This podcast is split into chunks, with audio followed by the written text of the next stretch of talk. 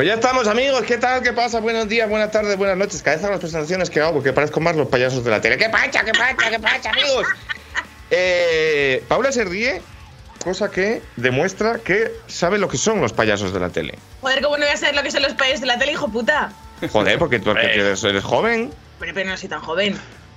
Ni yo tan mayor. Tenía un CD Bueno, de, los, bueno, de los payasos de la tele. Entiendo que vosotros reproducíais en cajas de música con estereogramas y tal, ¿no? Pero yo tenía un CD de los Yo payasos. tenía un vinilo de Emilio Aragón. Un decir. CD, o sea, aquí, aquí es cuando se ha vuelto a demostrar la juventud. Un CD de los Ya, payasos de la tener un tele. CD para los payasos de la tele es movida, ¿eh? Es- es movida, ¿ves? mira. Bueno, eh, Ah, Gracias. Total, que estamos aquí, un programa más, pero el último, quiero decir. O sea, no el último porque no lo vamos a dejar, vamos a volver después del verano, pero este programa es el especial final de temporada de Anti-Hippies. ¿Cuál ha sido nuestra marca? Si no me equivoco al sumar, 35 programas. Vale. Regu, Regu. Hay que llegar a los, temporada mejor. hay que llegar a los 40. Y Romance Com nos hace una raid con cuatro participantes. Muchas gracias, Román. Bueno, bueno, bueno, bueno. que- Y a la peñita que venga de ese canal, hombre. Claro que sí. Buena gente, buena gente, amigos de Román, sois los mejores. Eh, pregunta, Cyberprep25. ¿En Zaragoza había CDs? Eh, nos llegaron hace uno o dos años. Había porque había que espantar a los pájaros en los maizales. ¿eh? Ah, aparte, aparte, claro, claro. claro, importante, Luego descubrieron que se podían reproducir. Ayer, eh, te- voy a decir que está calando esta mierda, porque ayer en, en el telediario de Antena 3, que ya sabéis que me gusta a mí ver el telediario de Antena 3 porque son los más fachas que hay, eh, estaban dando como super noticia que lo flipas que en Zaragoza hacía mucho calor. ¿Vale? En plan, salía una, han inventado el termómetro. salía la señora como cari acontecida en la Plaza del Pilar, en plan, hostia, hace un calor, que lo, que lo, lo flipas, no sé qué. Y Mireia me miró muy seria y me dijo, pero en, en Zaragoza hay calor. Y yo le dije, sí, sí, tiene mucho calor y tal. Y dice, no, que no me estás entendiendo. ¿Sabes? Que si lo han inventado. Y yo, hostia. ¿sabes? Madre mía, Así madre que sí. mía, cómo estamos. Bueno, Pues, eh, vale. eh, eso, vamos a presentarnos, vamos a presentarnos. Bueno, pero primero vamos a explicar qué vamos a hacer hoy. Hoy, como normalmente nos va muy bien haciendo dos noticias y un juego, el otro día Diego y yo, solo dos personas, estuvimos casi tres horas con dos noticias y ya. No, o una noticia y un juego, bueno, no sé. Una noticia de Hoy- un juego, estuvimos, sí, sí. Hoy, que es el especial final de temporada, tenemos un nuevo desafío, que es que vamos a hacer coche escoba de todo lo que nos hemos dejado. Hay que hablar, evidentemente, de la Steam Deck, la Game Boy para los amigos. Hay que hablar del EA Play 2021, el, el único evento bueno de Electronic Arts en los últimos cinco años, una cosa de chalaos. Este- sí que no contabais con esto, ¿eh? No, no, No, plot twist entero. no, a mí no. me gustó, Plot un, me gustó un ¿eh? montonazo y fue como, hostia, ¿cuándo fue la última vez que me gustó una conferencia de Electronic Arts? Ni me acuerdo. Me gustó un montonazo el EA Play, es la frase más puto loca que yo contaba con escuchar, ¿eh? Total, total. Mm. Vale. muy- Luego, eh, esto no estaba en el guion, pero también vamos a tener un especial de movidas que va a girar en torno a que Activision mierda, ¿vale? Vale. ¿No? Básicamente. Hay que hacerlo. Y después de esto, tenemos seis juegos. ¿Vale? Se nos Lo- ha ido olla. Luego a ¿Cómo ver cuántos de esos hacemos de verdad, ¿eh? También os digo. ¿Cómo lo vamos a hacer? No lo sé, pero lo vamos a intentar. Entonces, hay que ir rapidito con las presentaciones. Esto lo tenemos que solucionar. Las presentaciones en menos de 45 minutos. Paula, esta semana, ¿Qué, Eh, qué has abierto y qué has arreglado y qué has pegado con otra cosa? O sea, quiero decir, Ok, o sea, como esta es mi, esta es mi brand ahora, ¿no? Vale, Claro. eh, esta semana creo que no he abierto nada porque estoy muy liada con dos juegos que estoy jugando y que tengo en embargo, ¿vale? Entonces esta semana creo que no... Ah, bueno, he abierto una Vita, he abierto una Vita porque nos... eh, Pablo y yo nos compramos una Vita blanca en Japón por 30 euros, ¿vale? Pero con la condición de que estaba rota, en plan de que no, no le funcionaba bien como el, el stick derecho, ¿vale? Entonces le hemos abierto para intentar arreglarla y alguien le había tirado como 3 kilos de batido de chocolate o alguna mierda así dentro. ¿vale? Y entonces he tenido que comprar un, un stick nuevo. Y además el otro día vi una cosa que era como muy Zaragoza Core, en plan Zaragoza en lo que, lo que Enrique se piensa que es Zaragoza, que es que no, me, me fijé el otro día, o sea, porque lo tenía interiorizado, pero como que no lo estaba pensando últimamente, que en un camino que yo cojo para volver a mi casa, desde casa de, de mi madre, ¿vale? Hay una hay un- cúpula de metal donde guerreros enmascarados pelean por gasolina y eso es lo que él piensa que es Zaragoza. O sea, esto está, esto está en mitad de la ciudad, ¿vale? O sea, está en una carretera un poco más secundaria, pero está esencialmente en medio de la ciudad, ¿vale? Y entonces hay un cartel que es, es un desvío a la derecha y entonces te pone, pues por aquí vas a este barrio, vas a este otro barrio, la calle no sé cuantitos. Y luego hay debajo un cartel de cartón escrito con rotulador en el que pone, vendo patatas. Entonces esto me hace mucha gracia y claro, lo que pasa es que como voy conduciendo no le puedo sacar una foto, tengo que esperar a ir con copiloto para que me saque una foto del vendo patatas. Estaría guapo que hicieras como una especie de tour. eh, o sea, estaría guapo, quiero decir, estaría guapo que dedicases uno o dos días libres, que tienes pocos, simplemente para reforzar un tópico súper lesivo que yo tengo sobre tu ciudad que me hace a mí gracia. ¿Sabes? Y entonces ir a, salir a la calle y sacar fotos de cosas muy cutres y hacer como un documental de Lonely Planet. En Claro. plan de ejemplo, Real una Zaragoza. cosa- Una cosa que me gustó es que subí el otro día a mi, a mi Instagram de consolas una foto de una consola. A ver, instagram.com Gameboy Paula. Lo digo porque ¿Tienes, estoy tienes un Instagram que se llama Gameboy Paula. es solo de con- esto es solo para las consolas. Por cierto, Vale. es el product placement más, más civilino, inteligente que he visto nunca, ¿eh? Vale, eh, lo voy a poner en el chat. Lo voy a poner en el chat, ¿vale? Porque esa foto, vosotros diréis, Paula, ¿dónde hiciste esa foto? ¿Dónde hiciste esa foto? ¿Estabas en Wichita, Kansas? ¿Vale? ¿Estabas en una granja de Milwaukee? No, está en el descampado debajo de mi casa. Entonces, esto os puede- dar un poco la medida de- de- del tema. Está bonita, ¿eh? Está La bonita, consola. está chula. Bueno, mientras entro eh, de manera casual, sin que tenga que ver en mi, en mi PayPal, donde se pueden hacer donaciones, eh, paypal.com barra enroque, eh, no sé qué más, qué otra tontería te tenía que decir relacionada con esto. Ah, sí, sí. Ah, tengo una noticia terrible que comunicar a la comunidad. Vale, Ayer, bueno, dos noticias terribles. vale. Ayer, mientras jugaba al Pokémon Unites, primera noticia terrible, A mí me parece que está de puta madre. estaba poniéndole el pelo al muñeco y hizo en plan iDrift. Primer, primeros estertores del drift. Oh, no. De momento, de momento, es, eh, de momento es muy leve, pero ahí está. O sea, Pero te lo, te, te lo tengo que arreglar, te tengo que poner un sticker. entonces, mi pregunta es, ¿tú has probado ya el No sistema del el papelito? cartón.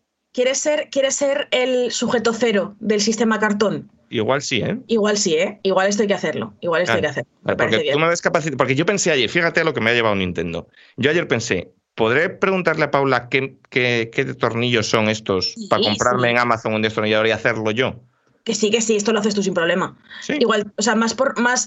es más, la fatiga que te va a dar abrirla que que abrirla en sí sea nada. Pero claro, es abrir los Joy-Cons. Pero es que como tengo unos Joy-Cons ya que abandoné en el bosque con un cuchillo porque tenían un drift incurable, digo, igual lo puedo Ah, hacer lo puedes esos. hacer en esos, claro, claro, claro, claro, sin problemas. Todos, problemas, todos sí, sí. tenemos en algún cajón unos, unos es, Joy- es comprarte un destornillador, es comprarle un, de- comprarte un destornillador en, en Amazon y tirar para adelante.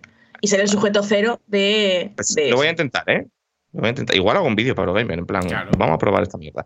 Bueno, eh, total, que Paula, todo bien, ¿no? Esta temporada, ¿qué tal? ¿Qué tal? ¿Qué- vamos a darnos como unas sensaciones. unas- ¿qué, qué tal esta temporada? ¿Qué tal? La- la- ¿Qué tal? O sea, eh, la presentación no puede durar 45 minutos. Cuéntame, Paula. ¿Cómo te va los últimos- Pues a mí me ha gustado mucho esta temporada, o sea, me ha gustado mucho como el salto a Twitch. Yo tengo muchas ganas de volver, de hecho voy a echar de menos los sábados, ¿sabes? En plan de como así charlar con vosotros, moverme las consolas, hablar con la gente. Pues si es que voy a madrugar igual, porque estoy rota. Entonces, y porque es que el otro día alguien me preguntó por Twitter, además no sé si Madrugar si las era- 11. No sé si sería, Y no sé media. si sería suscriptor de, de Antihype, pero alguien me preguntó por Twitter, ¿cómo tienes tiempo para tener tantas obsesiones? Y es como, es que no duermo, ¿sabes? En plan de, es que si no me levanto como tarde a las 9 de la mañana los sábados, no me da tiempo a hiperfijarme con todas las cosas con las que me hiperfijo normalmente. Entonces, pues eso. Eh, es que se me había olvidado poner el Twitter, ahora lo pongo. Eh, esto es verdad, lo vi yo, en plan, no duermo. Vale. Eh, bueno, entonces bien, ¿no? Estamos contentos, Muy bien, como pasó en Twitter, no sé qué. Voy a seguir haciendo esta pregunta con la siguiente persona que tengo que presentar, que es eh, Diego Pazos. Diego Pazos. Quiero Ah. que ahora, delante de toda esta gente, me llame, o sea, finjas que me estás llamando por teléfono para pedir sitio para ocho en mi restaurante. Va a, Con ser, un- va a ser va a ser increíble. Porque con un marcado además- acento gallego. A ver cómo sale. Me consta, me consta. Sé de lo que habla, pero va a ser increíble porque además yo, la cámara es la de mi teléfono, así que voy a hacerlo con mando de Xbox, porque no tengo otra cosa. Pero así que esto no, no sería mejor, ya no solo por parecer más faltón, sino por ceñirse a la realidad que le hiciésemos a Alfonso o yo, que somos madrileños. Claro, es, Claro. es verdad. Eh, Vamos a ver, vamos a ver, vamos a ver, vamos a es ver, vamos a ver. vamos a ver. Yo, pero, pero verdad, claro. pero es verdad que cuando hagáis el acento gallego va a ser aún más faltón. yo soy- Esa- exacto. yo tengo un restaurante en Ferrol, ¿vale? Ajá. Entonces, ahora, Aitor, por hablar, va a ser el madrileño que me llama para, para pedir sitio para ocho. Y luego me va a llamar un, un, un, un gallego de verdad. Vale, yo, entonces, yo soy madrileño o algo de gallego. tú eres madrileño y me hablas en madrileño.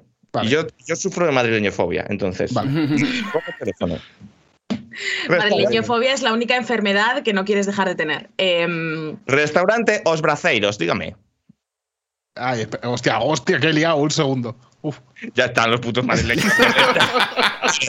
No, ese, el teléfono para grabar en Motorhub, Rosita, bastante guay. Vale. Que lo tenía aquí cargando. Restaurante Os Braceiros. Hola, muy buenas, quería una mesa, arriba España. Ah, hostia.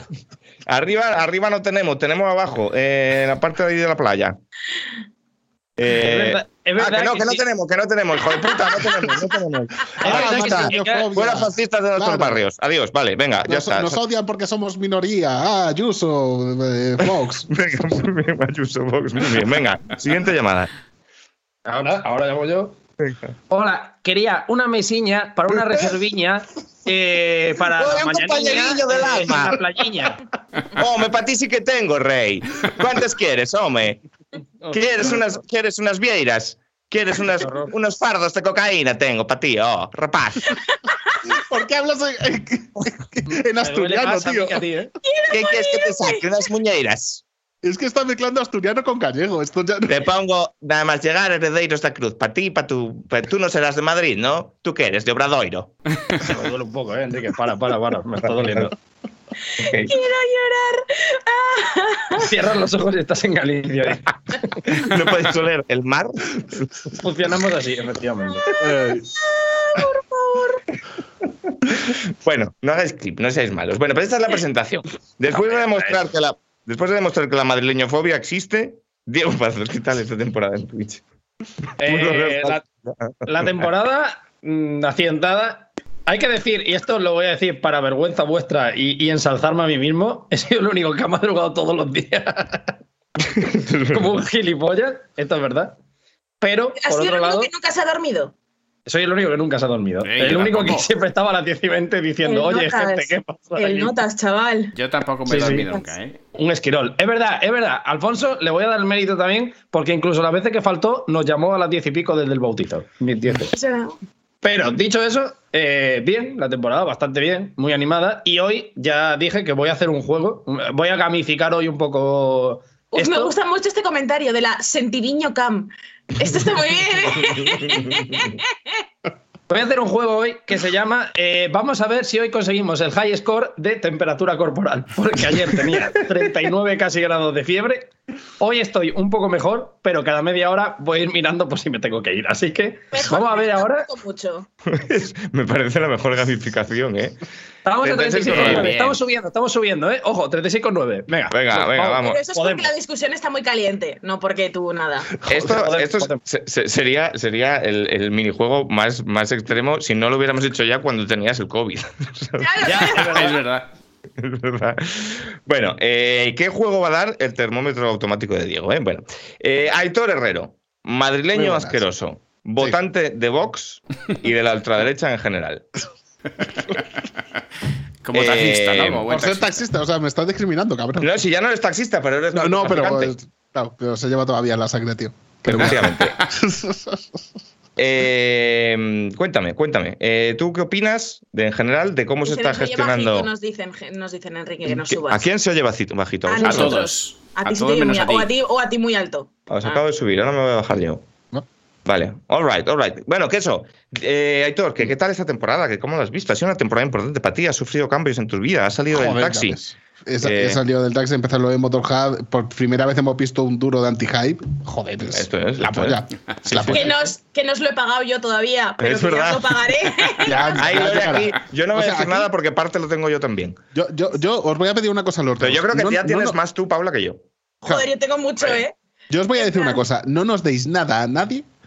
Lo guardamos para el presencial. Claro. Y nos lo Ah, gastamos todo en una puta noche. Hombre, esto no está. Eh, pero que vos te vas- tú, tú sabes lo Pero es que que lo que pasa es que Enrique es padre y tal, igual. Claro, te iba a decir yo, pues tú vas loco. ¿Y qué, qué te vas a gastar? ¿En contratar a los Harlem Globetrotters para que juegue al lado nuestro? Yo pensé que ibas a decir algo más constructivo, en plan, no, no lo repartas, lo guardamos y nos lo gastamos todos en una Steam Deck o algo así. No, él se lo quiere gastar en una noche, en plan, en pelota. A ver, a ver, a ver, una Steam Deck básicamente es un ordenador que te puedes llevar por ahí.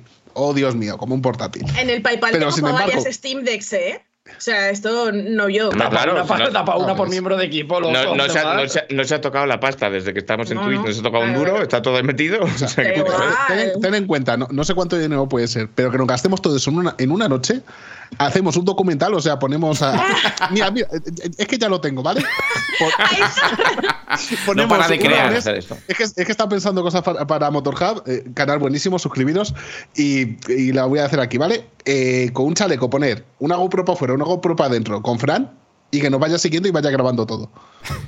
Y Y si nos ponemos en, ir todos a Ferrol a comer a un restaurante, irónicamente. Hombre, Sí. Enrique, Desde Madrid. no- Enrique, y nos sobran. O sea, ¿cuánto te crees que te cuesta ir a Ferrol y comer en Ferrol? Igual te sobra, igual te llega con 200 euros. decir. Ya, es que es baratito además, ¿no? Bueno, Hombre, ¿qué te voy a decir? yo es que como ya digo que yo no, de esto lo dije el otro día en un programa, como yo no me acuerdo de si he estado en Galicia o no, cosa que es sorprendente por mi, por mi acento gallego perfecto. Sí, no, no, cualquiera diría No. que lo aprendiste por ¿De dónde, osmosis. de dónde lo pillaste? Claro. Pero tengo la duda, De, digo, de ver Fariña de- con gente que no es gallega haciendo acento gallego, evidentemente. pero los actores de Fariña son todos gallegos. Sí, todos menos el protagonista, si no me equivoco. Ah, no, joder, pues have fooled me. Bueno, Claro, Alfonso, a ti, a ti en concreto, no a Diego. Eh, eh, interiorízalo un poco. Alfonso, madrileño bien, madrileño no ultraderechista, la otra cara de la moneda, no como Héctor, que es, que- que es ya sabemos todos cómo es. Esta temporada, ¿qué tal? Jo, pues un cambio increíble. O sea, de, de hacer la grabación y tal, tumbado en mi sofá, a veces me dormía y todo, ¿os acordáis? A tener que. A tener que estar aquí dando la cara, montando todo esto todos los días. eh, siempre problemas. Todos los días algo Duchándote. falla y pasa algo, pero siempre algún problemita. Eh, pero luego conseguimos entrar y todo bien, o sea, nunca ha habido nada de problema, excepción de mi cámara en el programa anterior, que por cierto, este estamos, sigo estando con este PC haciendo menos malabarismos que antes, con lo cual espero que, que no falle, pero antes ha fallado, con lo cual si alguien ve que mi cara se queda congelada de nuevo, pues me avisáis, a ver qué se puede hacer, pero bueno.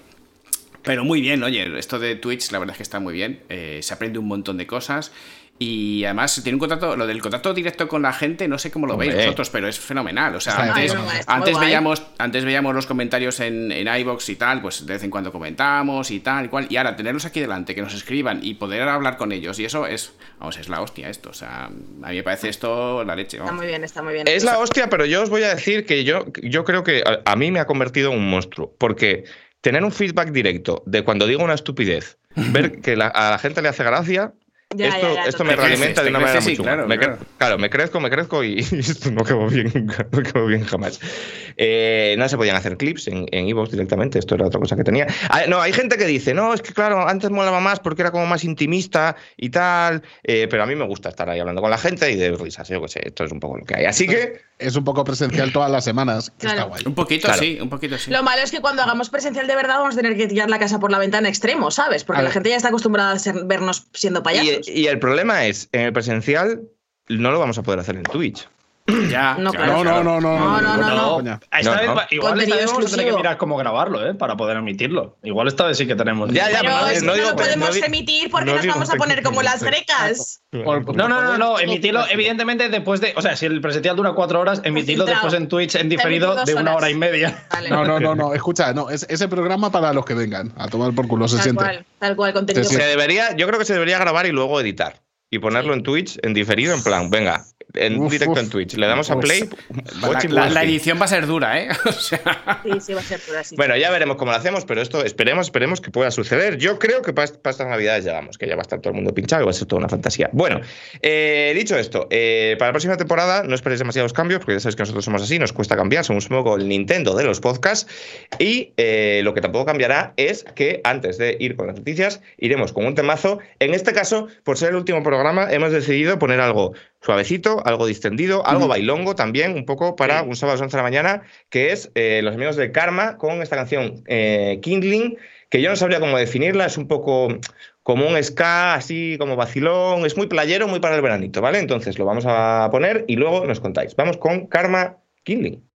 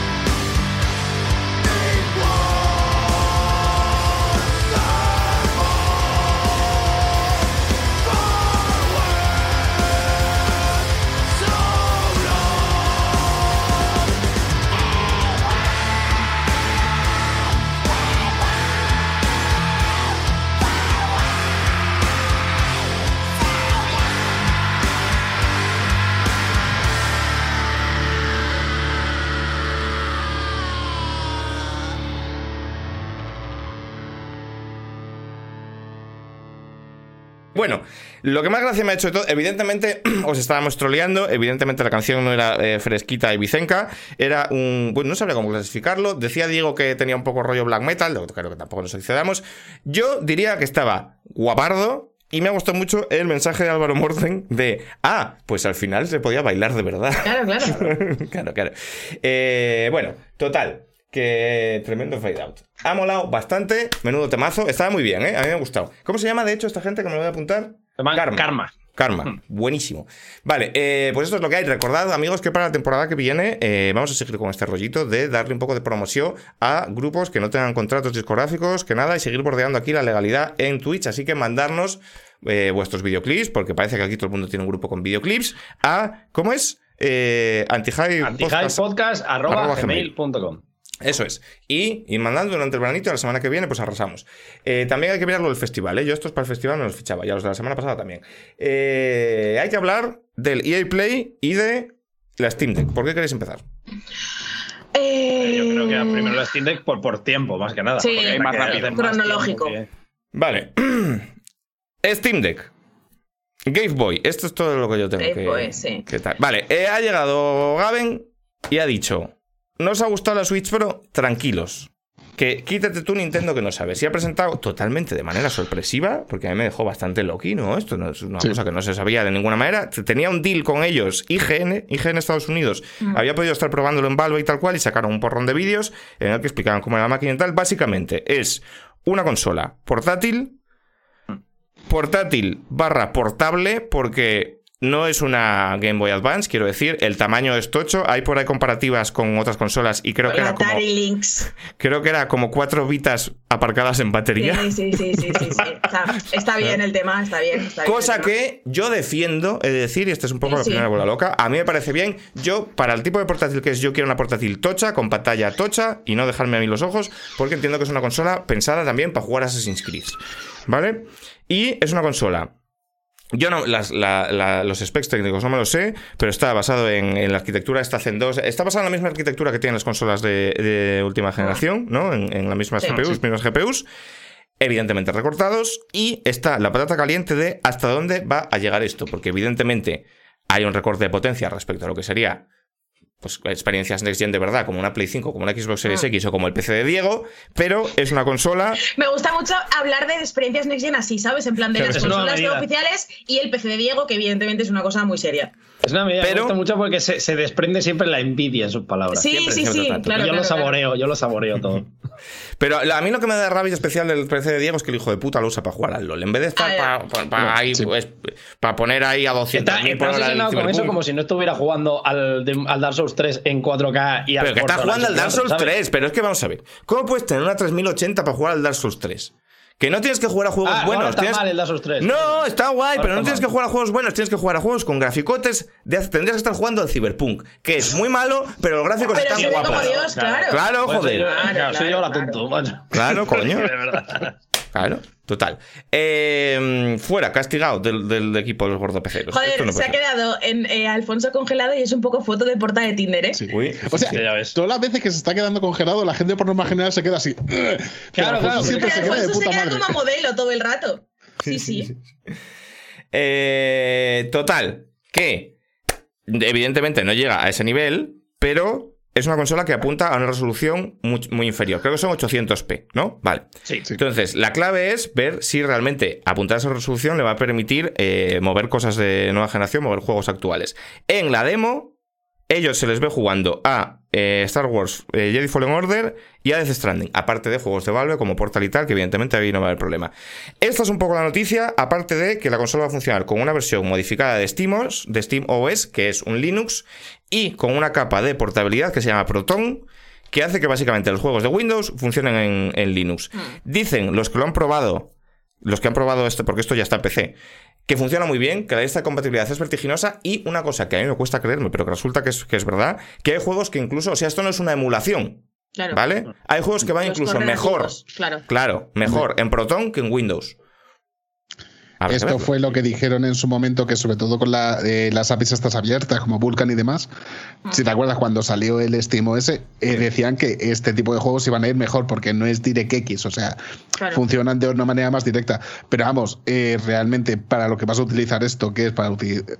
lo hemos hablado un montón en un grupo que tenemos, son juegos que hayan salido hasta ahora, igual hasta dentro de uno o dos años, aprovechando el tema de, la intergeneracionalidad, pero es que te vas a poder jugar a juegos que estaban en PlayStation 4, en Xbox One, hmm. a una a 800p, vale, ¿qué más da? Es una pantalla así.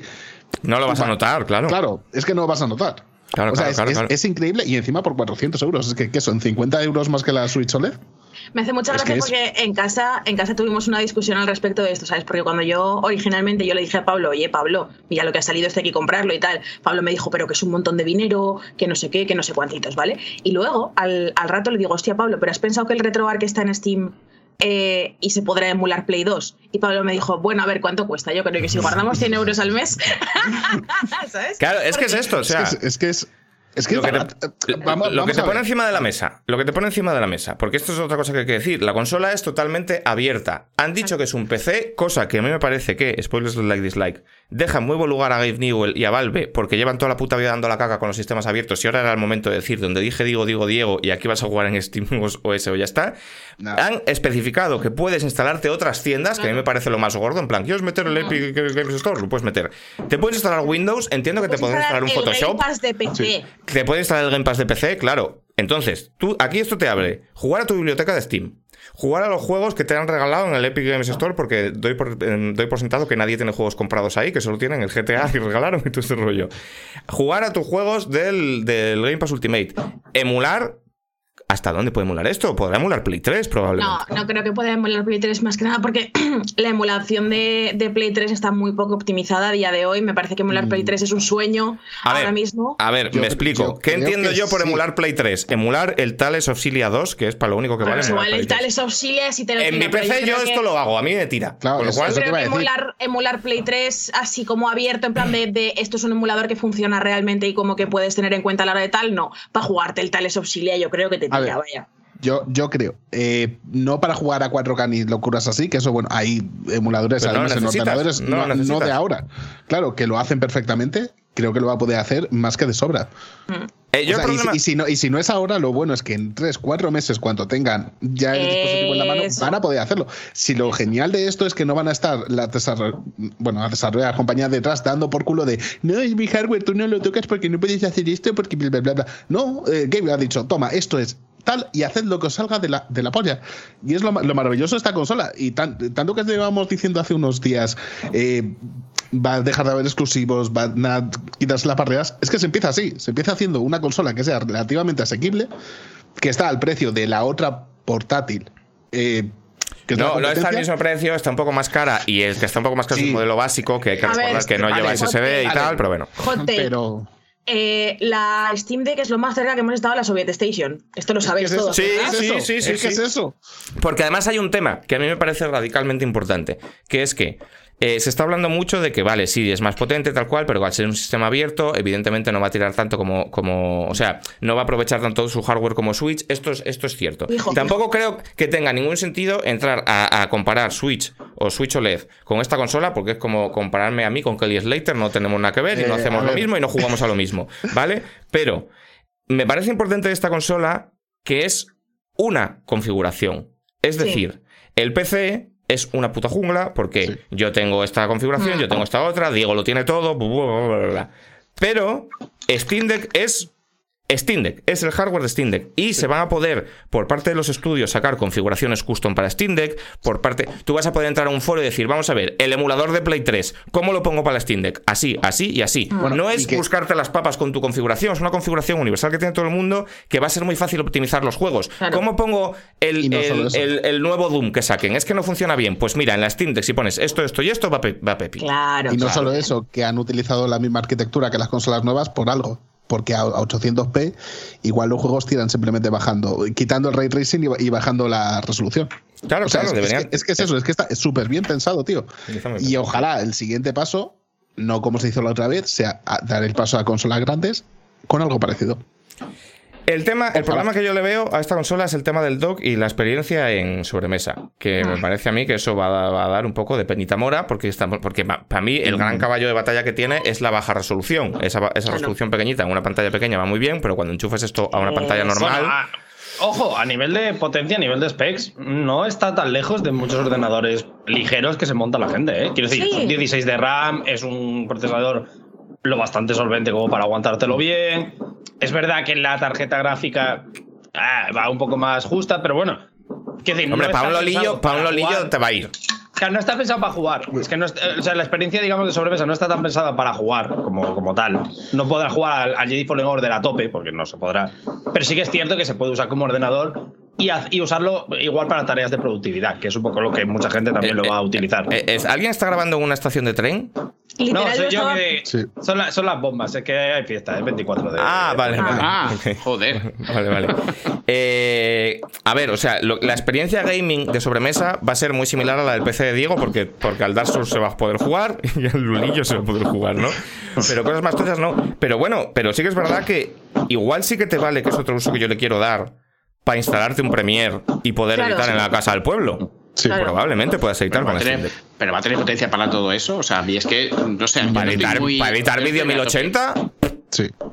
No sé. A ver, la a ver, cosa yo para no estoy muy a tope con la consola. A mí me parece que no va a ser tan. A mí una hostia en cosa- cuanto a potencia y qué cosas que se van a poder jugar. Yo casi veo para jugar, pues eso, emulaciones, ¿vale? En cuanto a potencia- Cosas 2D, ¿vale? Pero, pero yo creo que el mercado, no sé yo cómo. O sea, que habrá gente que le flipe ese tipo de cosas. Fonso. Y, y mucha pero que gente. salen flipa, jugando, pero que salen jugando Espera. al, al Jedi Fallen Order. Claro, espérate, al- espérate algo entre PlayStation 4 y PlayStation 4 Pro. Algo por ahí. Ya, pero ¿y cuándo va a salir? Es que la- tampoco va a salir ya. O sea. Ah, bueno, ese es otro tema. Cuando salga, Sal- cuando es- salga va a ser ya un poquillo medio. Eso va a estar. eh, se va haciendo obsoleto que mes a mes. Mm, Yo qué sé. O sea, yo no Sí, creo que está- sea una consola para entendernos para jugar a. eh, es que, claro, iba a decir, juegos tochos que van a ser en PC de aquí a un año. Pues tampoco te sé decir. Ni los del año pasado. No, empecé no, empecé Ni no, pero multis. pasado. O sea, lo, lo bueno que está teniendo. O sea, eh, lo que le han hecho un favor a, Steam ahora mismo. A Valve, perdón, iba a decir a Steam. A Valve es que, como vamos a comernos dos años de intergeneracionales, Diego ha subido. 37,1. 37,1. Te- Tómate- vamos- tómate la hacia ¿eh? Vamos hacia arriba. Vamos hacia Como arriba. va, como va a haber unos dos años de intergeneracionales que nos vamos a comer, a esto le viene como Dios. Claro, a mí, a mí la cosa es que eh, lo que me parece, al margen de, de como las ganas que tenga yo personalmente y, y un poco lo que yo vea personalmente que se puede hacer con la consola, a mí lo que me parece es que Steam ha demostrado una cosa que las compañías nos han demostrado últimamente, que es un pulso muy certero sobre las tendencias del mercado de los videojuegos, ¿sabes? En plan de, a ver, o sea, básicamente el, el Gabe ha dicho, a ver, la Switch lo está petando y en gran parte lo está petando porque es una consola portátil y muy versátil, aunque sea menos potente, ¿vale? Hmm. Y el Gabe ha dicho, hay todo este mercado que también existe de Steam Decks del palo, o sea, eh, ordenadores... Claro, de la metidos- Haya Neo de su puta Claro, madre, claro. la Haya Neo de su Sí, puta sí. madre, que no acaban de cuajar y no parece que vaya a haber un, un público para este tipo de productos porque cuestan mil pavos y para eso te compras un PC, ¿vale? Entonces ha dicho, vale, price point de la Switch con, cuali- eh, con cualidades de la otra. Yo soy una empresa grande y lo puedo hacer y me puedo incluso Claro, que permitir este, este es el empezar vendiendo pérdidas. Cuando Claro. las Steam Machines se empezó a hablar de las. Steam Machines, es el argumento que siempre damos en este programa. En plan, es que claro, no es lo mismo que yo me monte un PC a que llegue Gabe y diga, Claro. me montas 7 millones de PCs con esta configuración porque le sale más barato y por eso, o sea, eh, componente por componente. Es alucinante. O sea, por hablar de otra cosa esta semana que me ha, que me ha Por, gustado por el precio ¿vale? que tiene, quiero decir. Van a, van a meter el fútbol manager en. O sea, van a meter el fútbol femenino en el fútbol manager, ¿vale? Que esto es una cosa que a mí me hace ilusión, como si lo hubiera desarrollado Enrique en persona. El porque bien como contra total. el mal. Porque como total, Enrique eh, le habrá pagado la universidad a todos los chiquillos y todos los desarrolladores del fútbol manager, pues yo ya entiendo qué tal, ¿vale? Claro, la claro. cosa es, la cosa es, lo que decían en fútbol manager era, mira, si yo sé que esto va a tener un retorno muy escaso y si yo sé que eh, esto es una cosa que va a generar polémica y va a costar mucho dinero y no sé qué. Pero ¿qué pasa? Que nosotros somos la persona en posición de hacerlo. Si no lo hace alguien primero, si no hay alguien que, que- que coja el, el disparo en el pecho y lo haga y se arriesgue, esto nunca va a ser rentable. Entonces, yo como persona en posición de poder dentro de este mercado de los simuladores de fútbol de mi, mi, mi, mi, mi, mi, cojo y lo hago. Y creo que el Gabi ha hecho lo mismo. Ha dicho, vamos a ver si de verdad hay un mercado para esto o no, aprovechando la posición de poder que tenemos en Steam para hacer una cosa que nos beneficie Hombre, y que genere una tendencia. Hay, hay- hay un matiz que es que Gay lo hace con Sí. intención de forrarse, y, la, peña, la peña de Sports Interactive lo hace exclusivamente porque es lo correcto. Lo que hay que hacer. Yo estoy desde ayer tan emocionado de esto porque yo, que estaba ahí desde pequeños, ¿sabes? Yo, yo que les llevaba a sus primeros entrenos en alevines, que les he visto crecer, y ahora este gesto de bondad infinita, es que no me equivoqué al, elegir equipo. Tengo, me siento tan orgulloso, te lo juro. Por cierto, hablando de, este tema del, del futbolismo, dice Markel HC. Podremos jugar al Pro 2019, el último bueno, con todos los mods y todo en portátil. A mí con eso ya me tienen. Y esto no es ninguna gilipollez, porque es que estamos hablando mucho de... Es que, o sea, ¿la consola va a servir para jugar al Watch Dogs que saquen dentro de tres años? Pues probablemente no. Igual para eso no. Pero es que hay tantas cosas que se pueden hacer que eran impensables hasta ahora en portátil, solo con el catálogo que hay en Steam ahora mismo, que es que, por ejemplo, eso, fútbol portátil decente. ¿Qué teníamos hasta ahora? Las ediciones Legacy de mierda de, de la Switch del FIFA que no hay quien se lo fume. Mm. Es que te puedes jugar el FIFA 22. Que, que, yo lo digo mucho y lo digo en plan jajas y tal, pero que a mí lo que realmente me llama la atención es jugar visual novels, ¿sabes? En plan de, porque visual novels es, un, es una cosa que, por la manera en la que funcionan los juegos, por la manera en la que funciona su público y por la manera en la que la inmensa mayoría de traducciones empiezan siendo de fans, no se pueden jugar en ninguna consola. Pues es que ahora los voy a, ¿sabes? O sea, quiero decir que, que saliendo un poco de los graficotes, que tampoco creo que sea lo que vayan a jugar, vale, creo que sí que le van a dar un poco de palos a la Switch en este sentido, en plan de que evidentemente se va todo a ver mejor que la Switch y Nintendo va a tener menos excusa para eh, determinadas cosas como la performance de la demo del Worlds With You, ¿vale? Pero al margen de eso, creo que es que es eso, que su, que su valor está en otro sitio y a mí el sitio al que van me mola mucho, ¿sabes? Luego, yo la tengo reservada, luego ya veremos cómo sale, ¿sabes? Dice Huerguita, los Fallout en portátil. Pues claro, El Metal Gear Rising, el Vanquish.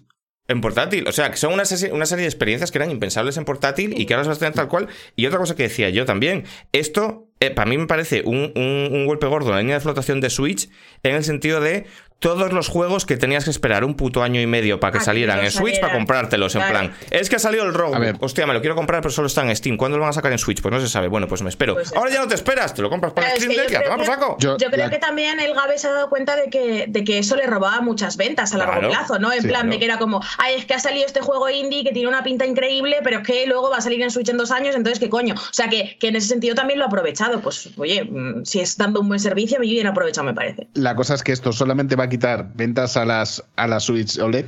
Claro, porque es la gente, la gente que ya estaba dispuesta a comprarse otra Switch. Pero ahora, a lo mejor, haciendo, haciendo, cuentas, Víctor Junquera, tápate los oídos, y viendo ciertas cositas que se pueden hacer, pues igual te sale a cuenta comprar esto. No, incluso, incluso, comprando los juegos luego para tu Switch normal, pero es que para cualquier usuario avanzado, y entendéis todo por dónde voy, es que es, es, que es mejor esto. Es, eh, mejor calidad. Yo no voy a condonar el marroneo que está sugiriendo. No, no, marroneo no, pero, ya, pero ya no te, está vendiendo. Nintendo lo que me está vendiendo es una versión peor por, están diciendo ahora un poco. Como dinero, claro. Están diciendo en el chat, es que todo eso ya lo tenéis en Steam Cloud. Y es, que es, verdad que Xcloud va muy bien. En los sistemas de streaming de Sony van como el culo, esto no tiene perdón de Dios. Pero es verdad que Xcloud va súper bien. Pero es que Xcloud es para estar en tu casa con tu wifi de puta madre. Hay, hay to differ, ¿eh? Yo he estado probando Xcloud esta semana y lo de va muy bien. A mí, a mí Xcloud me funciona, a mí Xcloud me funciona, me funciona muy bien, en plan de, yo estoy jugando al Yakuza Dragon en la tablet y todo eso y a mí me va como eso, Pero es otra prestación que te da Steam Deck. Tú no podías meter Xcloud en la Switch y yo no quiero jugar en un puto móvil, que me quedo sin batería, que yo no tengo un mando para el móvil que lo pueda, que no, que es un engorro jugar en el móvil. Yo lo que quería, lo hemos hablado muchas veces, que metieran esto en la Switch, no va a pasar. Pues aquí lo tienes. Hay un juego de, hay un juego Next Gen para el que no te da eh, la chicha de la consola, pues te lo juegas en el Xcloud que dentro de un año va a ir en moto y ya está. Puedes hacer cien 100.000 cosas. y lo que decía Aitor, yo no quiero hablar de estos marronerismos, que todo el mundo sabemos de lo que estamos hablando, porque yo, evidentemente, esto no es algo que yo vaya a defender. Pero yo te voy a decir que sí que es mi caso, en plan de yo, seamos sinceros, me iba a acabar comprando la Switch OLED porque soy un enfermo. Y ahora ya no me la voy a comprar. Porque, pues mira, esa pasta para la, para la Gaben. Y ya está. Ya está. Y los juegos que vayan. Porque me parece una inversión mucho más inteligente, la verdad. Yo no, yo no, estoy, hablando de a lo loco todo, sino juegos que en Switch van mal, que no deberían de ir mal, y aquí estoy seguro que van a ir bien. Sí, sí, claro. Es, que, ese es el, problema realmente que tiene Switch, que es que ha sacado una consola, una, perdón, una revisión de una consola que no está a la altura de lo que se pedía. Y ha salido esto, que a nada que la gente se informe y, tal, pues igual es que tiene lo, que queríamos. Y a ver si Nintendo eh, le dan una bofetada por fin, porque lleva mucho tiempo sin recibir ninguna, y se empieza a poner un poquito las pilas. honestamente, también os digo que estáis enfocándolo como si fuera un producto para un mercado de masas. Y no, cero, cero, y, no, café para muy cafeteros. café para muy cafeteros, total. Es un, es un, producto para el mercado de los que estamos aquí, ¿sabes? Claro, claro, claro. Es un producto para. gente informada, gente que conoce Valve, Steam, que tiene una librería ya hecha. Que, que decir. Hombre, a ver, gente que conoce Valve y Steam es, es, toda la gente que, que, que, le interesan los videojuegos un poco. Pero yo no creo que la consola sea para toda la gente que conoce. ¿eh? Discutible, te lo diré.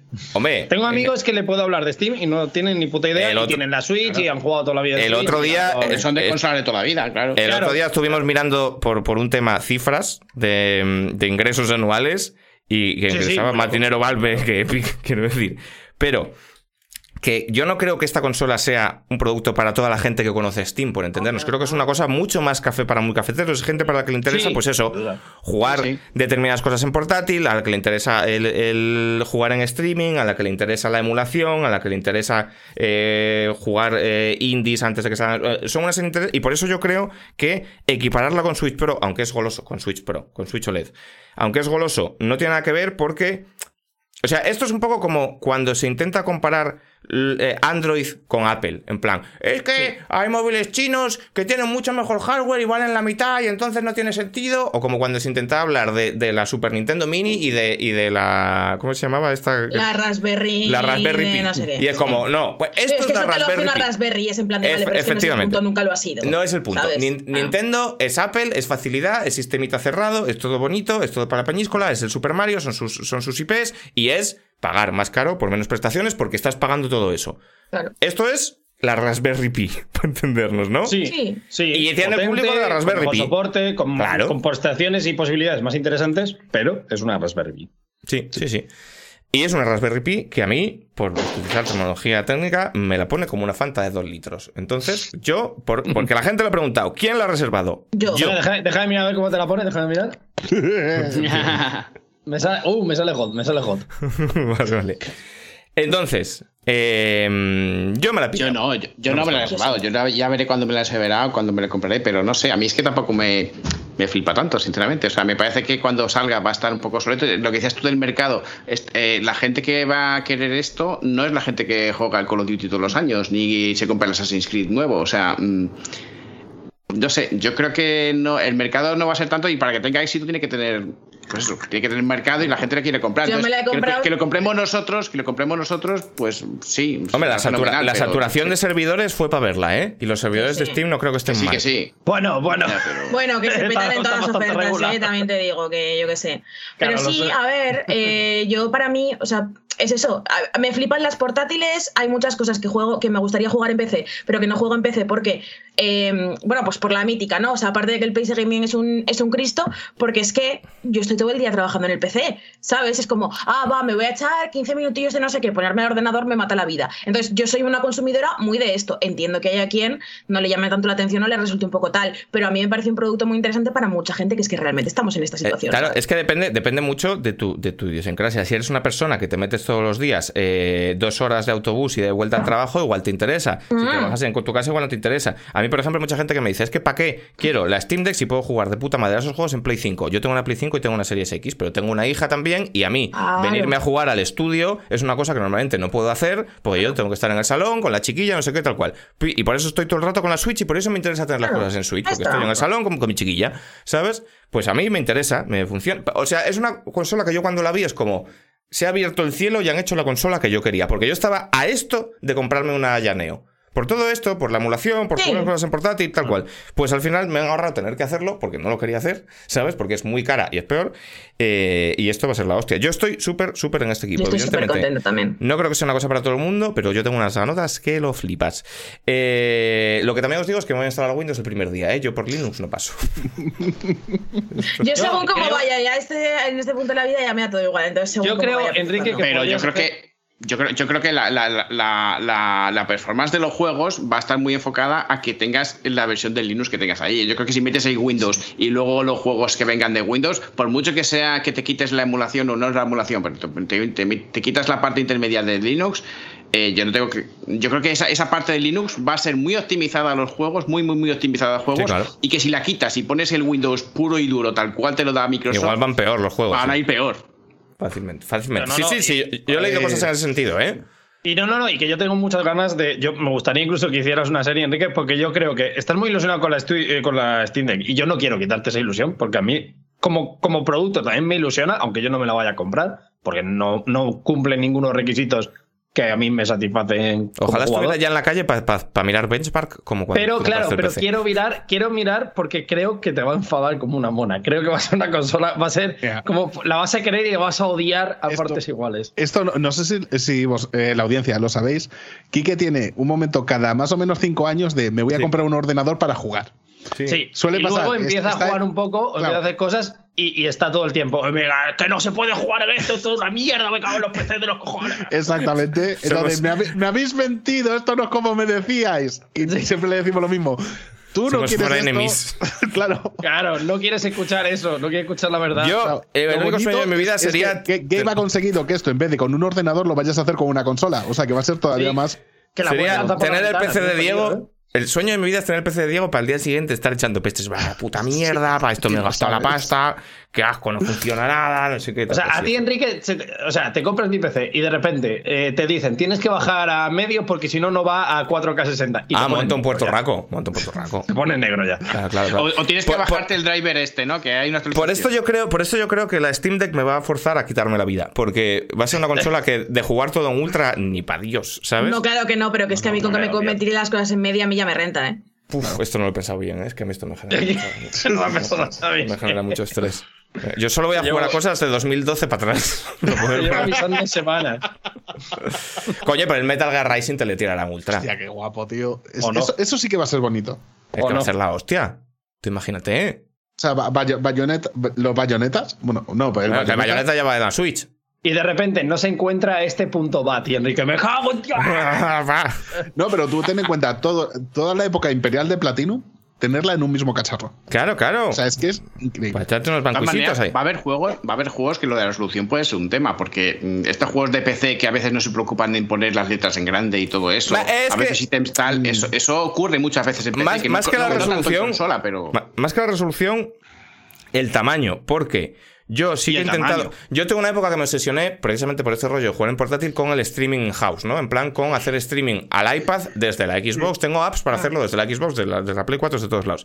Y iba bien, pero era injugable porque tú te ponías a jugar un Assassin's Creed Odyssey y eso está pensado por una pantalla de 40 pulgadas y en una pantalla pequeña el texto es microscópico, los waypoints no los ves y no hay Dios que juegue. Eso va a ser un problema con muchos juegos, esto es verdad. Pero ten en cuenta que también va a estar un montón de comunidad detrás y sacarán una aplicación o cualquier pollada. Pero yo no quiero, no, no, no, pero yo no quiero andar instalando mierdas porque entonces me quito la vida. Va, o sea, si tengo que andar instalando mierdas para cada juego, va al punto limpio la consola, ¿eh? Eso va a ocurrir, tío. Va al punto limpio. no es una consola para. No, no, estoy, no estoy segura, ¿eh? que eso vaya a pasar, pero... Claro, nosotros vamos a ver tu ciclo de nuevo, pero tú lo vas a pasar tan mal, tío, que no la compres, gástate los claro, No, no, compra, compra. A mí lo que me da más ilusión es Enrique comprándose la consola por 500 pepos y vendiéndomela a mí por 350. Eh, iba a decir lo mismo, después. Iba a decir lo mismo. Punto limpio del tirón. Eh, bueno, eh, total, que ya está. Steam Deck, lo primero que tenías claro. ¿Alguien se le ha quedado algo en el pechito? Nada. Mira, podrás jugar al Undertale si te gustan los juegos malos, ¿no? Por ejemplo. Por ejemplo, por ejemplo. Los malos no, los antiguos. De repente. Ya ves, hay espacio para todos aquí. Eh, EA Play 2021, 21. EA Play Live. Estuvo bien, muy bien. Inexplicablemente guapa. Sí. sí. La conferencia, tanto por lo que enseñaron como por la conferencia, estuvo muy bien. Sí, sí, estuvo divertida. El presentador era el puto amo. Estuvo chula, estuvo chula. A ver, eso, salvo, no hubo grandes sorpresas más que nada porque el Dev Space estaba más filtrado que filtradín. Pero al margen de eso estuvo muy chula. O sea, yo lo veo, vaya, no. Pero estaba filtrado, pero tú, pero, pero tú, o sea, yo pensaba en que no. Yo pensaba que no, era una filtración. No, no, no, no, Esto iba a ser, estaba más cantado que cantadín, sí, sí, sí. Yo por una cosa que no se puede decir, no contaba con ello. Una cosa que no se puede decir. Ah, vale. Sí. Ah, pues Hombre, por una cosa que no se puede decir, deberías de haber contado con ello. No, porque esa cosa que no se puede decir era, no, no, me dicen que no. Y, no leíste Telegram el No leíste el, el follow-up. A ver, yo estaba intentando como, como no, que como que no se notase la movida. Y ahora. No, no, no, no, no se está diciendo nada que no se. Vale, pues no, el follow-up no lo leí. O sea, que, que, que se tenía que haber contado con ello. Bueno, pues yo no lo leí. Entonces a mí me sorprendió. Total. Pero bueno, yo creo que. De, na- de nada, pues la sorpresa. yo, creo que Yo fue, qué sé. yo creo que fue sorpresivo. Y joder, se filtrase o no, según la. Yo aquí, esto igual es polémico, pero yo a esta conferencia le voy a aplicar 100% la normativa del E3, porque para mí es una Sí, conferencia del es una E3. conferencia de Claro, es una claro. conferencia de tres. Bueno, sí. Cualquier se otra puede, cosa no puede. tiene. Pensar cualquier otra cosa de ella no tiene sentido. Según la conferencia, según las normas del E3, Dead Space entraba por la escuadra. Eh, Se hubiera filtrado o no, sí, sí. eso convalida y eso te lo llevas a la oficina de puntuación del E3 y te dicen, Sí, estos sí, son esto 10 es un megatoncitos. Total, Estos son 10 total, total. 10 Sí, megatonitos.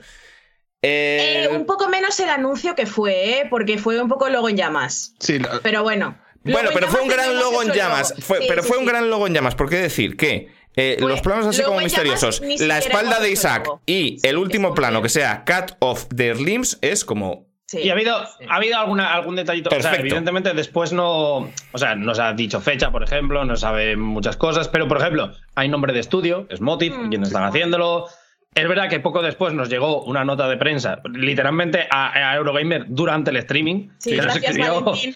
Claro, nos escribió Valentín, el PR de, de Electrónicas Palestinos. Os envió la nota de prensa ya mismo y en la cual se especificaba que es un remake reboot. Es como una especie de, de mezcla entre los dos, porque va a ser Motive cogiendo el juego y básicamente rehaciéndolo desde cero. Pero que escribió Y- Valentín en el chat o que no me enteré yo de esto. Sí, sí, sí. Ah, qué Escribió Valentín solo para decir, en plan de, os envío nota de prensa, nene. Valentín estaba viendo nuestra retransmisión por algún motivo y José dijo en plan de, claro, porque es que esto no sé si es remake o reboot y le mandó un WhatsApp a Valentín en plan de, espérate un momento que te mando ya nota. Estuvo bastante guapo, estuvo bastante guapo.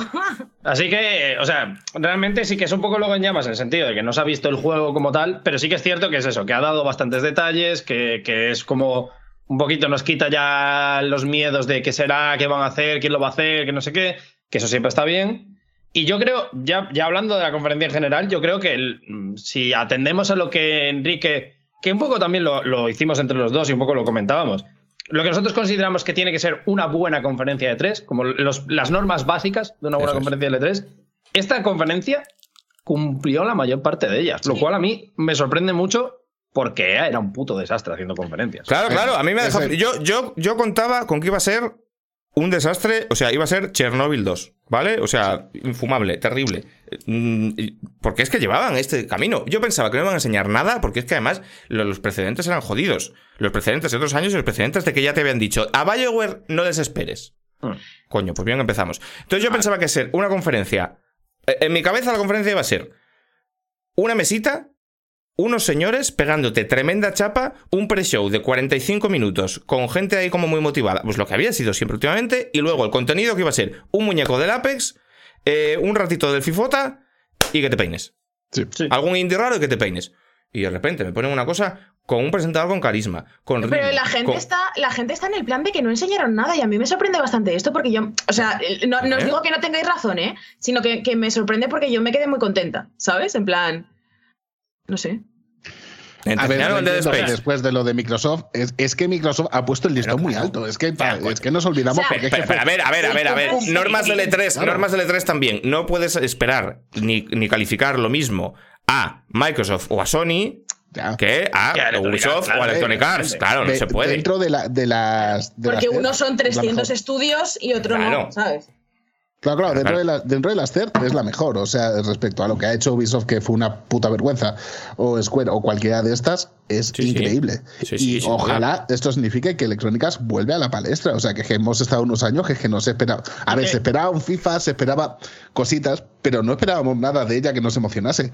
Es que tenemos un puto Dead Space que hasta donde se sabe, creo, es nueva generación completamente. Sí, es nueva el Battlefield. generación confirmado, sí. Claro, Battlefield. El vuelve, Battlefield vuelve a- Portal- vuelve a, ser- a- a- a ser relevante. Tiene muy buena pinta, Es que vuelve a, ser, Battlefield, ¿eh? vuelve a ser relevante Battlefield, que pensábamos Sí, que estaba ya sí, muerto. sí, sí, sí. El- lo, lo que van a hacer con los nuevos grid, yo le tengo muchas ganas. O sea, pero la cosa es, la gente, está, la gente está diciendo, es que no hubo anuncios, pero claro, ¿qué anuncios podía haber? A mí por lo menos lo que me gusta es que no nos hicieran ir con la expectativa de anuncios, ¿sabes? En plan de, mira, Bioware, que no, ¿sabes? Pasa. Este, nuevo Star Wars, tampoco. El Skate no va a estar. Fueron honestos con lo que había dentro de lo que había, pues con lo que, con, con las IPs que tienen y con las franquicias que tienen, enseñaron las cosas y lo que enseñaron de ayer estaba chulo y estaba bien explicado. Entonces, a, ver, pues sí, no te anunciaron, yo qué sé, ¿sabes? El remake del Final Fantasy, pero y que para mí es una conferencia de manual que pone de relevancia la importancia de la conferencia en sí. Es una conferencia de la que sales con un buen sabor de boca, sin que luego revisando en el cuaderno lo que han enseñado digas,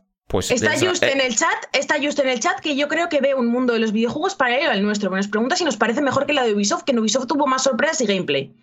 La conferencia de Ubisoft es de las peores conferencias ¿En qué universo? ¿En qué universo? O, si no hubo nada. siendo yo fan radical de Ubisoft, porque es que luego la gente dice que tal que cual, que a mí me flipan los Assassin's Creed y me flipa I like Ubi Games. Si no, contamos, si no contamos sorpresa de The Space porque estaba filtrado, no contamos nada de Ubi, que se filtró todo. Claro, es que entonces los Rabbids a tomar por culo, el, es que se sabía todo, se sabía toda la conferencia, se sabía ya. Un Mario Rabbids con gameplay de mentira y el avatar de mentira también. Joder, si, yo que sé, ¿sabes? Si, queréis, si queréis jugar, vamos a jugar a este juego chorra, ¿vale? De comparar las, dos, las dos conferencias. Eh, trailer final. Avatar. E importómetro mínimos históricos, lo siento mucho. Importómetro mínimos históricos, es un juego anunciado hace casi 10 años que nos enseñó todo gameplay de mentira. Dead Space. Render en drama. Dead pues Space, pepino cósmico. A mí me la pone también con la fantasía y eso que es, un es el único survival horror que me gusta. sí, a ver, de eh, jugarlo es un panorama, ¿eh? que el Dead Space da cositas. Eh, a, mí no me da tanto miedo. No, a mí no me da tanto miedo no. Dead Space. Lo entiendo, lo entiendo, lo entiendo. No, porque, porque es el espacio. Pero es el espacio, no son locos, a ver, Satán. Pero a mí, yo, lo que no entiendo, solo te quiero decir, Enrique, que para mí Dead Space fue el principio del fin de que no me. o sea, y a mí no me gustaban los juegos de terror y yo era como yo no juego esto y para mí Dead Space fue el juego que dijo, hostia, y ahora me gustan los juegos de terror. Es que esa es la movida, Dead Space. Igual. Dead Space, aparte, ¿eh? aparte de dar miedo o no dar miedo, me parece un juego tan bueno. En plan, mm. o sea, tiene, tiene tantos hallazgos a nivel de diseño, el plan, el interfaz, las armas, cómo funcionan los enemigos, la ambientación, el sonido. Me parece un juego de 12. Es que nunca me acuerdo cuál salió antes, pero nos estará pasando mucho lo del perro de Pablo, que cuando salieron Mirror Seeds y Dead Space fue la época pepino de electrónica. y ahora, estamos todos recordando eso y diciendo, joder que vuelven, joder que vuelven.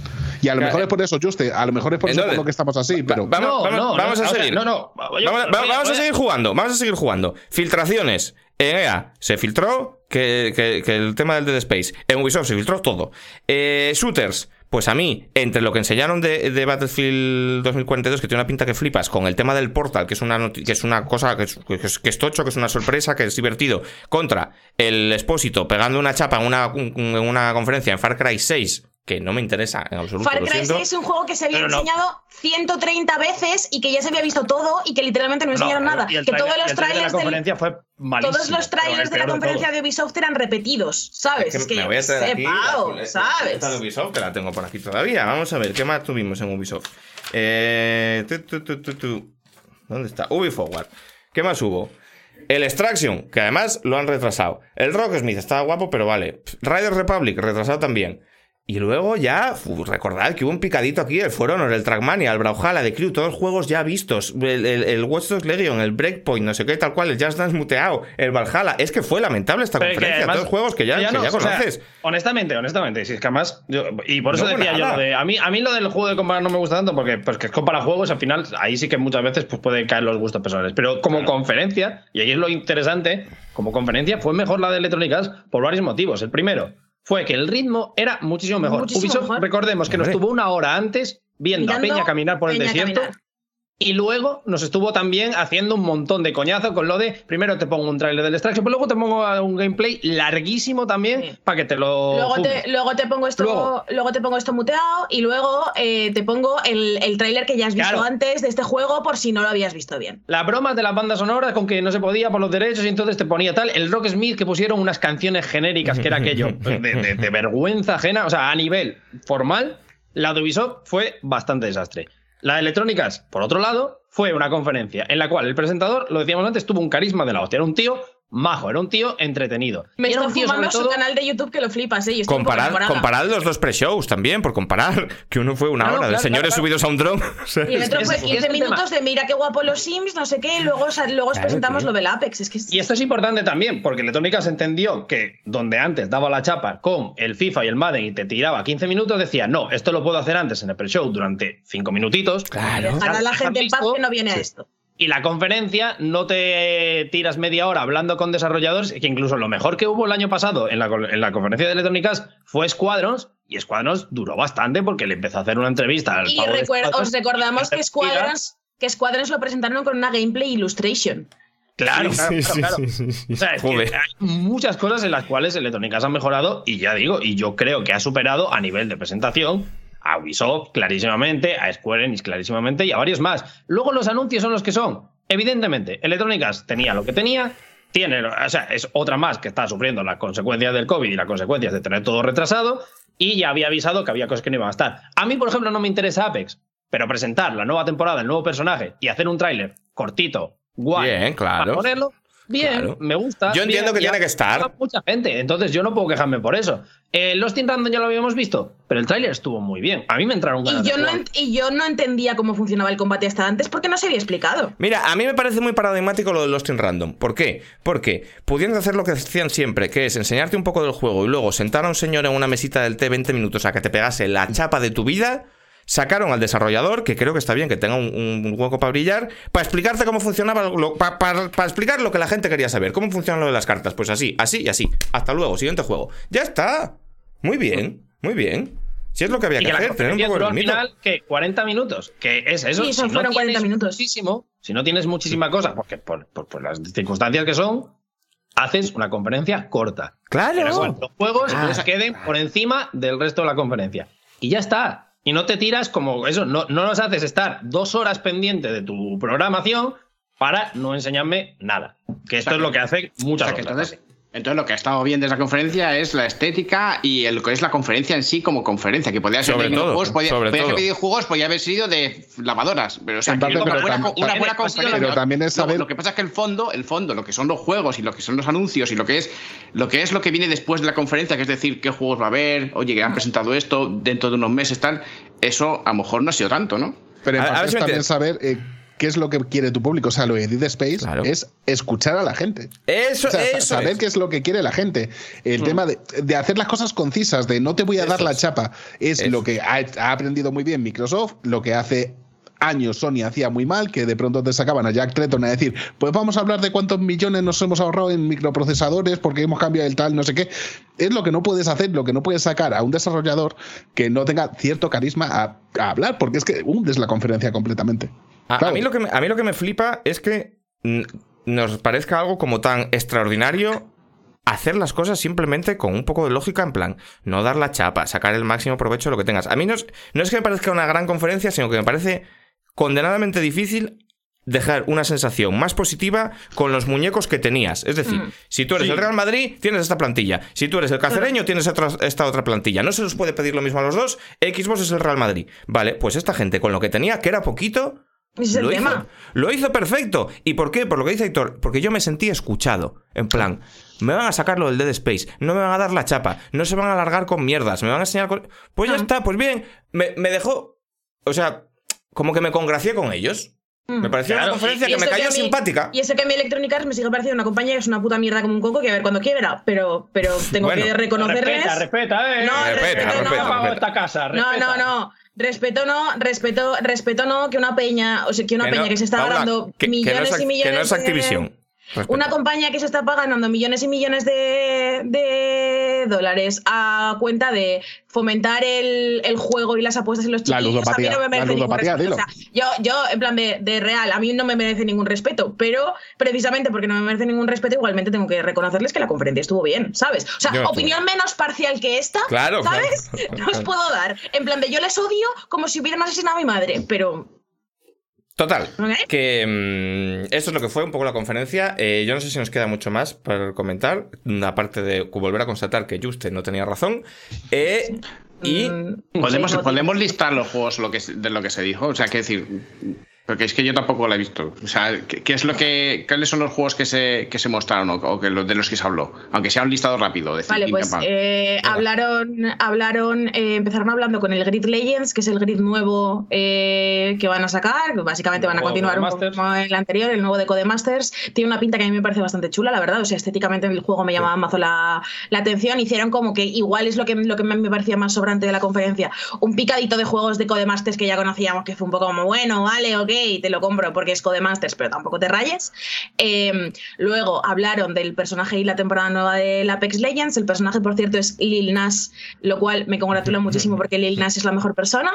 Eh, Hablaron del Lost in Random, que es el juego nuevo de los desarrolladores de FE, que, que tiene como un sistema de. O sea, básicamente el, el rollo es que la protagonista tiene un dadito pequeño con patas, que es su compañero, ¿vale? Y, cartas del Slade Spire. Claro, entonces con eso se desarrolla una especie de, deck building de rollo de Slade Spire, que utilizas el dado para sacar las cartas, y entonces con las cartas, no sé, a mí, eh, eso son cartas, así que no soy parcial. Eh, hablaron de la temporada nueva del Knockout City, que el juego lo está petando bastante, en plan de muchísimo más crédito que le damos en su momento. Sí, eh, está mal, ¿eh? Está chulo, ¿sabes? O sea, me, me, sorprende que como que realmente haya, haya calado.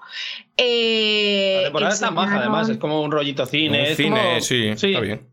está bien enseñaron el, el Dead Space y qué más, no me acuerdo, no sé qué me he dejado. Yo no sé ya qué he dicho. El, el Battlefly Portal. Ah, el Battlefly Portal, que tiene como este modo que con la lógica interna de, no sé, o sea, tiene como un sistema de lógica interna con el cual puedes mezclar personajes y escenarios de otras, eh, de otras entregas y hacer como, yo qué sé, ¿sabes? Pues en plan de, de los soldados alemanes de la Primera Guerra Mundial pegándose con los drones futuristas del nuevo y que está bastante chulo. Y además anunciaron que vuelve el mejor mapa, porque es, que es uno de, de, Bad Company 2. En general hay mapas de Bad Company 2 y la ah, apología de Bad Company 2 siempre está guapa. Y, Hombre, es que ver, ver, la granada con el smiley en una conferencia de EA, eso también sube puntos, ¿eh? O sea, el mapa que dices es el que son como unas terrazas en un desierto, ¿no? Que está arriba la base del pueblo y abajo. Ese mapa es increíble. Ese mapa es la polla, es de mis mapas favoritos ever de shooter, ¿vale? Y cuando lo vi, mi corazón hizo doki doki. Entonces, eh, eso, no sé, está guay. Hmm. Y ya estaría, ¿no? ¿Estará el mapa del, del, Battlefly, del Battleflies 4 de, de, los rascacielos que se inundaban? Que era la pollísima, chaval. Eh, no, no era rascacielos, era como una ciudad que se llenaba hasta bueno, sí, eh, eso, este rollo, este rollo. Que luego sí, entre Supongo que sí, tío. Si lo bueno que tienen aquí es que cualquier mapa lo ponen. Eso sí que lo pueden acabar de meter, claro. Y tira. O sea, supongo que también será qué, qué, juegos tienes tú para poder utilizar los mapas o cómo será eso. No, no, vale, en el juego, ¿no? Los mapas. Todo, todo. Sí, o sea, no, tienes, que tener el, no tienes que tener el 4 para jugar los mapas del 4. No, claro, claro, claro. claro. o sea, es, un, es, un super, es como un Super Smash Bros. de Battlefield. Claro. Pero que, que han metido todos los mapas de todos los Battlefield. Claro, claro. Siempre eso entiendo Madre yo. Mía.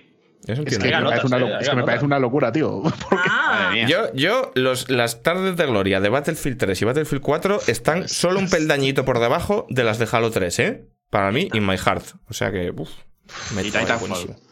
O sea, esto ya han dicho que es crossplay, ¿no? O sea, que podemos jugar unos en PC, otros en una absurda consola. Sí. Ah, sí, vamos, pues mira, nos ahorraremos, nos ahorraremos el problemita de todos los años. De, ¡Ay, que me lo he comprado! sí, sí. Bueno, total, que la mejor conferencia de todos los tiempos. No, me tampoco, es, tampoco es eso. No, no, ha sido, no ha sido la mejor conferencia de todos los tiempos, te lo decíamos. No, no, ha sido, no ha sido ni siquiera la mejor de este 3, pero ha sido una buena conferencia. Sí. Pero te hacen esta conferencia y al final te sacan a Garrus haciendo un heel flip. Y claro. Claro. ¿Eh? ¿Y qué pasa? Y ahí dices, ya, hostia. Oye, que yo había visto una información por ahí de que sí, van a, van a presentar en, en, esta conferencia el multi de, del Mass Effect eh, el Legendary Edition. Y yo le pregunté al tío, oye, pero esto es verdad y tal. Y dice, sí, sí, tengo buena información, tal, que lo van a sacar de verdad, de verdad. Y digo, bueno, vale, vale. Luego hace poco, además, le pregunté, oye, esto que dijiste hace dos meses, ¿lo mantienes en pie? Sigue igual, sí, sí, sí, sí, que sí, que sí. Digo, yo estaba emocionado, en serio, ¿eh? Y cuando habéis dicho que nada de BioWare, digo, me cago en todo. Pero esto lo dijeron ellos semanas antes del evento. ya, ya, ya, ya avisaron. vaya, vaya golpe. Lo sé, sí lo sé, pero bueno, oye, siempre hay sorpresas, joder. Eso está bien, eso está bien. esto es una tendencia más que me gusta, las filtraciones para mal. En plan de, no os flipéis con esta mierda, que luego al final siempre te flipas, ¿no? Pero es como cuando Nintendo dijeron, solo vamos a hablar de hardware, no os esperéis la Switch Pro. ¿Podríamos decir que estaban generando el anti-hype? Un poco, un poco, claro. pues es una buena estrategia, ¿eh? Eh, ¿Cómo demuestran la.? Uy, es que vamos a empezar la décima temporada el año que viene, que esto es una vaina bien Ya loca, ves, ¿eh? sí, sí. Bueno, eh, por cierto, alguien debería ponerse un día a sumar todos los programas que llevamos, porque yo sospecho que igual llevamos ya 500 y no lo sabemos. Sí, yo creo que Pues, pasamos. Creo que no se me pasa bueno. ¿Quieres que lo haga mientras estás hablando ahora de. mientras pasamos las movidas? Pero tienes, tienes que restar los, los programas pequeñitos anuncios, esto, en plan. Claro, es que. Sí, sí, sí, por eso, por eso. No, no, voy a contarlos, voy a contarlos uno a uno, mientras tú vas hablando. Hombre, aquí esto me está diciendo uno, que hay uno. 367. Sí, pero por Ah, eso sí, digo, sí. serán menos, serán menos. Ah, por eso, pero 250 seguro que ya los hemos pasado. Sí, Y- 200. Ah, sí. Enrique, ¿dónde va? 250, sí.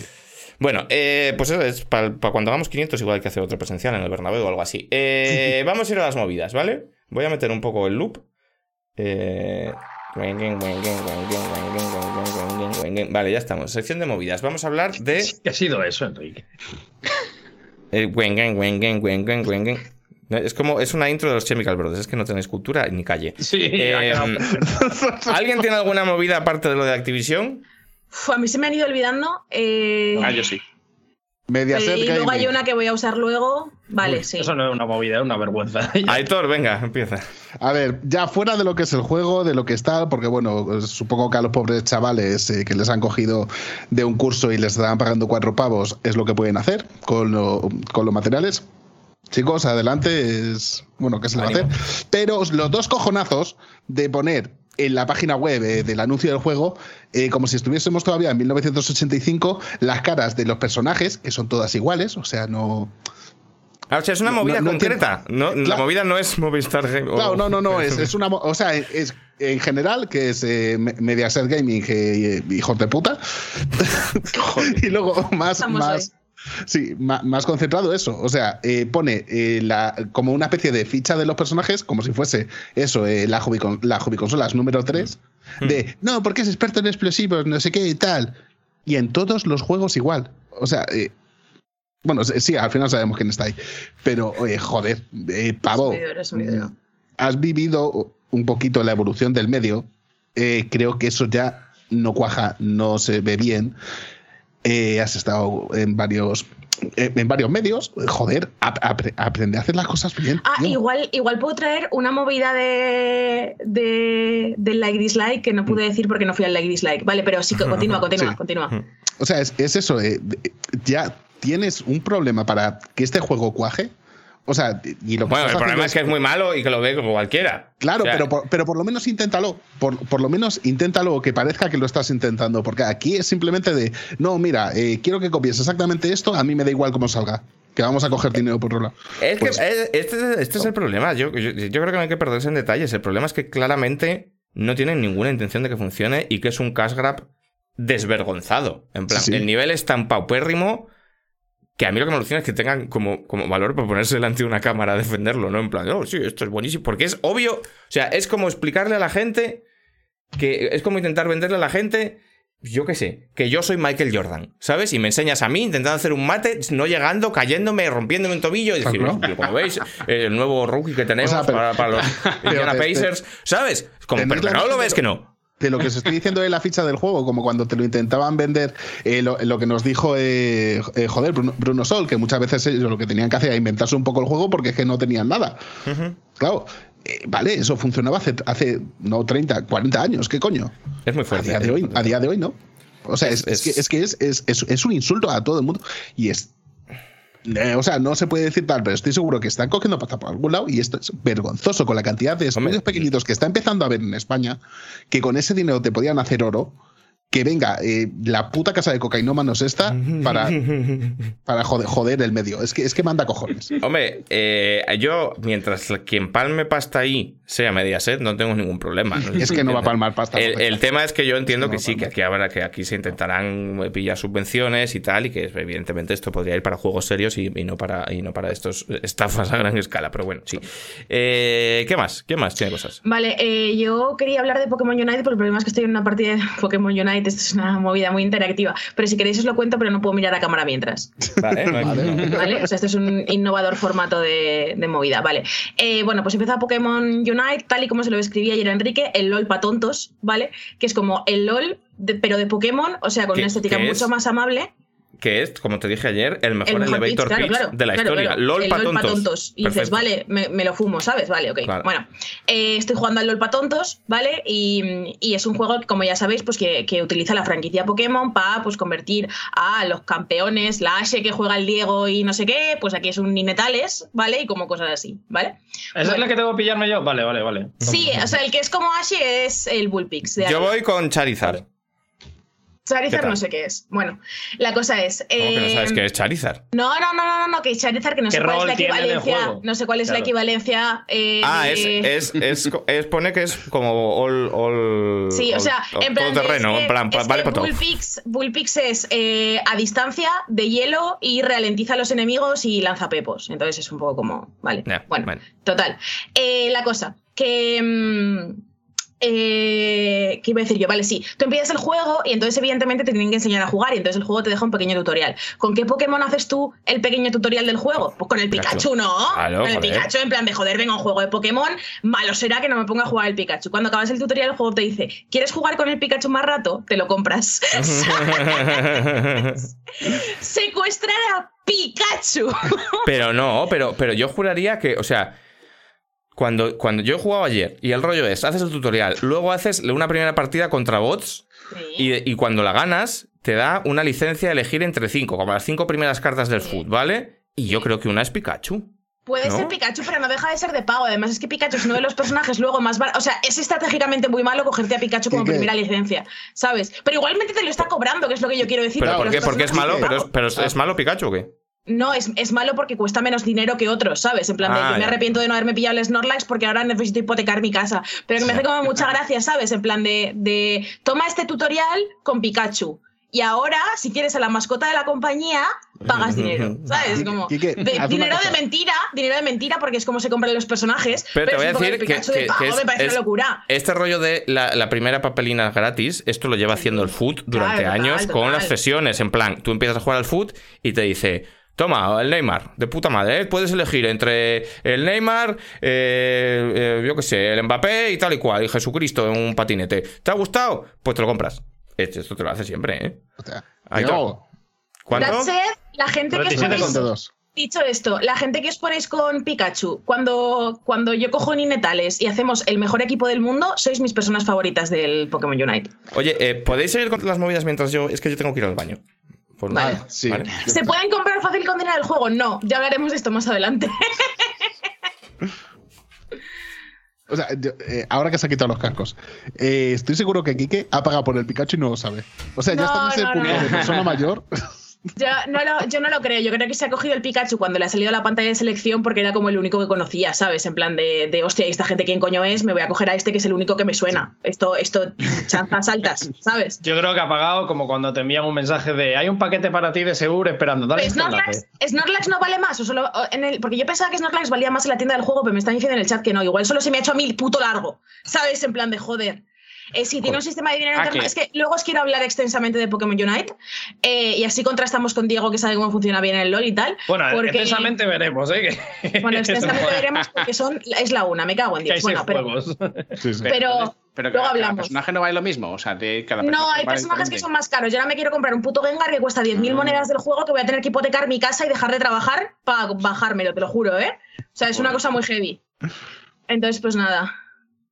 Los típicos Vamos. colegas que se, se esperan a que salgas del salón para ponerte verde. no estamos orgullosos, chicos, pero. No tenemos más movidas, ¿no? O sea, bueno, Sí, yo tengo una, yo tengo una. Ah. Vale, vale, pues Alfonso, dale.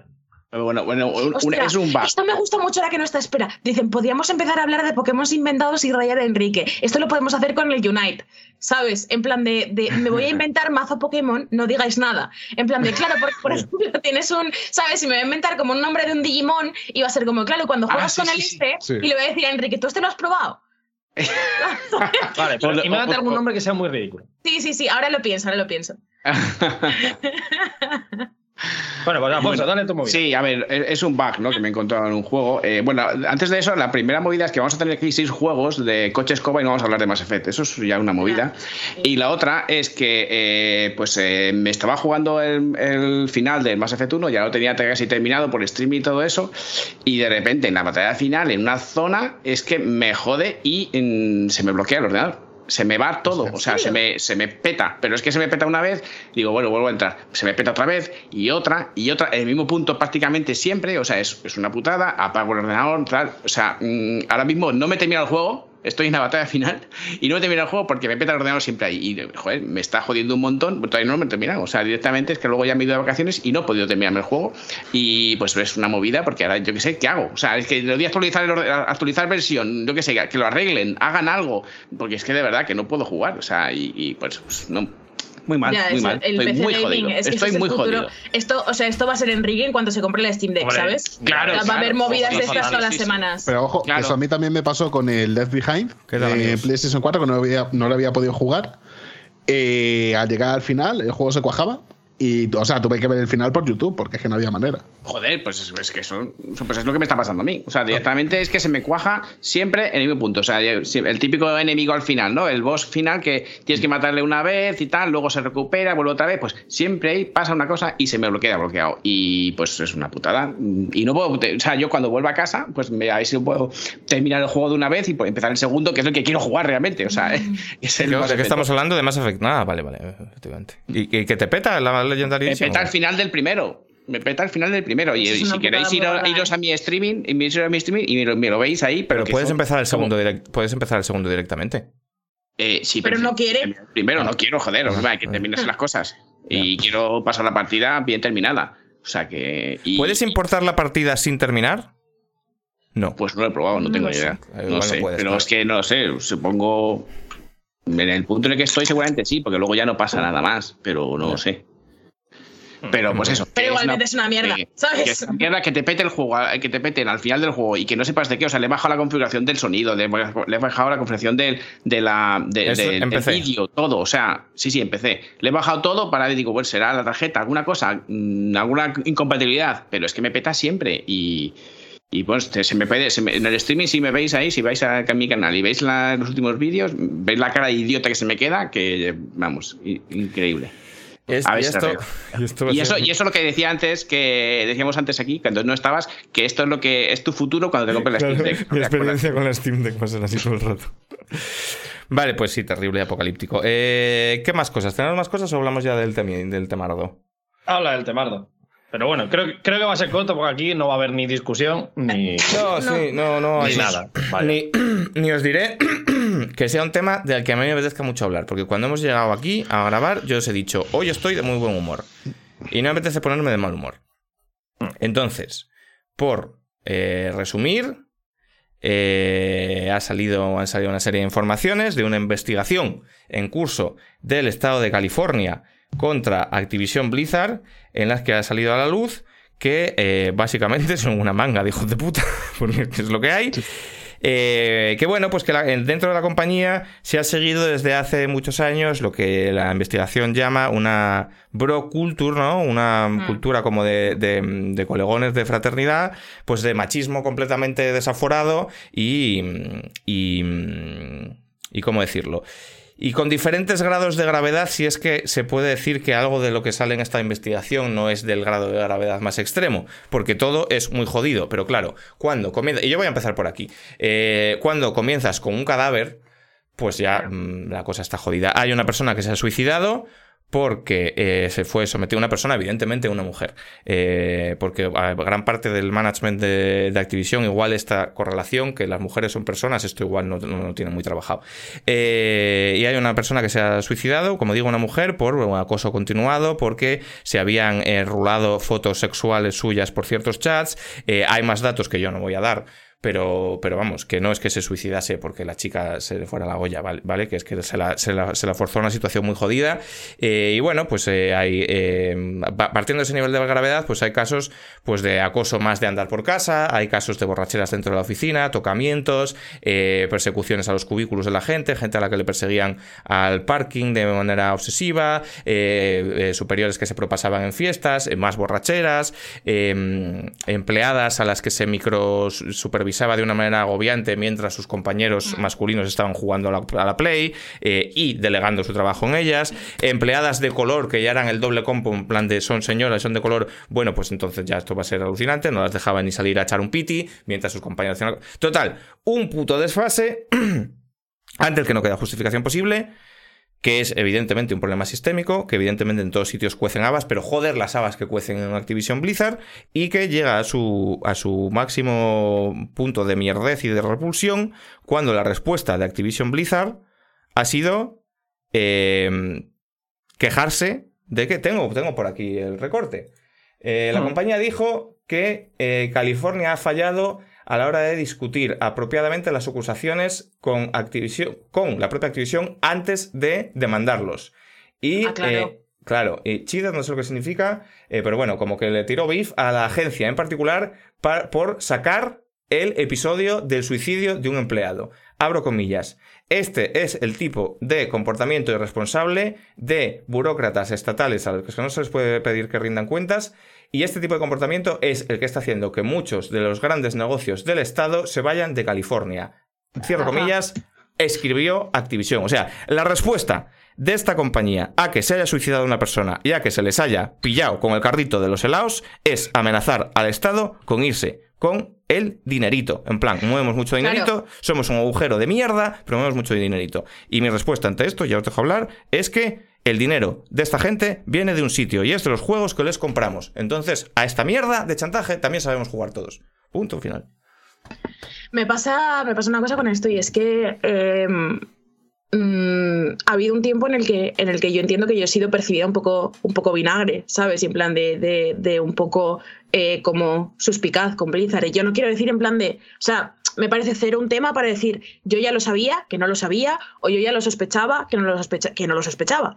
Pero eh, creo que hay un tema aquí que es que Blizzard lleva una cantidad de años, 5, 6, 7 años, monetizando activamente el fingirse una compañía inclusiva y abierta y diversa. Hombre, sí, sí, sí. ¿Sabes? Banderitas que no falten, claro. Claro, y las banderitas que no falten, y la diversidad en el Overwatch, y la, tra- la Tracer en la portada, y, y LGBT friendly a tope, y no sé qué, cuando ha resultado que bajo su misma empresa y con su propio consentimiento tenían debajo esto. Y a mí esto me parece también, o sea, fuera del tema de Activision, que me parece gravísimo, durísimo y motivo más que suficiente, a mi parecer, para cesar las actividades de esta peña, ¿sabes? En plan de, tío, has acosado a una empleada y hasta que se ha sui- suicidado y te ha sudado de los cojones. O sea, yo creo que como mínimo, ¿sabes? Hay que tal.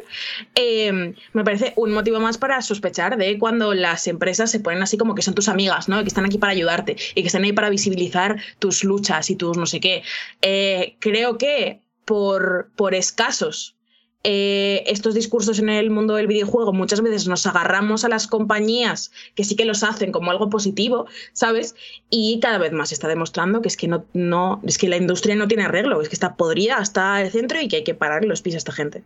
Pero a, a mí, o sea, dentro de que es lo que he dicho antes, que creo que es un problema sistémico y que la industria está podrida y que hay un problema en todos lados, creo que tampoco es justo decir que todos los lados son iguales porque no todas las reacciones han sido iguales. Y aquí, lo siento sí. por volver a sacar la comparación con Ubisoft, pero esta situación también explotó en Ubisoft, no con este nivel de gravedad, pero Mm. explotó. Y Guillemot salió a ponerse colorado y a pedir perdón. Sí, pero luego, luego a- les han dado, luego les han dado un puesto en el Assassin's nuevo. Sí, sí, cierto, cierto, tal, ¿sabes lo cierto, cierto, cierto. Por eso hablo de niveles de gravedad. No digo que esté bien. No digo que esté bien, porque lo único que está bien es que esto no pase y lo único que está bien es que realmente tú vigiles, que no sucedan estas actitudes y que rueden cabezas rapidito y que se sepa que en tu compañía estas mierdas no se toleran. Eso es lo que está bien. Pero si te pillan con esta mierda que ha pasado, lo mínimo que puedes hacer, y por eso hablo de que es lo mínimo, es salir a ponerte colorado. Mientras Guillemot se puso colorado y salió a pedir perdón y a decir que iba a meter dinero en esto, en esto y en esto otro, y que iba a hacer estas donaciones, Activision se han puesto gallos y se han dicho, así pues nos vamos. Esta es la respuesta oficial de Activision. ¿Sabes? Evidentemente la industria está podrida, pero hay sitios más podridos que otros, y Activision es el que más podrido está. A la vista de los hechos. Hmm. ¿Sabes? Y hay que decirlo, y se les tiene que señalar. Oye, es una- Pues son una cosa para culpables. saber- Para saber la magnitud también. ¿Es, ¿Es Activision algún estudio concreto? ¿O es Activision lo que es Eh, todo Activision? ¿O es Blizzard? ¿O es la parte de Blizzard Activision? Blizzard en el conjunto, pero, pero en particular se está hablando mucho de un desarrollador concreto, un lead concreto de World of Warcraft, que es el, es el motivo por el cual eh, se han hecho protestas dentro del juego y la gente ha cancelado sus suscripciones masivamente y tal. Porque dentro de los. O sea, se mencionaba. eh, personalmente a un par de personas, o sea, se mencionaba por el nombre a un par de personas y a un par de responsables, y varios de ellos eran del equipo del WoW. Entonces, esto es un, tema. Digamos que venir viene más de Blizzard, parece ser, pero eh, bueno, Activision al final está amparando este tipo de, comportamientos porque al final es, es la dueña de, todo esto, vaya, de todos los estudios. Hay un vídeo. Si está tan extendido como está en todos los estudios, pues sí que lo están probando. A lo mejor es desconocimiento, que, que, no les excluye, que no les exime, eh, que no sea por desconocimiento, pero es igualmente. Hay, hay un vídeo que no sé si lo habéis visto. Sí, sí, el que estaban comentando también los El de la BlizzCon de 2010, que es muy hardcore que en el que se ve que esto ya sucede desde hace años, vaya, que sale una, una, una, fan, una pobre chavala del público que junta un poco, pues, pues, pues, pues, agallas para en mitad de un público mayoritariamente masculino, pues ya sabemos cómo funcionan estos eventos, eh, para levantarse y hacer una pregunta que podría leerse como incómoda de, oye, está muy guay los juegos que hacéis, pero podría ser que en algún momento miraseis lo de que no parezca todo un catálogo de Victoria's Secret con los personajes femeninos y que vayan todos en culos, básicamente les pregunta de una manera muy agradable y cero beligerante, en plan, se lo pregunta de una manera muy friendly, en plan, oye, ¿esto qué pasa? Y se ríe en su puta cara, básicamente, y le responde un señor alto cargo de Blizzard que si no le gusta ese catálogo de, de señoras en tetas, que cuál le gusta para hacer... O sea, esto le responden. 2010. Pues desde ahí, evidentemente sí existía esta cultura y evidentemente pues esto es lo que ha pasado. Yo qué sé. Eh, eh, si espero, si espero algo, si espero algo de todo esto, es que con todos estos eh, casos que están saliendo y con las repercusiones y con el hecho de que, de que eh, el gobierno y el Ministerio de Igualdad de California les haya denunciado y tal, espero que si tiene que servir de algo, sea para que esta cultura del silencio, que también hay alrededor de las mujeres, ¿sabes? El rollo de esto no se puede decir porque nadie te va a apoyar, porque nadie te va a creer y no sé qué, que al menos se demuestre que sí que se cree ¿sabes? En plan de que merece la pena llevar a cabo este tipo de acciones y merece la pena denunciar este tipo de cosas, a lo mejor no individualmente, porque eso tiene unas repercusiones personales muy jodidas, pero eh, buscar la manera de asociarse, de pedir ayuda, de tal, porque, porque lo que no puede ser es que sigamos más años de esta industria con todas estas cosas pasando de tapadilla. Y lo que por supuesto hay que hacer es y pues lo que podemos hacer nosotros, lo que puede hacer la gente como, como en su casa, como consumidores, lo que podemos hacer nosotros como medios es seguir denunciándolo una y otra vez, aunque sea pesado, aunque sea cansino, porque lo que tenemos que conseguir es que el precio en imagen sea tan elevado que estas cosas no salgan a cuenta, porque para que la gente pueda hablar, para que las profesionales puedan hablar a riesgo de su mm. carrera, porque hasta ahora es como es que si hablo igual se me, se, me, se me flaguea como conflictiva y entonces no me contratan. Para que esta gente pueda hablar, lo único que permite que esta gente pueda hablar es que las compañías sepan que como se sepa que funcionan así, se les cae el pelo de verdad. Y esto solo se consigue insistiendo, insistiendo, insistiendo, insistiendo con ello y una otra vez. Porque si caemos en la situación de, hostia, hablar de acoso otra vez, vaya chapa, vamos a hablar del Sonic, ganaron. A ver, sí, sí. yo lo, único bueno que saco de todas estas cosas que están saliendo últimamente es que por fin se está hablando. O sea, claro, claro, claro, sí, sí, claro, claro, Pero por fin se está empezando a tener, aunque sea un poco de conciencia, que las acciones pueden llegar un poco más tarde, pero joder, se está empezando a, a ver. Sí, pero luego lo que decía aquí, que, que a veces que, que, alguien se pone colorado y se avergüenza y digamos que por lo menos hace como intención de que. pero es lo que decía Paula. Y luego está esto, que esto no es. Vamos, que esto es cagarse en todo y decir, me la pela, voy a seguir igual, me voy con mi dinero, hacerme, me monto mi propio casino. O sea, claro, claro, claro, efectivamente, claro, claro. Pero aquí esto es lo a mí me alucina la desfachatez. Yo lo digo siempre cuando, cuando es, por ejemplo, todo lo del Pride, siempre lo digo, que, por ejemplo, que, que, es cierto, o sea, que tú puedes verlo desde una óptica cínica y decir, evidentemente, a estas compañías les importa un pito de todo esto que hacen, todas las maniobras, son maniobras de marketing, pero lo que digo yo siempre, que hay que verlo también como una victoria. El hecho de que tengan que hacerlo y el hecho de que crean que para su imagen es, mejor hacerlo que no hacerlo, eso es. Es que vamos ganando. Efectivamente. Esta, situación, hace 10 años, como decíais, habría sido uno, y, eh, a lo mejor jactándose de ello, diciendo, pues sí. Yo lo entiendo, Claro, claro. Igual, que, igual que hace no tanto Dan Houser se jactaba del crunch. Esta es la movida. y es justo lo que dice Diego. Yo no estoy de acuerdo. ponerte banderitas del orgullo implica que a cierta gente le va a caer bien y a cierta gente le va a caer mal. Y esta gente solo ve Excels. Y el hecho de que ahora todas se pongan banditas de orgullo es por lo que dice Diego, porque vamos ganando, porque lo que ganas es mayor de lo que pierdes. Tristemente es lo único que piensan, pero es así. Yo, yo es que no estoy de acuerdo con esta, este razonamiento. O sea, entiendo, entiendo por qué lo decís, pero no creo que sea algo que hayáis celebrar, que haya que celebrarles. Celebrarlo como victoria personal, en plan de lo tienen que hacer porque ser un homófobo está mal visto en la sociedad. Ok. Eh, darle aplausos porque ¿eh? hagan estas cosas. A mí no me parece que es mejor, no me parece que es mejor hacerlo que no hacerlo, cuando hacerlo está implicando un blanqueamiento de actitud para dentro de la compañía, mientras la gente de dentro de la compañía, las mujeres dentro de la compañía están sufriendo. O sea, yo te quiero decir, entiendo el rollo, entiendo el rollo, pero no creo que sea un caso, o sea, visibilizar es mejor que visibilizar, eh, que no visibilizar, es una cosa, ¿vale? Que funciona para la acción individual, ¿vale? Pero cuando hay un interés económico en esto, como lo hay aquí, mm. creo que no es un discurso que tengamos que tener. Entonces, entiendo lo que decís, pero a mí me parece que hay que poner un poco el freno en la manera en la que aplaudimos a determinadas empresas por determinadas cosas. No, no, pero eh, es que no, estamos hablando lo mismo, ¿eh? no digo aplausos a las empresas, digo aplausos a nosotros. Claro, claro, es justo. digo lo de hacer ruido. Yo, no estoy diciendo que esté bien que lo hagan. Hmm. Yo estoy, yo estoy analizando por qué lo hacen y estoy dando la razón a Diego en el sentido de que hmm. si lo hacen es porque vamos ganando. Si lo hmm. hacen es porque en 2010 ponerte la banderita arcoiris igual no se lo ponían porque había más homófobos que ahora y ahora se la ponen porque han hecho un F y le han dicho no sale a cuenta ponerla. Yo no, yo, no, yo no aplaudo esa actitud. Yo no aplaudo que le sude los cojones lo que, la, situación y la, y, la, lucha y los derechos de la gente. Y los, yo no aplaudo eso. Yo digo que eso constata que vamos ganando y que lo que hay que hacer es seguir dando el puto coñazo y quejándonos para para que a las compañías mm. no les salga restable cuando hagan ese Excel comportarse como una panda cerdos. Eso es lo único que estoy diciendo. y esto poco a poco, pues vaya, yo qué sé, pues influyendo en el, a nivel de, pues mira, es que ahora tenemos que contratar a, gente pues, pues que tenga una cierta mentalidad, tenemos que mirar estas cosas porque si no van a mirar mal. Hostia, pues entonces ya hay gente que está entrando donde antes no podía entrar.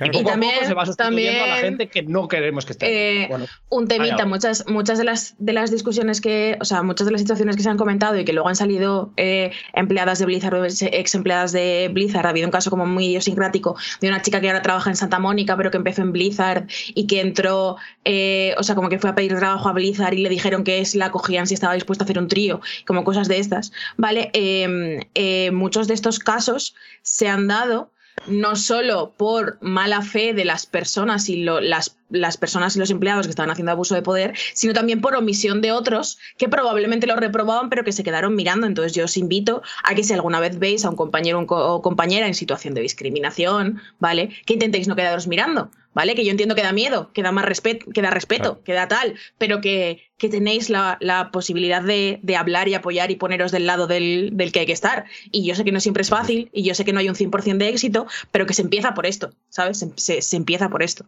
Sí, sí. Hay que mojarse, amigos. Esto es un poco el resumen. Eh, vale, eh, pues ya está. Eh, hablado de este tema, le hemos dedicado más tiempo del que a mí me hubiera gustado porque es un tema repugnante, pero bueno, es lo que hay, hay que hacerlo. Eso, es un poco la batalla. Eh, así que voy a meter otro loop haciendo ruidos por la boca para cambiar, para cambiar radicalmente de mood. Mira, mira a Nicolas Cage como se le ve por ahí de fondo con, la melena al viento. Hace mucho que no hablamos de Nicolas Cage. Es guapo el cabrón, ¿eh? El otro día estuve viendo La Roca y dije, vaya puto máquina, chaval. Eh, ya está. Vamos a hablar de seis juegos.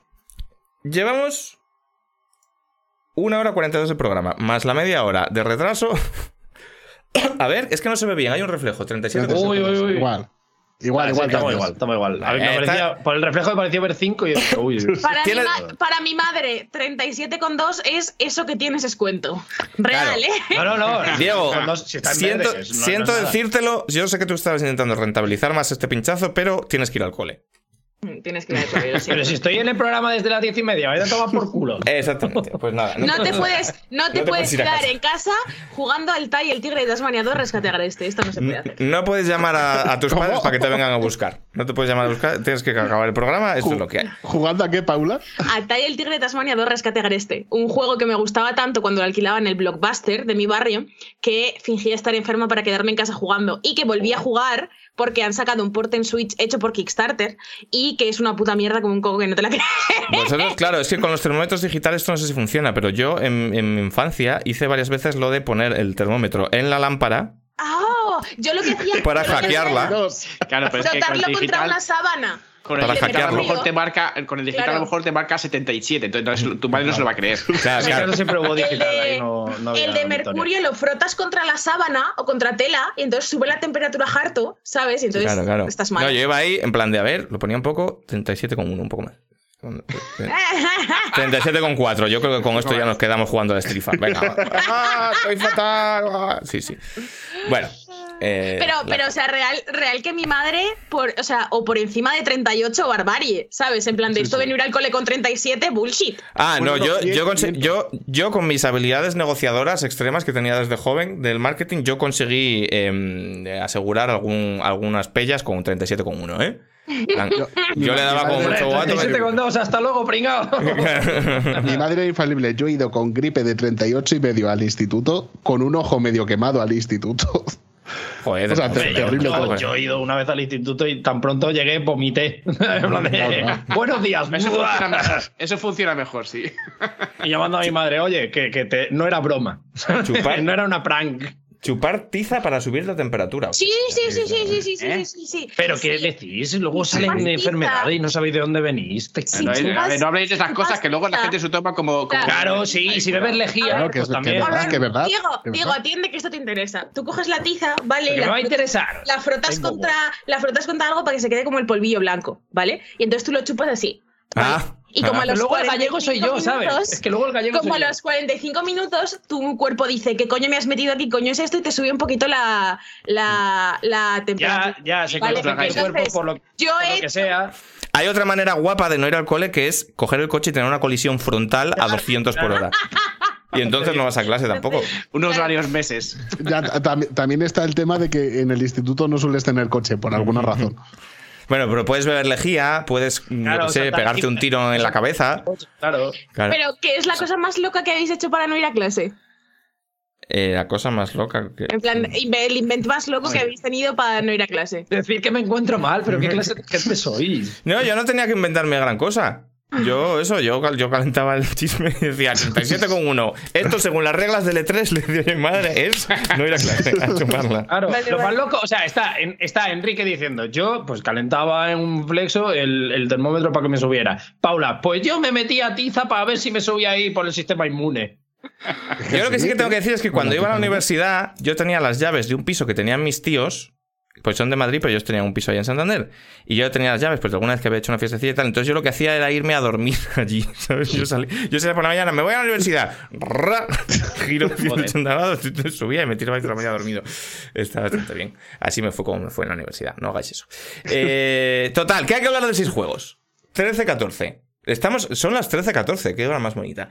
Vale, eh, ¿por dónde empezamos? Yo tengo aquí apuntado. Hay que ir a toda polla, ¿eh? O sea. No vamos a hacer seis juegos, vamos a, vamos a ya quitar esta falacia. No, que no, vamos a hacer seis juegos, pero se va a hacer muy rápido. Hay que hacerlo muy rápido. Yo tengo Pokémon Unite, Zelda. No, ese, ah, ese déjalo de último, es el gordo. Es el último, es el último. Zelda. Zelda. Este Empieza con Zelda. Venga. Eh, Monster Hunter Stories 2. Mass Effect eh, Legendary Edition. The Longest Road on Earth y Chicory. Chicory. Igual empieza, empieza por el Monjan. Empiezo por el Monster Hunter. Vale. Pues venga, Monster Hunter, vamos. Monster Hunter Stories 2. Eh, a ver cómo hacemos. Uy, es que me, me- esto es mucha presión hacerlo tan rápido. Vale, Monster Hunter Stories 2 es la eh, segunda parte. Eso es que todos habéis paus, ya habríais llegado hasta aquí. De el spin-off con el que Capcom ha decidido convertir su franquicia Monster Hunter, la, la nueva franquicia favorita de Paula, que ahora es una em, pues, pro gamer de esta mierda. Una mujer de cultura que, que llevaba todo ese tiempo ciega. O sea, es como, como cuando los de, los de la, cue- la cueva de Platón salen de la cueva. ¿Sabes? O sea, yo me siento así con el Monster Hunter.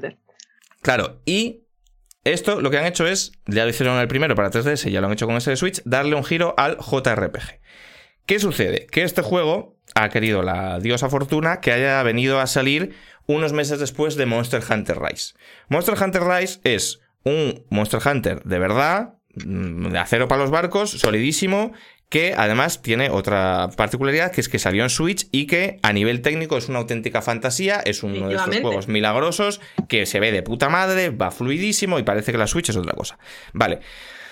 Entonces, ¿qué pasa? Que con el buenísimo sabor de boca de, de Monster Hunter Rise llega este Monster Hunter, Monster Hunter Stories 2 que todos, creo, le teníamos muchas ganas porque en los trailers parecía el juego más bonito de todos los tiempos. ¿Por qué? Porque tiraba mucho de este rollo, de esta nueva escuela de imitar a Breath of the Wild. Entonces, los gráficos tenían este rollo como cel shading, pero con mucha estética de Breath of the Wild, a nivel del tratamiento de los colores, el diseño de los personajes, las cinemáticas eran muy espectaculares, tal y cual. Y entonces era como, joder, un Monster Hunter con, el bestiario Monster Hunter, con el argumento, porque lo que los, Monster Hunter no pueden presumir es los argumentos que son reguleros, pues con un argumento guapo, tal cual, y con este acabado técnico, bueno, pues hemos triunfado, multimillonarios, juego GOTI y ya está. ¿Qué sucede? Que esto solo es cierto, cierto en parte. ¿Por qué? Para empezar, porque el juego es verdad que en las cinemáticas es muy bonito, pero de las cinemáticas al gameplay hay un salto de dos generaciones. ¿Vale?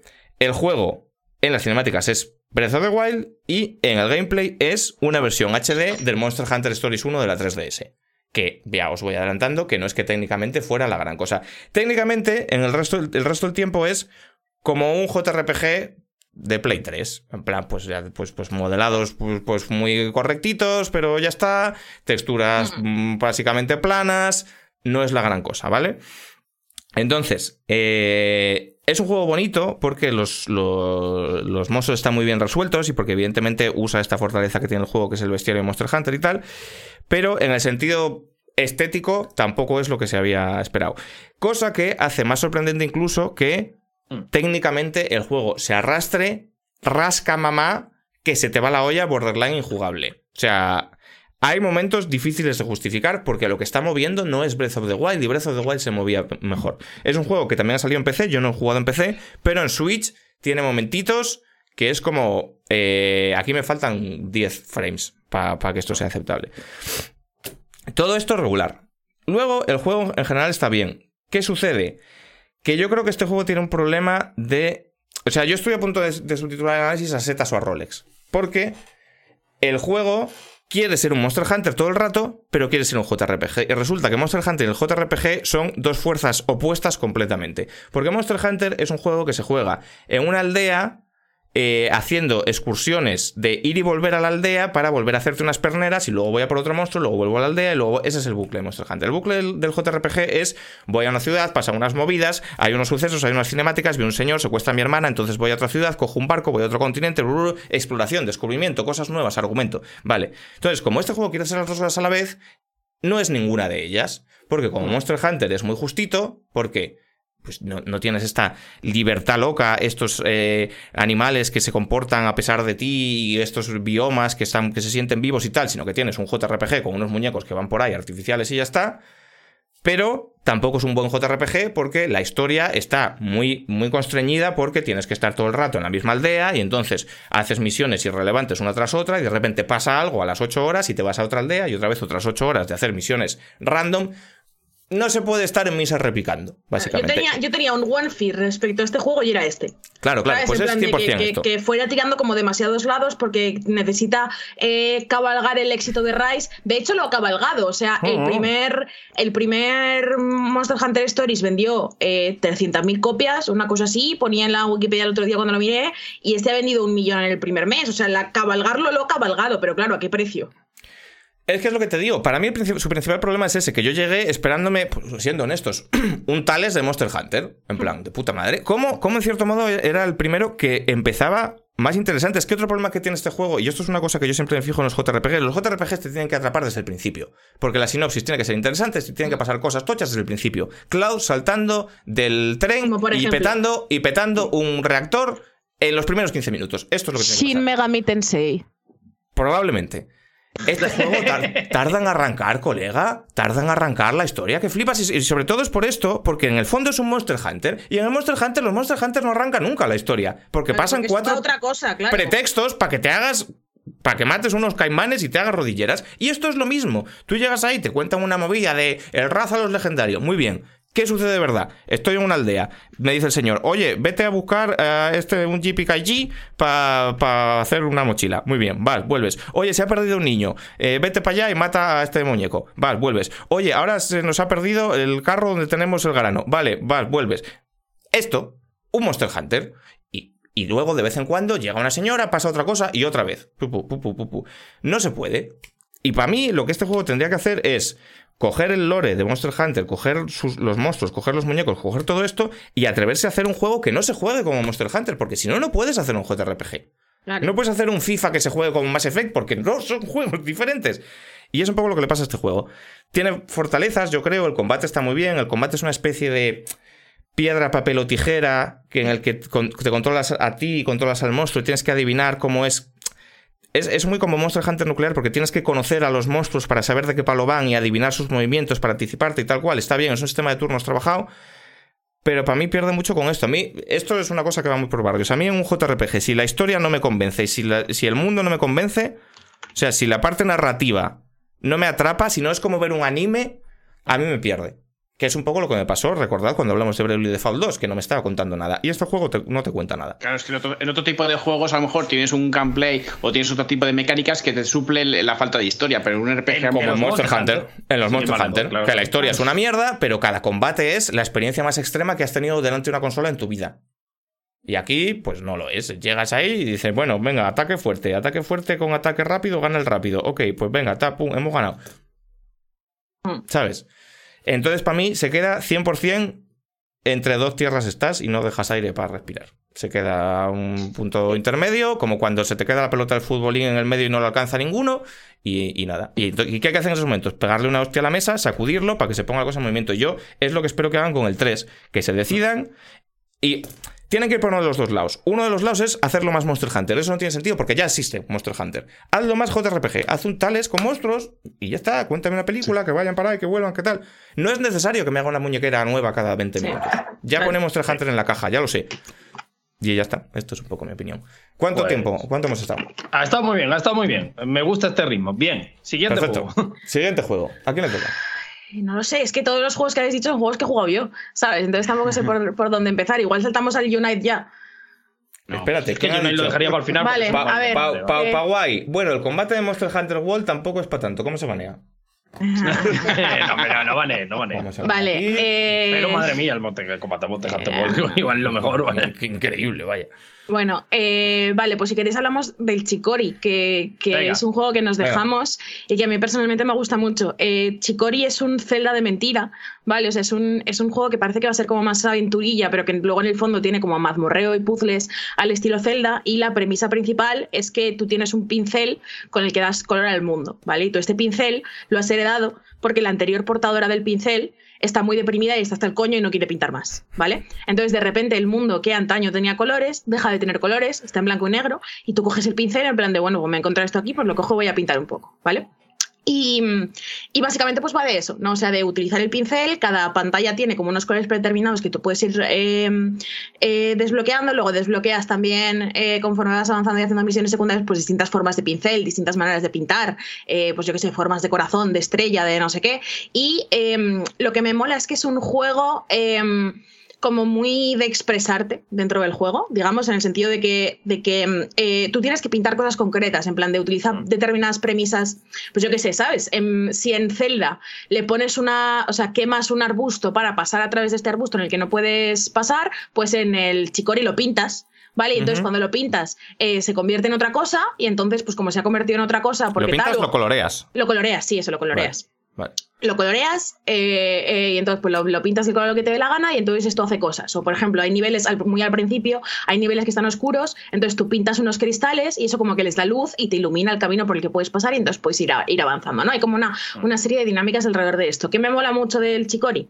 Eh, punto uno, que la historia es mucho más profunda de lo que parece. O sea, el, el, rollo de vamos a pintar esto de colores y tal tiene como mucha más chicha porque al final acaba hablando de, de como muchas cosas de síndrome del impostor, de, de relación con la creatividad. O sea, a mí me ha pegado, me ha pegado eh, como un camión porque es un juego muy eh, de discurso de gente que crea cosas, ¿sabes? en plan de, hay, hay, una, hay una escena concreta en la que, claro, tú has cogido el pincel porque te lo has encontrado y tú has empezado a hacer tus cosas como has podido, ¿no? Y pues has ido haciendo pequeñas movidas en plan de, por resolver puzzles, pero también te has encontrado a un señor en el pueblo que te ha dicho, oye, es que mi casa está muy fea porque ha perdido el color, píntamela. Y entonces tú se la has pintado y te ha dicho, ves que ese color no me gusta, ponme otro. Y le has puesto otro y ha dicho, ah, vale, está guay, muchas gracias, ¿no?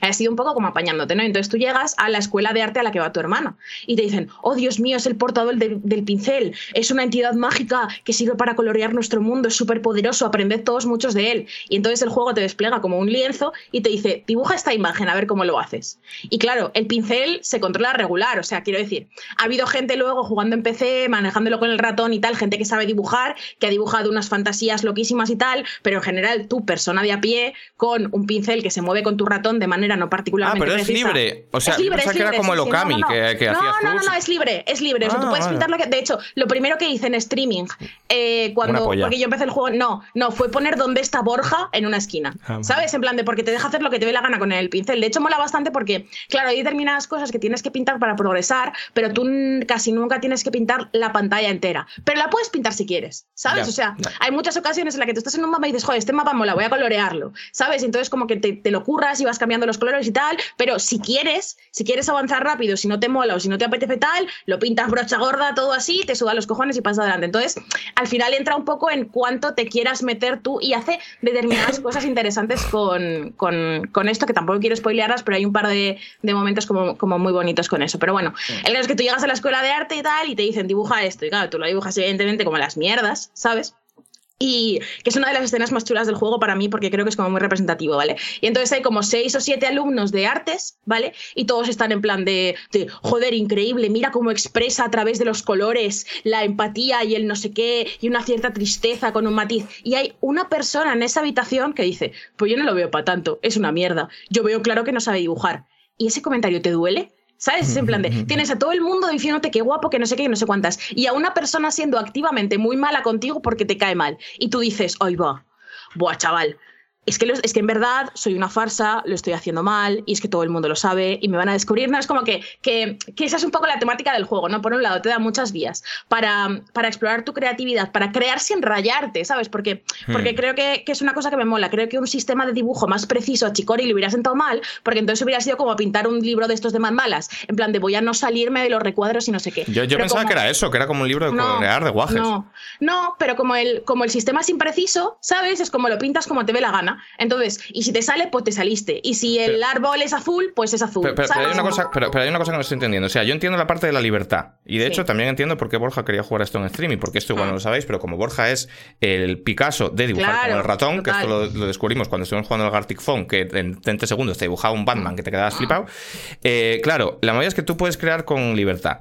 Pero esto está comprendido por el juego de alguna manera. Quiero decir, si yo dibujo una cosa curradísima o dibujo un pito, el muñeco ese me va a decir que es una mierda No, da igual. igual. Da igual, sí. O sea, sí. tú lo haces porque lo quieres hacer, pero Claro. como si lo haces en el paint porque te aburres. Claro, el Ya. juego, el juego, claro, juega con el hecho de que tu personaje es un novato que no sabe muy bien lo que está haciendo, ¿vale? Entonces, eh, pues el caso Borja jugando al Gartic Phone. Pusimos a siete personas a jugar al Gartic Phone y eh, nos, nos desenvolvimos con el ratón en distintos niveles de, de proficiencia, ¿no? Pues hay a quien se le da mejor, hay quien tiene un poco menos de ojo, hay quien pone el marrón rojo porque es daltónico, ¿sabes? Es como una serie de estas cosas. Pero el ¿De juego quién te va será ese misterioso el, coloreante? beef. El te beef. va introduciendo, te va introduciendo eh, pequeñas mecánicas que hacen que realmente tú no quieras tampoco hacer el pollas. Lo puedes hacer si quieres, pero por ejemplo, el primer retrato que pintas en la academia de arte, eh, tu hermana lo cuelga en tu casa. ¿Sabes? Entonces, claro, joder, no voy a dibujar un a pito. Claro, no voy a dibujar un pito, ¿sabes? Para que esté aquí puesto. Paula, ¿has dibujado, de tener ¿has dibujado un pito, sí o no? Sí, sí. Ah, vale, pues- Eh, pito bien. y luego me he arrepentido un poco. Luego me he arrepentido un poco porque luego hay una galería de arte que está como en la plaza del pueblo y que se van poniendo como distintos cuadros que tú vas eh, dibujando en distintas misiones. Como que alguien los coge y dice, mira, guapo esto que ha hecho nuestro Chicori, que es como se llama el, el señor que, que lleva el, el pincel, ¿vale? Es como el, el título. Y claro, dibujas un pito y, y ves a un personaje que son muy simpáticos y muy agradables, que yo creo que es parte del juego, ¿no? Que los personajes son majos, que te caen bien, que tienen diálogos enternecedores, historias que te como que te molan, ¿no? Y entonces ves a un personaje que te cae bien, coger todo entusiasmado, la polla gorda que es dibujado para reírte y ponerla en la plaza del pueblo diciendo qué orgulloso estoy de ti y dices, ahí va, ahí va. Bueno, comedia de lío". aventuras, claro. Estaría, estaría gracioso que, que en realidad si fuera capaz de reconocerlo, que, te, que de repente un día Claro. "Oye, tremendo cipotazo. Y tú, Claro. Como- es- ca- claro, es que yo pensé que era un poco como. ¿Cómo se llama este juego? El Scribblenauts, que el- tú dibujabas, escribías tremendo Life. pollón. Y, Ah, y- vale. eso. Y es- salía, si lo había, había tremendo pollo. ¿Era Drown to Life? Ah, eso, el Drown to Life, El. Drown to Life es el que hacías las plataformas y los entornos dibujándolos con la DS. Sí. No, no, pero yo digo el Scribblenauts que, que, tú escribías eh, botellón y te, y te, salía botellón. escribías Cthulhu y te, salía, a mí, lo que, a mí lo que me mola del Chicori es que em, el juego nunca te prohíbe hacerlo mal, ¿vale? Y nunca te censura que tú sudes, que lo pintes todo con brocha gorda del mismo color y te sube los cojones y tal, pero tiene muchos mecanismos como subrepticios, sutiles, que te hacen estar muy dentro del juego porque está muy bien escrito, que te hacen estar y no querer hacerlo mal, ¿sabes? en plan de, no querer ser el elemento disruptor de esta historia que viene aquí a, tomarlos, a tocar los cojones en vez de a tomárselo en serio, ¿no? Y, creo que lo consigue mucho y de hecho, cuando ves a gente jugar, eh, eh, lo notas en el sentido de, de, de esto es un juego que es muy fácil pasártelo haciendo para adelante, ¿sabes? Y la gente se para a pintar los arbolitos, decir las flores amarillas, el suelo no sé qué, vamos a pintar el suelo de aquí, vamos a hacer un atardecer, ¿no? Como que, que creo que sutilmente te empuja a, a, esa creatividad bien, no necesariamente a poner tonto el que lo lea, ¿vale? está guay. Pero luego, además de eso, y lo que me sorprende, yo pensaba que el juego va a ser este gimmick y ya está, ¿no? Pero, pero lo que me sorprende es que tiene mazmorras y puzzles muy bien diseñados, que, que, que utilizan las mecánicas que te da el juego y que te vas bloqueando con mucha originalidad. Y, en ese sentido se queda como un Zelda-like, con una premisa, una dinámica eh, graciosa y curiosa, pero que te cuenta una buena historia y que tiene buenas mazmorras. Entonces, que es como 10 de, ¿sabes? O sea, no, físicamente este juego no se le puede pedir más que lo que hace. En plan yo, tengo una, queja. Sí. Que es que basta ya de la premisa de el mundo se ha quedado pocho y ha perdido el color, hay que devolvérselo. Mm. Porque es el tópico más, Es más tópico que tópico. Es que lo ¿eh? usa súper bien. Es que lo usa súper bien. pero es que ¿cuántas veces van ya? Claro, pero. El Prince of Persia 2008, el de Blob. joder. La cosa es, la cosa es, la pava que la pava pinta los, los colores y lo deja de hacer y, tira el pincel, ¿vale? Eh, porque está deprimida y no le sale crear. ¿Sabes? En plan de, o sea, básicamente es un juego sobre una persona con un bloqueo artístico tochísimo que le impide crear como haría normalmente, ¿vale? Y entonces tú tienes que ayudarle a ver que hay maneras de crear digamos, ¿sabes? O sea, que, que no, no toda la creación tiene que ser súper pensada, no toda la creación tiene que ser excelente, sino que a veces crear es simplemente hacer las cosas y hacerlas de buena voluntad y hacerlo lo, lo mejor que puedas y ir creciendo y avanzando con eso. Y joder, creo, es verdad que es estereotípico, ¿sabes? Pero me parece que la traslación mensaje-mecánicas es 10 de 10. No, no, sí, sí, suena muy bien. Ya digo que el único problema es esto. Me gusta lo que ha dicho Warlock Gamer, vuelta de tuerca. El mundo es colorido y tienes que robar los colores y pintarlo de blanco y negro. Pero estaría bien, estaría bien, por una vez, para variar. Bueno, eh, total, 10 minutitos. Vamos muy bien. Vale. Vámonos al siguiente. Más cosas. ¿Qué más juegos tienes en la lista? Más Effect. Eh, eh Alfonso. Venga, Alfonso, más Effect. A ver, más Effect. Eh, a ver, pues es que no me lo tengo preparado, pero bueno, eh, Mass Effect. Vamos a ver un poquito de qué Llevas toda tu vida preparado para esto. claro, lo te iba a decir yo. Mass Effect, son tres juegos, ¿vale? Es una saga de tres juegos y, bueno, pues eh, va un poquito, el primero va más de, más RPG y menos acción, al final va evolucionando a más acción y menos RPG y al final pues más todavía, más acción todavía y menos RPG. Es una evolución más o menos interesante. Eh, a mí me gusta, básicamente me gusta más lo de acción me gusta bastante, lo de RPG, bueno, sí está bien, bien hecho, ¿vale? Y lo que tiene sobre todo es que tiene un lore increíble. Es un lore en el que eh, han pasado muchas cosas antes de, antes de, que tú llegases, han pasado muchísimas cosas en el universo, en, en, esa galaxia, y tú básicamente, bueno, pues entras ahí con ya todo empezado, ¿vale?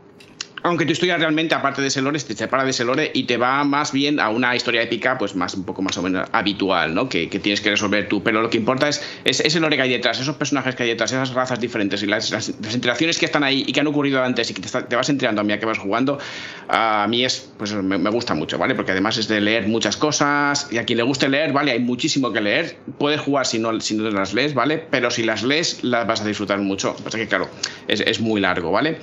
Eh, entonces, bueno, pues ya te digo que en este juego, aparte de eso, de, del lore increíble, de tu misión épica y bla, bla, bla, lo que mola son las relaciones. Hay dos personajes con los que te relaciones, es una, es una mecánica también de, de conversaciones y, bueno, pues eh, cómo, cómo, te relacionas con ellos, cómo tus decisiones van cambiando, cómo te ven eh, a, ti eh, en cuanto a tu comportamiento y todo eso, pues está muy bien. Puedes hacer, puedes hacer diferentes tipos de juego, ¿no?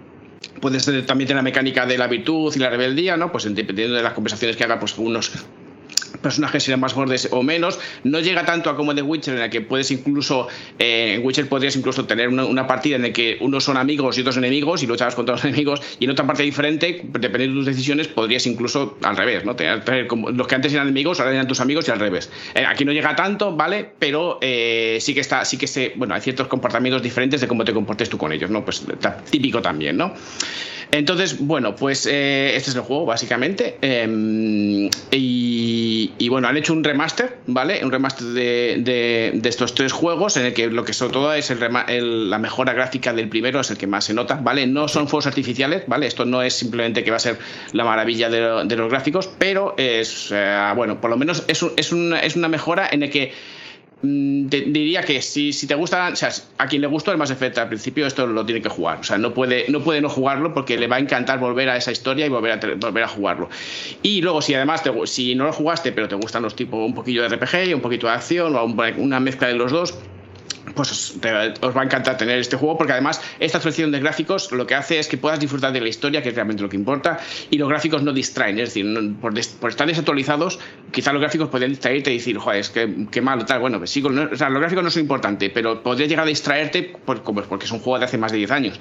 Eh, con esa actualización ya digo no son fuerzas artificiales pero funciona muy bien y, y bueno pues puedes disfrutar de nuevo de la historia de nuevo o por primera vez vale ¿Y qué más? Pues no sé, eh, ¿qué más? Pues es un juego peliculero, a ver, ¿vale? Es, simplemente de acción, que, eso es lo que, lo que va a encantar.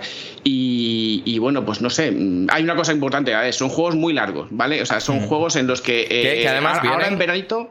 Vienen con todos los... menos uno que se perdió Vienen con todos los DLCs. Que tampoco era muy importante, sinceramente. Pero tiene con todos, los DLCs, con todos los DLCs. Y son juegos largos. Es decir, mm, yo esto no lo veo para época de exámenes ni esas cosas. ahora en veranito a lo mejor sí que se podía, bueno, en un momento echar unas cuantas horas. Pero a ver, si juegas como la gente que juega a toda leche, que son 150 horas los tres, no sé. A mí, a mí más de 300. O sea, yo, yo mm, invertí, por el recuerdo que tengo, unas 50 horas en cada uno, 50, 55 jugando de la manera más completista que yo he jugado en mi vida, que no, es hacerlos, al, no es hacerlos al 100%, porque yo nunca hago Pero es hablar con todo Cristo. Pero es hablar con todo Cristo, o sea, yo no, no, no, he dejado pasar... Para mí jugar a Mass Effect es religiosamente hacer lo que haya que hacer, la misión, lo que sea, y luego la putivuelta por la nave, hablando eh, con todo Dios, agotando hasta la última línea de diálogo, porque, es lo que dice Alfonso.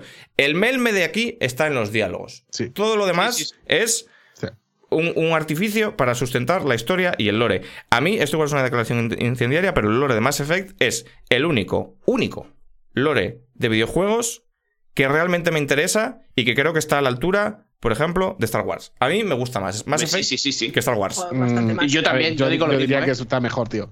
Yo, diría que es mucho, mucho más rico, mucho más interesante. es, que, flipas con la cantidad de cosas que se han creado como lore que, que, que, desde el punto de vista empresarial de juego dices, pero esto ¿para qué vamos a invertir dinero en meter esta movida que en, la, en, jugabilidad no se utiliza, en, muchas otras cosas no se utiliza para nada, pero lo han metido ahí por, porque sí, y claro, a la gente que, nos gusta leernos y enterarnos de todas las cosas y fliparnos con historias de este tipo de cosas, pues, pues nos flipa, nos flipa muchísimo. Entonces ese lore es increíble. Y digo que lo puedes invertir, puedes invertir el tiempo leyéndote todas las cosas que, para leer hay un montón de, lectura y además que es interesante, joder, que te lo puedes leer. Mm. Yo invertí ese tiempo en el primer, la primera, cuando lo jugué en principio, eh, ahora no lo estoy invirtiendo porque ya me lo sé, ¿no? Pero, pero, pero bueno, que ya digo que si lo quieres, o sea, además, además leerte ese lore te digo que disfrutas muchísimo más el juego, o sea, muchísimo más, porque te enteras de muchas otras cosas que te pueden ser desapercibidas y ya está. Y en cuanto a, jugar tipo historia y tal, bueno, pues tiene, tiene un modo de, juego en el que puedes decir,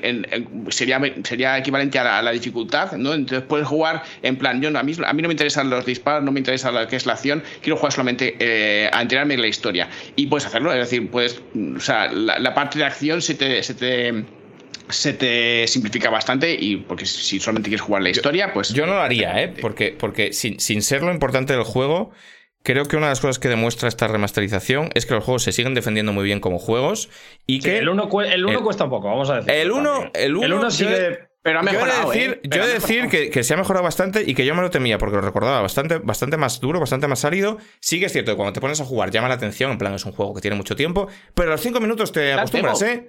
A los cinco minutos te acostumbras. Perfectamente. Y, mm, y eso, y lo que estaba diciendo es que, o sea, que me parece que merece, tan- merece la pena a nivel. Yo me he leído los libros, vaya. O sea, la historia merece tantísimo la pena, la pena que, mm, que si no los habéis jugado.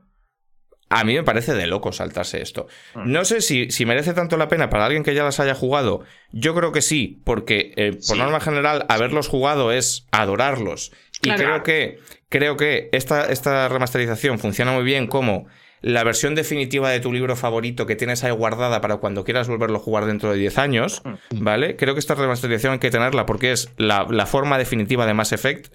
Pero Mm. si no habéis jugado, por favor, jugad, porque es que Sí, sí. es, De hecho, es lo más. Nos ha pasado una cosa curiosa a todos los que lo hemos jugado, que es que, eh, y, y a Enrique me consta que le pasó y a mí me pasó también, que como que, o sea, más de veces es una de nuestras sagas favoritas, de Sí, la mayor parte duda, estamos en este duda, chat, o sea, es de las, de las mejores. Y tenemos, Sí, los- sí. ya digo, hay que salir los libros, yo tengo ahí el libro de arte detrás, o sea, a mí me flipa.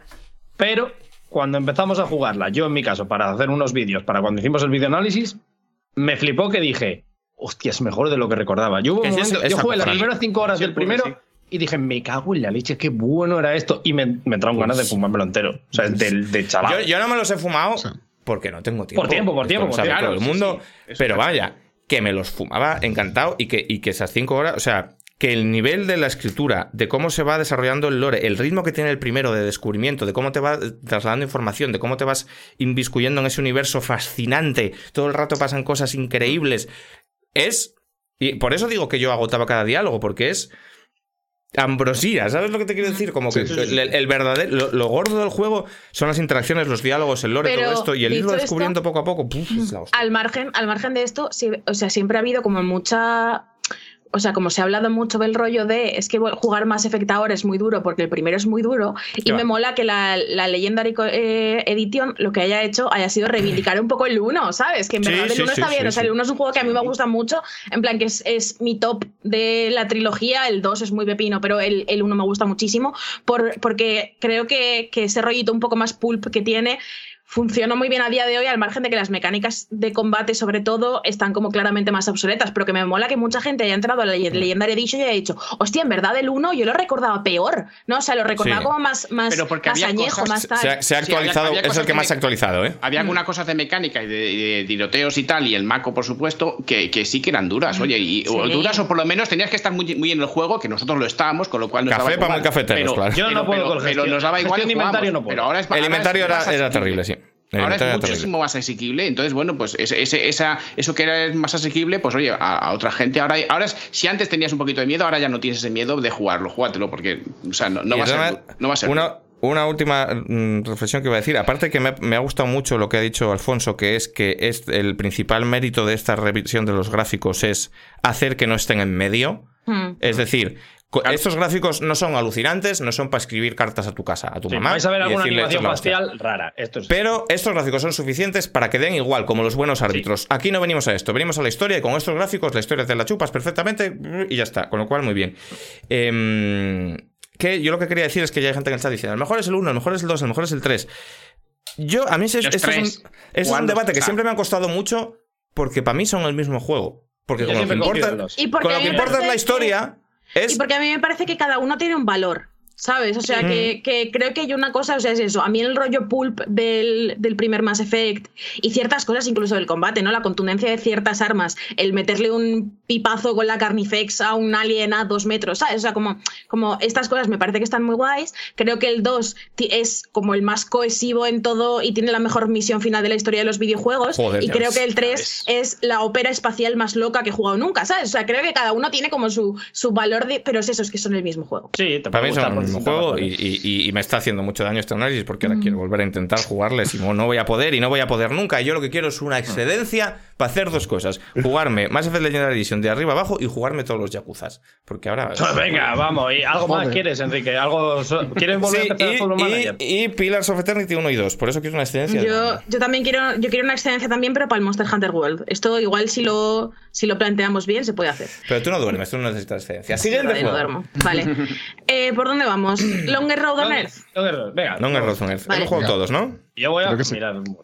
A ver, termómetro. Eh, Ah, 37 está con Ah, sí, uno. pues igual. Lo que No, tienes bajando. es cuento, ¿vale? Sí, sí, eh, sí, sí. Pues, Y ayer 39 grados, el cuento, sí. eh, pues eh, de Longer Road Runner no sé, no sé quién quiere, por no, por no Yo- chapar yo, que ya, tengo dale, que dale, hacerlo dale de- tú vale. que te, to- te toca un poco, ¿no? Pues eh, Longer Road on Earth es un juego desarrollado por Brainwash Gang. Quiero dejar claro que son colegas nuestros, ¿vale? O sea que no queremos ser partidistas, pero que es que es un juego que yo muy honestamente creo que me hubiera flipado si lo hubiera jugado de Paco Pérez, ¿sabes? En plan de que no, no, no creo que haya un- una identificación entre que sean colegas nuestros, pero creo que hay que decirlo porque tampoco me parece como tal, ¿no? Pero bueno, es un juego muy cortito, es un juego que dura un, un par de horas y es un juego que no tiene diálogos y que, que básicamente, bueno, no tiene diálogos, esto ya lo dije en su momento en Checkpoint, que decir que no tiene diálogos es una trampa, porque es verdad que los personajes no hablan, pero la música, eh, que Sí, sí, que tiene letra, habla Claro. y habla de la puta hostia, ¿vale? Claro, claro, claro. Entonces, es un juego un poco sobre esta angustia existencial contemporánea, que al que yo creo que el confinamiento le ha quedado súper bien, en el sentido de que también es un momento en el que nos hemos planteado muchas cosas, ¿no? Sobre como la dirección de nuestra vida y nuestras interacciones con la gente y con el trabajo y tal. Y, y que básicamente me parece que su gran valor está, aparte de ser un juego muy bonito, que creo que tiene escenas muy memorables y muy chulas, eh, el valor de dar un puñetazo sobre la mesa y decir, es que se pueden contar historias en los videojuegos de otra manera, ¿no? O sea, parece que la manera de contar historias en los videojuegos es como, o te haces un Mass Effect, en plan de un juego con mil decisiones y como impacto narrativo sobre lo que tú haces y lo que tú tal y la gente a la que le pegas tiros, ¿sabes? O por el otro lado, un walking simulator en el que todo sea la historia, no hay absolutamente nada más que hacer, tengas que estar como muy explorando y tal, ¿no? Parece que estas son como las dos maneras de contar cosas en los videojuegos y contarlas bien. Y The Longer Road on Earth te pone un juego en el que te mueves en 2D, con sus gráficos en blanco y negro, con la música que básicamente te hace interpretar las escenas un poco según, según tú vayas. O sea, es que hay una escena, ¿vale? En la, que, en la que hay un personaje esperando a que suba el café de la cafetera, ¿vale? Y la música dice algo así como running out, out of time, ¿sabes? O, o no Mm. sé qué, ¿sabes? Y, y, y claro, es, es una escena que igual en sí mismo no te dice nada, ¿sabes? O igual como yo reviertes a ese momento todas las mañanas en el que estás mirando subir la cafetera y planteándote un poco que, como todas las decisiones que te han llevado a ese momento, ¿no? Y creo que...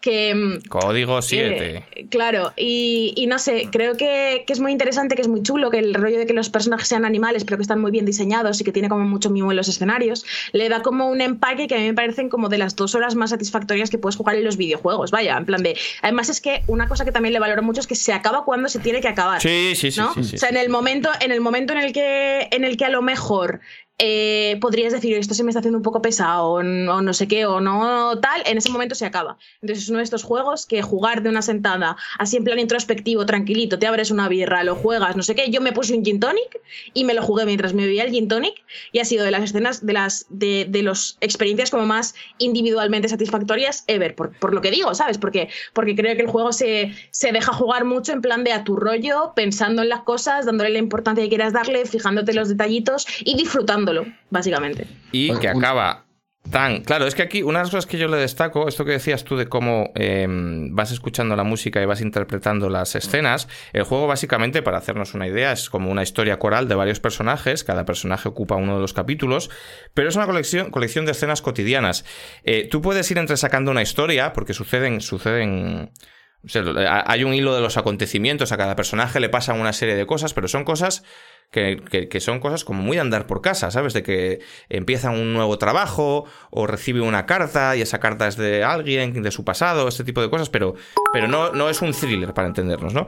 Entonces, una de las principales fortalezas que para mí tiene es el cómo, ¿sabes cuando tú escuchas una canción y le das un significado propio que igual no es el que tiene, pero para Es ti es el que exacto tiene? esto, sí. ¿Sabes? Pues este, este es, esto es ese proceso mental, el O juego. sea, hay, hay en plan, tú- una- tú, tú estás viendo sí. una, una serie de imágenes que no sabes muy bien. Tú ves a un, a un- a un personaje en una mecedora recibir una carta. Tú no sabes lo que pone en esa carta. Sabes No, que coge el tú- autobús y que parece preocupado. Pero- Entonces coges la canción y, coge- y coges eso y tú te vas haciendo una historia en la cabeza que tiene que ver con tus movidas, con tu vida.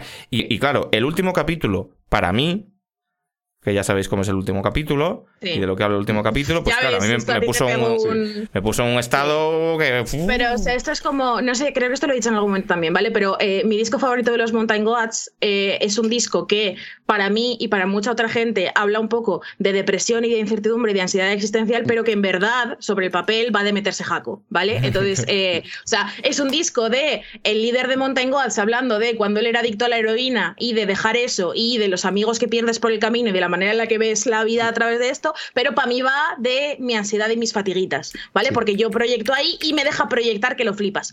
The Longer Road te deja proyectar que lo flipas. O sea, es, es, es exactamente esto, ¿no? El, el, hacerlo tuyo e interpretarlo tú. Es que es la, eh, la, gran cosa del juego, o sea, la proyección que puedes hacer sobre él. Lo de no es un juego tal, sí lo es, pero de otra manera. O sea, tú no estás jugando realmente, sino que lo que estás jugando es con tus sentimientos, poniéndolos claro, claro. como una especie de puzzle. O sea, lo, eh, los cuadritos estos del Braid, ¿os acordáis?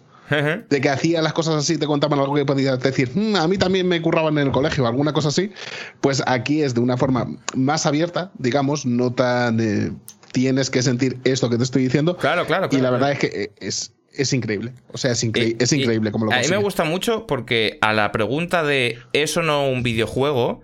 Me parece que me da igual. Eh, The Longest Road on Earth responde con un sonoro ¿a quién coño le importa? Es que sí. ¿Sabes? Es, es, un juego Incluso, o una experiencia interactiva. ¿Qué más da? ¿Qué más da? Que no estamos Incluso, ya en el 1980, porque hay que ponerle puertas al campo. Claro. Es lo que es, es una, es una colección de sensaciones, de escenas, de momentos, ¿no? en los que la interacción es verdad que es muy limitada, es caminar hacia adelante e interactuar con unas cuantas cosas.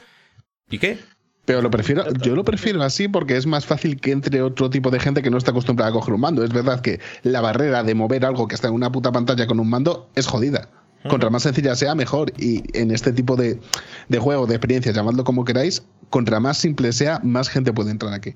Sí, sí. Y creo que es algo. Eh, para empezar a. Eh, lo mismo. Eh, se ha dicho lo mismo con un montón de juegos. Contra más simple sea, más puedes explicar a la gente por qué nos gusta tanto todo esto. Uh -huh. No sé, a mí me parece. Claro, y, y, tengo como un cierto pudor por lo que decía Paula, por, como por poner muchos adjetivos muy, muy grandes. ¿Por qué? Porque sí que es verdad que conocemos a la gente que lo ha hecho. Claro, ¿no? claro. Pero, pero en serio, sí. es que merece un montón la pena. Sí. Vaya. O sea, es un, es un, Tampoco lo vamos a vender de menos solo por, bueno, es que. Claro, claro, claro. A ver, también. No, que está, bien, está bien. Creo que Yo... cuesta 7 euros, ¿no? O sea, sí. es estoy seguro que en otras mierdas que no os han gustado os habéis gastado más. Sí. Yo le metí, yo le metí 20 pavos o así al Kickstarter, ¿vale? Y yo se los metí no en plan de joder, el Eduberth, a ver si saca su juego de no sé qué. Yo se los metí en plan de quiero jugar a esto porque tiene una pinta increíble, ¿sabes? O sea que eso, no quiero tampoco deciros, tenéis que comprarlo todo porque no sé qué. Yo digo, pues si os lo compráis, pues a mí, además de que disfrutáis un juego sí. que me parece muy bueno, pues evidentemente me alegra por los desarrolladores que son colegas, pero me parece que el juego es un valor en sí mismo, ¿sabes? O sea, esto lo, lo hablé, no me acuerdo cuándo con, con Albert, eh, Alberto Murcia que Edu está ya en un punto de el del momento menos pensado va a pegar el petardazo porque es, que es, muy bueno. Sí, sí. Es, que es, es, que es muy, es bueno. Muy bueno. Hombre, lleva, bueno. Siendo, lleva siendo muy bueno muchos claro, años. Claro, pero quiero decir, eran juegos más pequeños, eran juegos de, de Ludundare y cosas así chiquititas. Hombre, el Nongans, pero, cuidado. Pero es, es, que justamente el Nongan mm. es increíble. Este es mara maravilloso. Yeah. O sea, es de no creérselo.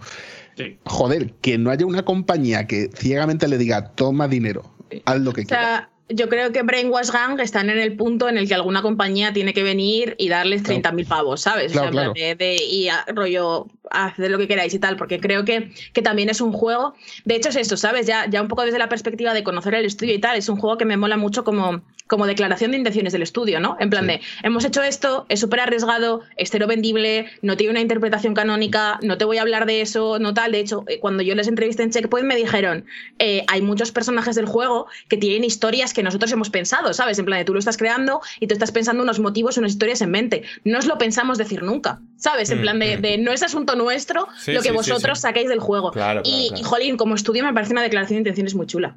Sí, sí. Eh, bueno, pues ahí vamos. Eh, siguiente juego. Eh, ¿Los Pokémones? No, Zelda. Tenemos. Y, y, y ahora, Zelda, vale. Has dicho con todos los juegos los Pokémon. Ya, ya. Tenemos Zelda y los Pokémones. ¿Vale? Vamos con Zelda y luego cerramos con los La Pokémones. Nintendada. Sí, pero yo creo que Zelda se, se, puede acabar rápido porque realmente. Lo estamos haciendo muy bien, ¿eh? Sí, sí, no, si no, no vayamos a estropearlo. Vale, Zelda Skyward Sword HD.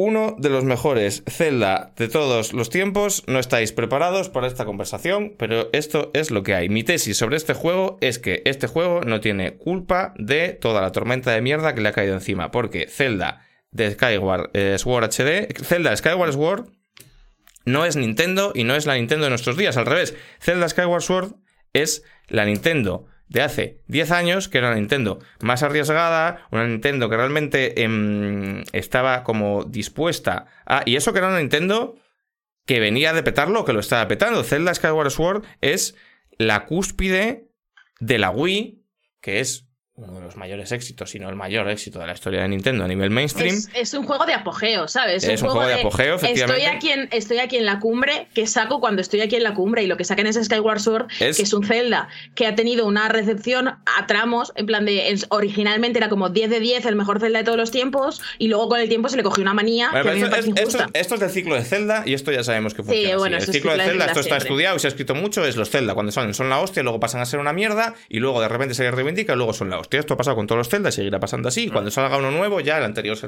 Esto es así. Pero, efectivamente es... El de Zelda 2 puntos Star de de Botón Now ¿vale? Esto es un poco este rollo de eh, hemos ganado la generación y ahora vamos a demostrar que teníamos razón con el control por movimiento. Y para mí esto es Zelda Skyward Sword. Es una Nintendo que triunfó a nivel del, eh, en el mainstream vendiendo un montón de consolas, pero que a nivel de crítica, a nivel de diseño, a nivel de lo que las cosas que realmente le importan a Nintendo, eh, pues estaba en entredicho. Porque esta mierda que os habéis inventado se usa para hacer el pollas, pero no se usa para hacer juegos de verdad. Y ellos dijeron, ah, no, hold my beer. Y este juego es un tour de force desde el principio hasta el final de utilizaciones, hallazgos brutales para el videojuego y para la propia franquicia Zelda, para los que el Wiimote era imprescindible. Yo esto lo he repetido muchas veces, pero el momento en el que sacas la espada físicamente de la, de la piedra, la espada maestra, la, la enseñas al cielo, es para mí eso justifica todo el concepto de Wii. Y el juego es esto todo el rato. Y es tan nuclear en su diseño el uso del control por movimiento que esto genera varios problemas en esta edición HD, eh, que es lo que a mí me sabe un poco mal, porque esta edición HD debería ser lo que hablábamos antes con, con Mass Effect Legendary Edition, un juego mítico, un juego muy querido, que con esta edición obtiene como el ítem que puedes tener en la, en la estantería para dejarle a tus hijos, ¿no? Esto es lo que debería ser Skyward Sword HD. y no lo es porque la detección de movimientos no funciona todo lo bien que debería y porque eh, la traslación a portátil es un poco chapucera, en mi opinión. Digo que es chapucera porque, em, aparte de que creo que va contra el espíritu del juego, no está bien resuelta del todo porque eh, se fuma un purito con algo imprescindible, yo creo que es el movimiento libre de la cámara. Eh, eh, claro, era un problema difícil de resolver, pero yo no soy Nintendo. A, mí no me pagan por hacer revisiones HD de los juegos. Era un problema que estaba, una pelota que estaba en vuestro tejado. Pero el problema es que este juego tiene tres ejes de movimiento: el eje de ir para adelante, para atrás, el eje de la cámara y el eje de la espada. Porque ahora la espada es una entidad libre que tú puedes mover como a ti te dé la gana. ¿Qué pasa? Que con, con el control de Wii, con un Wiimote y con un Chaco Tú tienes todo esto, tienes aquí un analógico y puedes mover los nunchacos y todo esto lo tienes controlado. Con los Joy-Con en, modo sobremesa en la mano puedes hacer lo mismo, pero cuando tú estás en portátil tú solo tienes dos sticks. ¿Qué han hecho? Que el stick derecho es para la espada y la cámara libre pues en principio no la tienes. Que es verdad que hay un modificador y que si pulsas L puedes moverla, pero es engorrosísimo y al final es un coñazo jugar en portátil. ¿Por qué es engorroso? Y porque manejar la espada con el stick es como hacer calimocho con un Vega Sicilia. Pues, pues que el juego no va de esto y, se carga toda la gracia. Entonces, es un juego para jugar en sobremesa. ¿Qué pasa? Que tiene problemitas de calibración. Wii. O sea, eh, los, los Joy-Con de, Switch. Yo no he hecho el ejercicio de sacar la Wii del trastero. Mentira, no está en el trastero, la tengo debajo de la tele, pero lo tengo que enchufar. Eh, y jugar al original. Pero yo no recuerdo que hubiera tantos problemas de calibración en el sentido de me pongo a apuntar con el arco y el link está mirando a Parla City. ¿Vale? Mm. Esto en el HD pasa todo el rato. Y de nuevo es engorroso. Y yo no sé si es porque aquí no hay barrita sensora y no tiene un punto de referencia, o porque la tecnología es deficiente, o porque el porte es deficiente. Pero el asunto es que es un coñazo. Me recordaba, Paula, lo que pasaba en el Walls With You de, de Switch, que era mm. también un poco esto, y esto, claro, pues es pues, pues, de un juego basado en puntero, que el puntero funcione. O sea, lo que es el combate con espada funciona muy bien porque te reconoce muy bien los movimientos, pero el puntero, apuntar con el tirachinas, con el arco tal cual, es un pequeño dramita. Dejando de lado esto, el lavado de cara está muy bien. Es un juego que originalmente yo creo que era demasiado ambicioso en lo artístico para lo que podía mostrar a nivel de resolución esa consola, porque es un juego como muy... Es un juego casi impresionista, es un juego basado como en brochazos de color, las texturas son como... Pues, parece un cuadro de monetes, como... Pi, pi, pi, y, el original a mí siempre me pareció que se veía sucio, ¿vale? Ahora esto ya no pasa, ahora, ahora me parece que es su forma final, en el, en el plano artístico sí que me lo parece, me parece un juego súper bonito. Y a nivel de lo que es el juego en sí mismo y de diseño, a mí me parece de los mejores porque una cosa que me ha sorprendido muchísimo jugando este Zelda es que casi todo lo tocho que hizo Breath of the Wild para mí el mejor juego de todos los tiempos estaba aquí ya apuntado y yo no me di cuenta. ¿Sabes? Yo cuando jugué Breath of the Wild no me acordé de muchas cosas que ya estaban aquí, como el sistema de escalada, como la rueda de la estamina, como, como las físicas. Es un juego que está muy basado en. en, pues como, como es un juego de movimiento libre, está muy basado en por en qué momento pegas a los enemigos. Hay muchos puzzles basados en físicas. Ya ensaya un poco este Zelda que no es cerrado y que el puzzle no, no depende de que te lo sepas, sino de cómo lo ejecutes. Eso está pasando todo el rato. Y esto es el corazón de Breath of the Wild. Eh, no sé, hay eh, las, herramientas, o sea, las armas que se rompen, hay un montón de cosas que se ensayaron aquí por primera vez y como campo de pruebas para, para lo que es Breath of the Wild me parece flipante. Y otra cosa que yo le valoro un montón es que es un Zelda que disuelve mucho la barrera entre lo que es mazmorra y lo que no es mazmorra. Porque estás jugando todo el rato, porque el overworld siempre es como una mazmorra. Porque llegar hasta la mazmorra implica una serie de puzzles, implica una serie de movidas. Es, todo el juego es como una gran mazmorra gigante con mazmorras más pequeñitas, que también creo que es un principio que tenía Breath of the Wild de jugar todo el rato, el que el, mundo abierto tenga como puzzles y tenga como, como desafíos todo el rato. Con lo cual, vuelvo a mi tesis del principio para acabar. Eh, a este juego se le ha tenido mucha manía y, y, a este juego ha recibido mucho hate por una serie de cosas que no son culpa suya, que son culpa de la Nintendo de 2021. Como exportarlo a Switch y venderlo por un dineral. No es culpa del juego. Y la mierda del amiibo y el, no es culpa del juego. el, aniversario de Zelda de, mierda. no es culpa, del, juego. Sí, sí, yo estoy de acuerdo en que no es culpa del juego y de hecho a mí eso me jode porque me gusta mucho Skyward Sword. Pero, pero sí, sí, qué movido. Es como si en mi cumpleaños digo yo que va a venir Beyoncé y en vez de venir Beyoncé viene Diego Pazos. Igual la gente se enfada con Diego Pazos. otro comentario. ¿Es eh, culpa de Diego Pazos? No, Diego Pazos está muy bien. pero hombre, Enrique, claro. yo sé. Claro. Pues eh, esta es un poco mi tesis. Una, cosa, ¿tú piensas que se podría haber hecho mejor en cuanto a la adaptación a, la, a portátil? O sea, a mí me parece. Te escucho en casa Cristo. Estás en casa Cristo, sí, sí, está roto.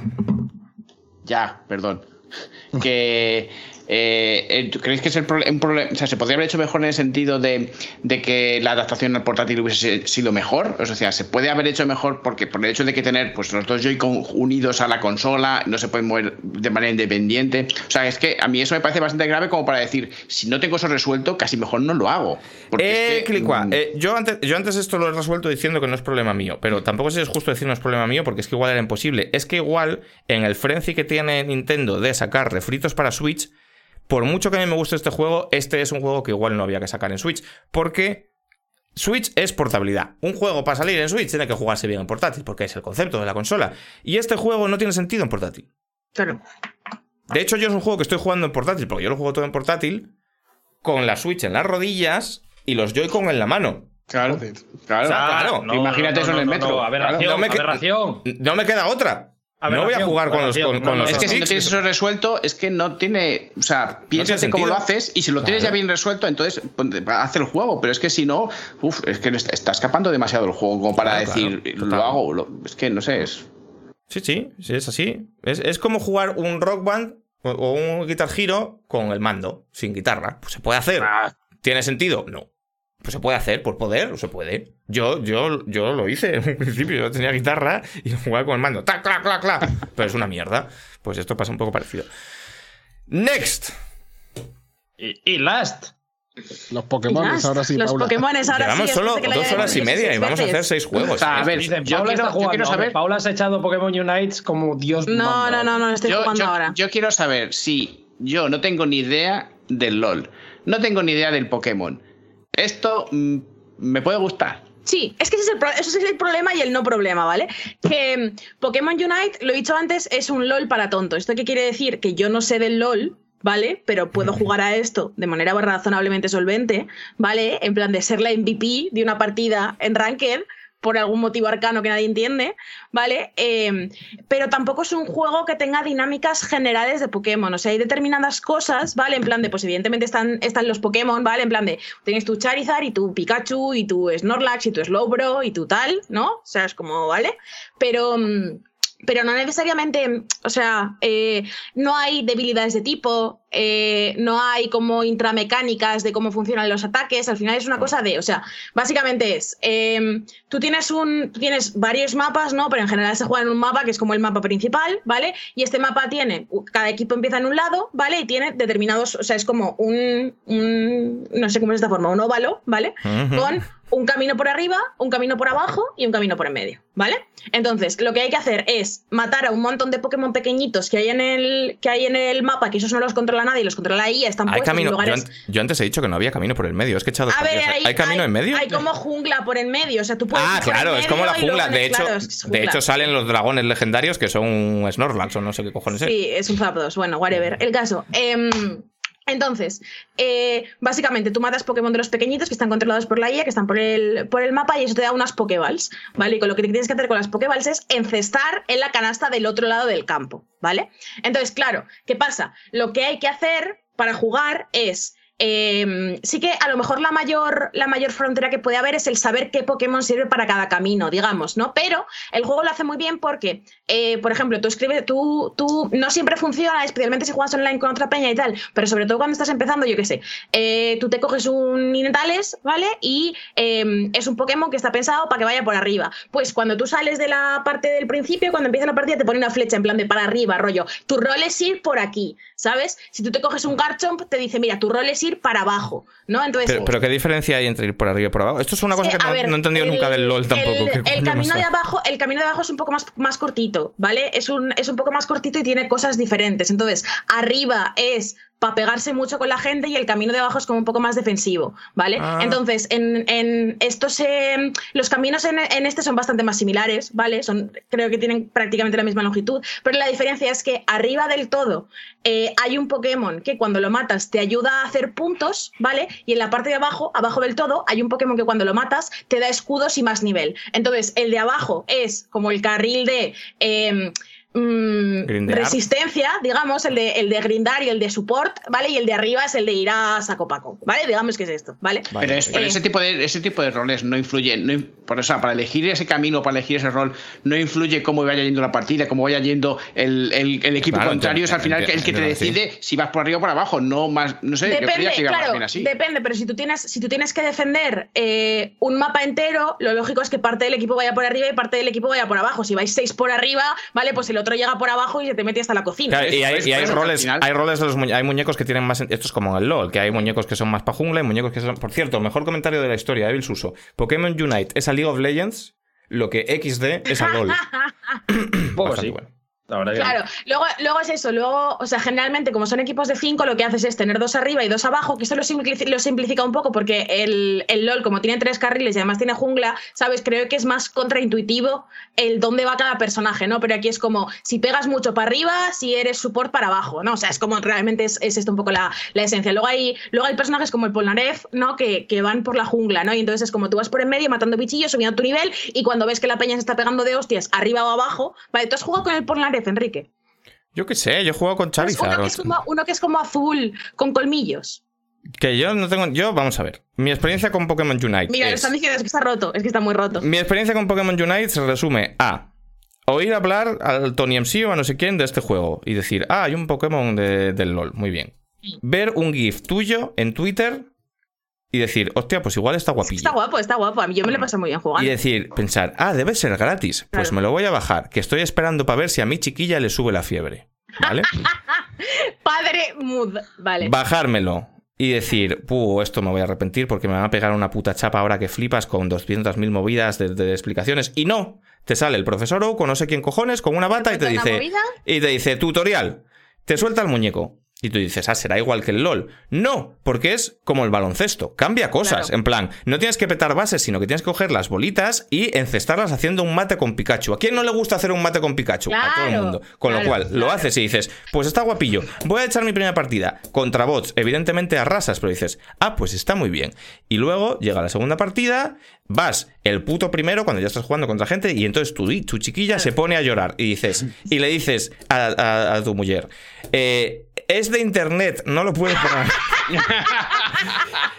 y ella te dice, pues yo estoy fumando en la ventana. Y tú dices, pues se jodió, tengo que ir yo. Y aún así, quedar el segundo. Claro. Entonces, em, es eso, o sea, es un juego, es un juego que a mí me parece que tiene, que tiene mucho valor en no ser una skin del LOL, o sea, en coger determinadas cosas del, del, LOL que son interesantes, como el rollo de la distribución de carriles y los tipos de personaje, ¿sabes? En plan de, cuando tú vas por en medio quieres personajes más rápidos, ¿por qué? Porque tienes que ir para arriba, para abajo, no sé qué, donde esté la, el beef del equipo, ¿sabes? Si tú juegas support, quieres un personaje que se pueda comer el daño mientras los otros van matando a los estos y entonces poder encestarle la canasta, ¿no? Entonces creo que es como más intuitivo, pero y que tiene como unas pequeñas ayudas, como lo que te digo, la flecha que te indica cuál es el, yo que sé, te coges un narancia, pues el narancia va para arriba, ¿sabes? Porque pega unas hostias muy gordas, ¿no? ¿Vale? Te coges el mista y el mista va para abajo, porque, porque es como support, ¿no? Y tiene como los disparos de estos que son ranged y tal. Entonces es un poco en plan... Eh, Por la velocidad a la que habla Paula, ya podéis ver que yo no voy a acabar bien con esto. Porque ya estamos entrando en unas profundidades de quién cojones es Mista, ¿qué dices? Yo voy con Charizard que echa fuego y ya está. Pero, pero el Mista es uno que es naranja y azul, ¿vale? Que le han puesto una skin que tiene como unas gafitas. Hay una cosa que me molesta un poco, movidas que me tocan los huevos. ¿Por qué? Esto es como cuando juegan el All-Star de la NBA y en vez de ir unos de amarillo y otros de negro, van con las putas camisetas de sus equipos y no se entiende nada. ¿Por qué coño? Los muñecos de mi equipo no son todos del mismo color la barra. Porque yo hay veces que no sé, claro. Hay, no, mentira. Yo, yo, ayer estaba jugando un partido y me llegaba un señor, yo mi barra era amarilla, mi barra de vida. Y llegaba un señor con la barra de vida azul y digo, le voy a meter que debe ser de los malos. No, era de los míos, porque luego había otro que la tenía roja, otro naranja. Y es que cojones esto, es esto, que, esto que, no te, esto que no te has enterado que se entiende visualmente perfectamente. Ese es un tema, un tema que a mí me parece, me parece que se entiende visualmente mucho mejor que el LOL. En plan, eh, rollo como, o sea, evidentemente no estoy hablando como profesional del LOL, sino como persona que se echó una vez una partida al LOL con estos y fue en plan de tal. Pero aquí la primera tu experiencia es la misma que la mía, ¿no? Esa claro. partida. Jugamos, creo que jugamos un par de veces más en streaming, Pablo y yo, pero vamos, esencialmente esa es mi experiencia con el LOL y luego haber visto de rebote algunos streamers que me gustan y que alguna vez han jugado al LOL, ¿vale? Pero es eso, visualmente me parece que los ataques son como, como, como eh, mucho más exagerados, entonces se leen como mucho mejor. Creo que la interfaz está muy limpita de una manera tal. Tiene una peculiaridad que eso yo creo que sí que va más a gustos, que es que no te dice si vas ganando o perdiendo, o sea, te lo dice, pero sutilmente, ¿no? En plan de, no es en plan, este equipo tiene tantos puntos y estos equipos tienen tantos puntos, sino que te hace un poco la del Splatoon ¿vale? De darte pistas en plan de lleváis ventaja o... o es verdad, no te lo dices. ¿Qué, qué pero? No, te dice, no te dice exactamente qué, qué puntos lleva cada equipo hasta A mí el esto no me gusta mucho. Y, ¿eh? esto es, y esto es porque en los últimos dos minutos las canastas cuestan doble. Entonces es muy factible que un equipo que va en la mierda lo reviente todos los últimos dos minutos. O sea, esto se puede hacer perfectamente. Que me ha pasado ya un par de Ay, veces. por eso esa mega canasta que hice yo ayer con Charizard super evolucionado de 70 puntos, que fue increíble. Claro, claro. Eh, claro. Están preguntando en el chat si estabas diciendo nombres de yoyos para pa, pa distraerme a mi pa. Sí, sí, te he colado varios nombres de yoyos entre los nombres de, de Ah, Pokémon, de estabas, verdad. Estabas mintiendo, estás diciendo yoyos. O sea, Esto le, Mista. hemos, esto le hemos hablado cuando te has ido. Mista es mi polla como una autopista, pero. Ah, No, no, no, es un yoyo. Es que tenía aquí la. O sea, a ver, antes cuando te has ido al baño, ¿vale? Hemos Sí. hablado de meter Pokémon de mentira en medio de los Pokémon de verdad para ver si, si en alguno decías, en plan te decía, ¿has jugado con el naranja? Y tú me decías, sí, sí, está pepino, no sé qué. Has sido muy honesto, lo cual te honra, porque en- no te hemos pillado ningún renuncio, pero sí he colado Es, es verdad que no sabiendo nada era difícil. Ah, o sea, pues quería hacer la mítica de ¿tú has escuchado a los One Picky Poking? Ah, sí, sí, me gusta mucho el primer. Ya, ya. O sea, lo, eh, está diciendo nombres de- está diciendo nombres de yoyos para incomodarme, ¿no? Claro. Bueno, pues ahora te voy a incomodar yo a ti. Al baño he ido a cagar. Esto me tiene que inco- o sea, esto me tiene que incomodar como si no nos lo dijera mínimo una vez al día cuando va a cagar, ¿sabes? En plan de, oye, que es que llego tarde a la grabación porque estaba cagando. Literalmente ayer. Vaya, que. Literalmente ayer. O sea, es que me parece increíble. Pero ha sido, ha sido muy honesto. O sea, no ha habido ninguna de las de. de las Sobre de todo ahora, sí, claro. sí, con este me hice yo una canasta increíble. Sí que está muy guay. Pero bueno. yo voy em, con el Charizard, que es mi Pokémon favorito, porque es un dragón que echa fuego. Ya está, este es mi conocimiento. sobre Súper pro, o sea, súper ventaja de el Pokémon Unite. Las partidas duran 10 minutos. Porque. Ah, cierto, cierto. Un Porque gran verdad, la gran verdad. longitud de las partidas del LOL me parece inabarcable para la peña que quiera entrar nueva, ¿sabes? O sea, a mí me parece que el problema fundamental que tiene el LOL es que es un juego que ha construido tanto, ¿sabes? En plan de que ha echado tanto cemento y ladrillos sobre cosas que ya había, que cuando tú entras de nueva dices en plan de yo no sé qué coño es esto de tal. Y me parece que Pokémon Unite lo contrarresta bastante bien, tanto con los tutoriales que están muy bien, como, como con determinadas cosas visuales, ¿no? Y, y, y con determinados añadidos, pues en plan de los objetos se eligen al principio del combate, luego ya no los cambias. Eh, seleccionar qué habilidad desbloqueas es muy sencillo y tiene, y tiene como un- una opción de ponerlo automático, ponerlo predefinido. Sí, sí, de, de no me rayes, píllame siempre este de- sí. Claro, en plan de, no me rayes, píllame siempre este ataque, luego este, luego este, luego este. Tú esto se lo puedes programar, no tiene como muchas accesibilidades. Pero un problema que tiene es la monetización. ¿Vale? En plan, ah, yo no me he fijado porque llevo dos partidas. Claro. Eh, Pero sí que es verdad que la, introducción del juego, por cómo te va llevando el tutorial, en plan, pulsa aquí, pulsa aquí, pulsa aquí, me recordó mucho al, al Honkai.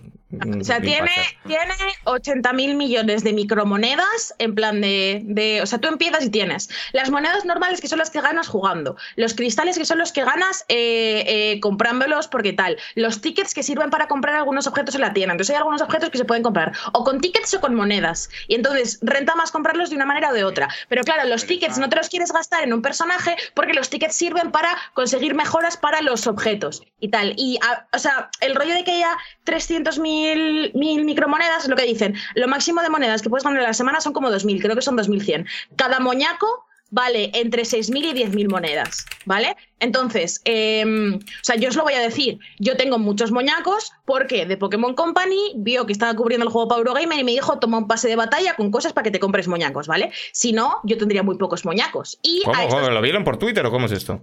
No me mandaron un mail. Joder de puta, yo quiero. y bueno, la cosa es que. ¿Cuánto vale? ¿Cuánto me lo voy a pillar? Y me mandaron igual, o sea, no sé, me mandaron igual 50 pavos de moneda en game, ¿eh? O sea, fue una salvajada en plan de Pokémon Company, guapos. Pero el caso es que, los personajes son caros, entonces te compromete mucho, porque sí que es verdad que como en el LoL hay personajes que puedes jugar en plan de, no sé cada cuánto hace la rotación, no, pero es en plan de este personaje que no lo tengas, esta semana lo puedes jugar, ¿vale? Pero claro, te compromete mucho a los personajes que te compras, desbloquear los personajes es complicado, estoy intentando eh, comprarme un Gengar y me está costando como llevar a la universidad a un hijo, ¿sabes? O sea, como, como toda esta serie de cosas, pero el problema real que yo le veo a la monetización de Pokémon Unite, y creo que la gente a lo mejor no se está dando tanto cuenta ahora, porque, claro, esta es la típica campaña de inicio, en el que te dan mazo de bonuses de login, puedes desbloquear muchísimas misiones de las primeras, ¿sabes? En plan de ese típico entrada al free to play, que es un momento en el que te dan mazo de mierdas, en plan de que te dan tantas mierdas que te parece que eres rico todo el rato, pero eso se acaba en algún momento, ¿sabes? Y cuando deje de haber mil bonos o si te has pasado ya las misiones, misiones principales y ya solo tengas como lo del pase temporada y tal, el progreso va a ser muy, muy lento y te va a echar muchas, muchas horas. ¿Sabes cómo puedes evitar esto? Si el entusiasmo por jugar al LOL de Pokémon se te acaba muchísimo antes que que se acabe esta etapa de mandarte mierdas, como va a ser en mi caso, ¿sabes? Pero he de decir que yo estoy tentado de pillarme el pase de batalla porque está guapillo. Y sobre todo porque, me parece. Voy a recuperar un concepto muy de, Deep Lore de este programa. Me parece un gran juego Kaka Time. Sí, sí lo es, sí. Sí, claro, sus 10 minutitos. Sus 10 minutitos. Y la, cosa, y la cosa es esa, en plan, eh, el problema de la monetización es eso, más allá de los personajes que como dicen, pues que, que irán Em, eh, es eso, está pensado como para que te compres un muñeco cada cuatro semanas o cada cinco semanas, que me parece una cosa salvaje en plan de, tal, ¿vale? Y además de esto... De muy poco tiempo, o sea, de, muy, muy, pocos muñecos. Claro, muy pocos muñecos. Muy poca frecuencia. Y un jugar constantemente o directamente meter pasta, que es lo que va a acabar haciendo mucha gente a la que realmente le gusta el juego y quiera seguir jugando, meterte 30 pavos para comprarte dos quecos, ¿sabes? Eh, y el verdadero problema para mí son los objetos, ¿vale? Eh, conforme vas subiendo de nivel, desbloqueas unos huecos que tiene cada, cada personaje para que tú antes del, combate les metas objetos que mejoran pues el ataque especial, les metas, eh, pues yo qué sé, yo por ejemplo, eh, yo que sé, está la típica campana cura de Pokémon que es en plan, cada vez que aciertas un golpe te recupera tanto de HP, ¿sabes? Eh, tienes cosas que aumentan la probabilidad de golpe crítico, tienes cosas que aumentan la probabilidad especial, entonces como que tú te construyes tu build del personaje según te conviene, ¿no? Si vas a hacer, si tienes un personaje que ataca mucho con ataque especial, pues le metes mucho especial o mucho crítico o tal, y entonces para terminar los enemigos. Si tienes un personaje que es más defensivo, pues te conviene curarte porque tal. Vale. Eh, la cosa es que los objetos se compran con monedas o tickets de estos del juego que se consiguen jugando y son bastante escasos. Y algunos por subir de nivel, eso sí que es verdad, y los objetos tienen un sistema de mejora interna que cambia muchísimo la efectividad de los objetos, que tiene impacto directo sobre el combate y que es demencial de caro. En plan, o sea, em, eh, los, los, los, objetos de nivel 1, de tenerlos en nivel 1 en plan te lo acabas de comprar, a tenerlos en nivel 20, ¿qué te ha costado? Mogollón de monedas esas internas del juego, que o las pagas con pasta o no. O sea, ahora mismo la peña eh, que tiene objetos nivel 20 tiene que ser a la fuerza porque te han dado un código o porque has metido pasta. Porque orgánicamente no puedes subir ningún objeto nivel 20. Y, obviamente, y obviamente eso te da una ventaja descomunal. Claro, entonces, ¿qué pasa? Que el objeto, es un poquito pay to win, ¿no? El objeto que te mejora el ataque especial, en nivel 1 igual te mejora un 1% y en nivel 20 igual te mejora un 20%. Entonces, joder, es un poco de mejora. Entonces, claro, eh, se ve enseguida cuando un pavo ha metido 60 euros, se ha subido el objeto hasta arriba y ha dicho, venga, a, campeonar. Y creo que eso es jodido, ¿sabes? En plan de sobre todo en este principio del juego, a lo mejor es una cosa que se puede llegar a autorregular en el sentido de que al final los, objetos tienen 20 niveles y no tienen más. Ergo, una vez hayas jugado X millones de horas o hayas metido X. Ya habrá hecho tope, claro. Ya, ya hace tope, ya no puedes como tal, pero ahora que hay mucha gente que está jugando free to play y hay gente que está pagando, notas enseguida cuando el pago le ha metido los dineros porque es en plan de me estás haciendo un daño que no tiene ningún sentido. El otro día en, directo nos encontramos a un pavo con un Gengar, que es uno de los personajes caros, que metía unas hostias que era en plan de, vale, esto te ha costado 300 euros, ¿sabes? Y, y creo que puede ser lo que en última instancia haga que este juego no sea el pepinazo internacional loquísimo que, que, a todas luces tiene las. Porque esto, esto, esto en el LOL, me jode mucho que no estoy aquí, eh, José Ángel, pero en el LOL esto no pasa, ¿no? Hombre, no, es como si hubiera alguien que juegas al LOL. Ah, bueno, qué cojones, que tú estás enfermo de esta mierda también. Claro, claro, claro. ¿Esto en el LOL pasa? No, no, no, no, no pasa. En el LOL lo único que puedes comprar con dinero son eh, cosas estéticas o campeones. Pero campeones es, directamente el campeón que pega lo mismo el tuyo que el de tu vecino. Sí, es otro muñeco y ya está. Sí. O sea, son diferentes, pero están equilibrados. Sí, sí, sí, sí. O sea, el, el. No sé. El real que te has comprado con 20 pavos pega lo mismo que el que te has comprado jugando 30 horas a la semana. Claro. ¿Vale? Entonces, esto aquí no es así. Es cierto, pero por otro lado, yo estoy pensando que el Greninja, qué guapo.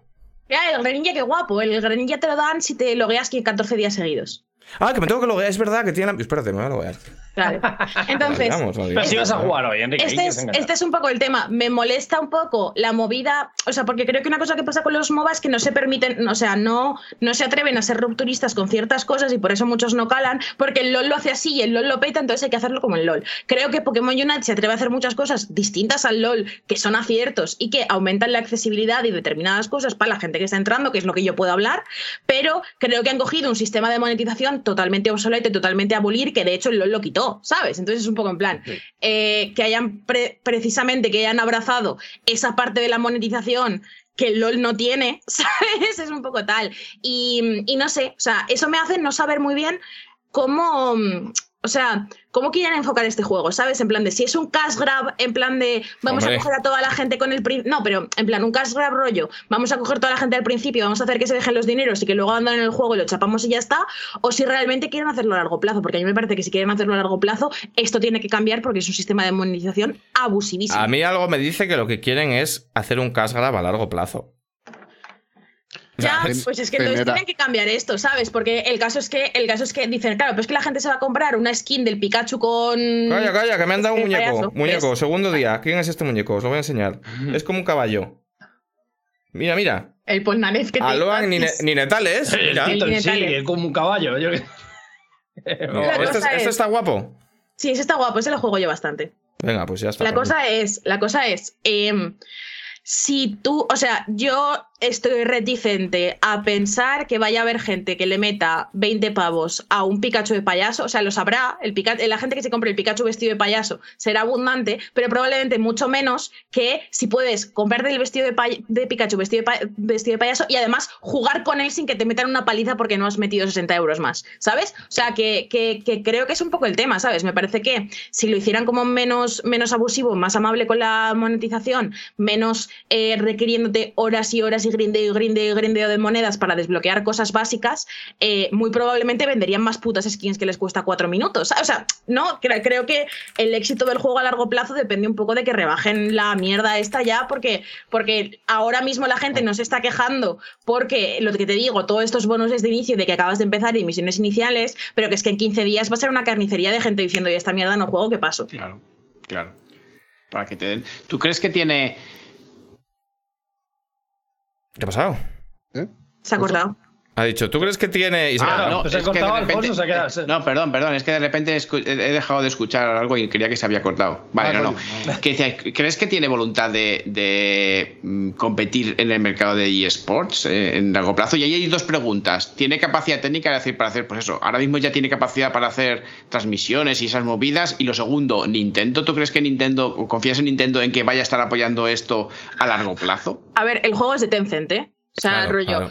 Tencent les ha comprado Tencent la Pokémon licencia, Company, claro. Tencent Vale, se lo vale. guisa y Tencent se lo come. Entonces, yo, yo entiendo que Tencent de juegos de móviles y de cómo. O sea, este juego está hecho para China y para esos Vale. territorios en los Y que. tiene do- 400 como este. Claro, entonces. Me- me- yo de hecho, es bastante espero- paradigmático que cuando te estás haciendo el personaje, la selección de idioma Sí. Ah, Eh, es la, un- increíble la uni- eso, ¿eh? la única que no viene con kanji, hay como siete, hay como siete Sí. opciones y la única Pero que no es en viene con ideogramas es la última que es inglés y es la última. Todo lo demás es coreano, sí, habla chino, coreano, japonés. chino, japonés, chino simplificado Pero- y no sé qué, ¿sabes? Claro. O sea, es un juego claramente tal. Yo entiendo que Tencent sabe algo de esto y que en algún momento, si esto realmente es un problema, pero yo creo que en Occidente eh, su éxito a largo plazo y su posible competitividad como eSport eh, depende directamente de cómo funciona el sistema de monetización, porque es que si no, el mes que viene va a haber un éxodo masivo del Pokémon Unite que no te lo vas a ver. Y lo está jugando tanta gente ahora, ¿sabes? Que, que me parece un Que lo poco inteligente rollo. sería intentar mantenerles, claro, claro, Claro, no ser, yo no creo ser que tan el LOL, el LOL no lo va a ser, el LOL no va a ser, ¿vale? No, Lo que pero- decían, o sea, ni coño. Creo, creo que no es un juego que tenga esas aspiraciones, pero sí una cosa que se juegue, que se, que, que se comparta y que se hable y que se streamee y tal, pero eso, para eso necesitan retener a la gente más de 15 días, que es lo que van a durar los El- bonuses del el, videojuego. el LOL, lo- el LOL no va a ser porque el LOL no es nada. ¿Sabes? Claro. Porque están el Fortnite, el LOL y luego lo demás mierda.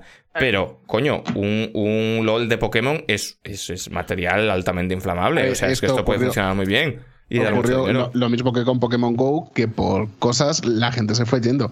Pero aquí creo que Tencent sabe perfectamente a lo que va. Al principio va a intentar sacar toda la pasta posible y luego va a ir igualándolo más a lo que es un LOL o algo parecido, que te Ya, vas a poder pero- comprar los, muñecos del Pikachu, de Yo lo estoy, que te yo estoy con gana. Paula que, a- aparte de por la salud del juego, que yo creo que a nivel monetario para Tencent sería más inteligente aprovechar este boom inicial. O sea, porque el boom, en el boom inicial, el 99,999% de la gente no se va a dejar un pavo, porque es gente como yo que viene por la curiosidad. Mm, aquí- intentar o sea- enganchar a esa gente lo máximo posible para que muchos se pillen el pase de temporada en vez de asustarles desde un principio. Eh, como- Parte que- de la que es muy diferente- penetración masiva de Pokémon Go en eh, determinados entornos de gente que no juega cosas, que es un juego con una monetización súper amable, ¿sabes? Entonces es como, hay gente, o sea, hay gente que no juega videojuegos en general y que ha seguido jugando el Pokémon Go diariamente desde día uno. Y al final han metido, han metido cash, Sí, y al llevan final han seis meses con claro. esta mierda y has metido Claro, cash. Pero Claro. si de, y al si de final primero. han metido, ca- han metido Claro. pasta, pero por ejemplo, es eso, ¿sabes? O sea, han metido, han metido pasta porque también el contenido que se da a cambio de pasta en Pokémon Go es interesante, ¿sabes? No es en plan de voy a avanzar más rápido, también hay cosas de eso, pero el contenido por el que tú quieres pagar es el pase del evento, que lo puto flipas y entonces Los polvos sales y te- estelares, esos. No, los polvos estelares no. Pero, Pero- es eso, el, en- o sea, el fin de ¿Se puede semana pagar por un polvo estelar? En... No. Parece ser que No, sí. por polvos no. Por lo que sea. Yo creo que igual estaban evitando un poco el chiste de anti-hype. Pero, mm, pero es eso, ¿sabes? Que creo que me parece que. En Galicia, sin embargo, te en pagar Galicia por sí, en polvos cambio, se puede pagar por lo que tú quieras. Entonces yo, yo sinceramente eh, Mm. creo que tienen que mejorar mucho el pay to win, eh, porque Sí, sí. si no, lo que te digo, el éxodo masivo de Peña, que se lo está cogiendo para probar porque es un LOL más sencillo y tiene Claro, mucho sí. catch, en plan de un LOL más sencillo, ¿sabes? Pero porque decían, claro, es que la super complejidad del LOL es lo que hace que haya sido tan, un- tan interesante como eSport y es como, y también es uno de los motivos por el cual tienen que ajustar a los campeones 17 veces cada, cada vez que los sacan. Y el motivo por el que mucha gente- móvil. Yo a mí. Yo, yo, que no se me enfade José Ángel, pero que la importancia de como eSport llega hasta un punto que entiendo que es un punto inferior a la importancia como generador de dinerito, ¿no? Entiendo que la gente que hace un juego le interesa más da- que, eh, eh, hacer mucho dinero que el Reckless y, su- y- y este rollo. El LoL ha conseguido las dos cosas, pero Mm. esta super complejidad que hace que el Reckless sea el puto amo también hace que mucha gente como, como yo le intimide jugar al LoL. Claro. Y, este, y este juego no intimida, no intimida Yo, nada. por lo que estáis contando, Tencent como Evil Corp de las que están en el podio, sabe perfectamente lo, lo que está haciendo para ganar el máximo dinero. O sea, no es por hacer un Hombre, juego habrán hecho unos Excel, desde luego, desde luego habrán hecho unos Excel, sí. perfectamente cómo hacerlo. Y lo que decís, este juego no está hecho de cara a Europa. No, y, y pero, pero además de eso, además de eso es que incluso de cara a Europa han puesto muchas cosas que están muy bien y que este tipo de juegos no suelen tener. O sea, lo fácil que es eh, hacerte una partida con tus colegas en cualquier momento, ¿sabes? En plan de, de tú estás jugando, abres la lista a la derecha, ves que otro compañero está jugando, otro amigo, compañero de whatever está jugando, le dices, eh, unir partida, te unes y te metes con él y juegas de, ¿sabes? O sea, quiero decir que tiene opción de partidas personalizadas, tiene más rápidos, tiene ranked, tiene no sé qué, o sea, todas estas funcionalidades que se van poniendo poco a poco en este tipo de free to play, aquí las han metido todas a machete, o sea, es un Sí. juego muy competente de salida. O sea que- El problema que tiene es el cash grab, ¿no? Y el, y el rollo de, Pero- pero- de que, que esto, para que sea un juego exitoso y que esté bien, yo creo que tienen que Pero, pero es lo que dice Héctor, ¿eh? Nosotros podemos mm, dar una opinión occidental desde Sí. nuestro punto de vista de tal, pero yo estoy seguro que estos no, que habrán hecho simulaciones con ordenadores Sí, muy sí, sí. gordos de diferentes escenarios con diferentes penetraciones de mercado y habrán dicho, No. ¿cuál nos da más dinero esta? O, o- o con, o con niños que tienen en un sótano eh, secuestrados, si esto es. Entonces, depende, depende de cuánto le mole a los países asiáticos este sistema de monetización y cuánto se asemeje a los juegos que solo salen allí, que son un éxito, que soy yo ya, ahí es un lugar en el que yo no puedo entrar. Pero me parece que en Occidente va a pasar como con los otros free to play de Pokémon que no son Pokémon Go, que tanto el Shuffle como el Masters, como todas estas cosas que han sacado, han tenido meses muy intensos y luego estoy hasta el coño de farmear tres semanas para dos vidas. Claro, ¿sabes? pero la Entonces, movida un es, poco como- ¿a Tencent hasta qué punto le importa a Occidente? Pues igual es un punto No, mucho más probablemente que cero, nosotros cero, pensamos. cero, Sí, es verdad. cero. En plan, bueno, O sea, si cero. rebañamos algo en Occidente, pues muy bien, y si no, que les den. Porque Bueno, De es un poco lo que maneras, oye, hablaba. Es una- alegría ver que hay un juego de Nintendo, aunque no sea de Nintendo realmente, que, que la parte de conectividad, internet y todo esto lo funciona bien, ¿no? Que al final era una cosa que Sí. no estamos acostumbrados. ¿eh? Sí, de hecho se juega en portátil de una manera que me sorprende. En plan, de el Splatoon me va peor que el, que el Unite. Ah, va súper bien, súper- sí. Eso es, súper juego- bien. que eso es una cosa que hemos comentado, que el juego en sí mismo es súper sólido. Sí. Y gráficamente es muy mono, está muy bien. Está muy bien hecho, está muy bien está- hecho. O sea, no es, no es un juego, no es un free to play baratuni. Podría ser. la- el acabado, el pulido es de juego de 70 pavos. Vaya, Sí, sí, sí, 70 pavos, total. ¿no? Porque en Switch no valen 70 pavos, pero ya me entendéis. Y con esto hemos llegado al final. Eh. Hemos Sí. hecho un poco de trampas porque llevamos hablando media hora del Unite. Ya, ya dije que iba a ser largo, por eso. Pero bueno, tres horitas para haber hecho lo que hemos hecho. Está guay, está guay. Joder. Ole, nuestras tetas, ¿eh? Esto yo os lo digo. Vale, sí, entonces, gente, este es el último programa. This is the last dance. Porque eh, nos vamos a ir de vacaciones hasta. eh, ¿Hasta cuándo? Hasta septiembre, ¿no? Supongo. Sí, no, hasta septiembre. va, a haber nada, no va a haber nada en agosto, ¿no? No. No, En porque la bueno, veis con. eh, o sea, espera, una espera, Si alguno quiere hacerse un streaming, pues igual se lo hace. Pero ya os digo yo que programa no va a haber en agosto. Espérate que Sony no anuncie de pronto, güey. eh, Me suda porque- los huevos. Hombre, Pues, a ver. pues te la comes. Si se muere Miyamoto, si Sony decide que pues va a comprar Nintendo, Urgente. ¿qué Ponemos tal? un tuit muy sentido diciendo que lo sentimos mucho. Pero- Me gusta mucho eh, eh, el vacation, vacation pazos, ¿eh? Está completamente desatado. No, se muere Miyamoto, ponemos un tweet, yo no voy a venir. Claro, vamos a ver. Está hablando la fiebre, no él. Si el abandon es de Kojima, bueno, no lo sé. En principio no, No, no, vamos a hacer nada más. Lo que sí intentaremos es volver rapidito. No habla la fiebre, soy yo. Volver en, volver en septiembre, primero de septiembre. Pero vamos a estar. Vais a estar un mes sin nosotros. Sí. Va a ser jodido porque vais a estar un mes sin like dislike también, ¿eh? Esto os lo voy diciendo también. Eh, vamos a vacacionar un poquito. Mm. Entonces, esto todas las temporadas. Pues, eh, pues pasaba y ya está. Pero ahora, como estamos en Twitch, no sabemos cómo funciona esto de las vacaciones en Twitch. No sabemos si Jeffrey Bezos. Ah, no, coño, vayas- espera, espérate, que vosotros tenéis vacaciones, pero yo no. Eh, un segundo. Es una cosa que nos han invitado a Anti-Hype. A ver, espera, seguid hablando. Ah, sí, creo que había que colaborar. Sí. Pero bueno, en general el programa no va a haber. Entonces, os pedimos que no, no sea un éxodo masivo, que vamos a volver. Ya. Sí, el eh, día 1 de Que no agosto a no las os olvidéis 10 de estaré nosotros. por... eh, joder, espera. Claro, entendemos que, entendemos que, que, que Twitch es todo engagement y es todo estar aquí todo el puto día, raca, raca, piqui, piqui, paca, paca. Nosotros ya sabéis que, que no, no- no somos así. Entonces, vamos a estar un mes fuera. Esperamos que al volver esto no sea un erial, no sea la Plaza Mayor de Le Zaragoza, podemos que, ¿sabes? hacer, le podemos hacer raid al pavo que está jugando al, al Pokémon Unite, que tiene favor. 10 personas y el Por título favor. del streaming es Unidas Pokémon Tryhard. Oh, por favor. Sí, sí, sí, sí, sí. Pero Entonces, tiene eso. a Pepe la rana en Twitter, ¿eh? Igual. Ya, Uf. yo. eh, eh, es que no quería decirlo, pero yo me lo he saltado un poco. Es que lo de Unidas Pokémon igual es entonces para, como para reírse el coletas, Sí. ¿no? O algo así. claro. Pero hay que buscar a alguien del Pokémon Unite. Yo tengo, tengo, tengo, tengo. O sea, tengo abiertos dos. Eh, Pero eso. gente que esté acabando Pero- temporada. Antes de la raid, antes de la raid, que es lo que quería decir, que eh, entendemos que el Prime se lo debéis a otro este mes, porque nosotros no vamos a estar, pero que estáis aquí a la vuelta, que volveremos en septiembre, que no os vayáis muy lejos, que, que- que volveremos por aquí con fuerzas renovadas y el compromiso de hacer el programa todos los putos días y no como últimamente, que esto ha sido un poco descontrol. Dicho esto, hemos terminado la novena temporada. La próxima temporada es la décima. Habrá que hacer algo especial para esto, ¿eh? Que probablemente sea hacer el programa como siempre, pero. Ojo, cuidado, 10 años anti-hype. Esto es una muy miseria.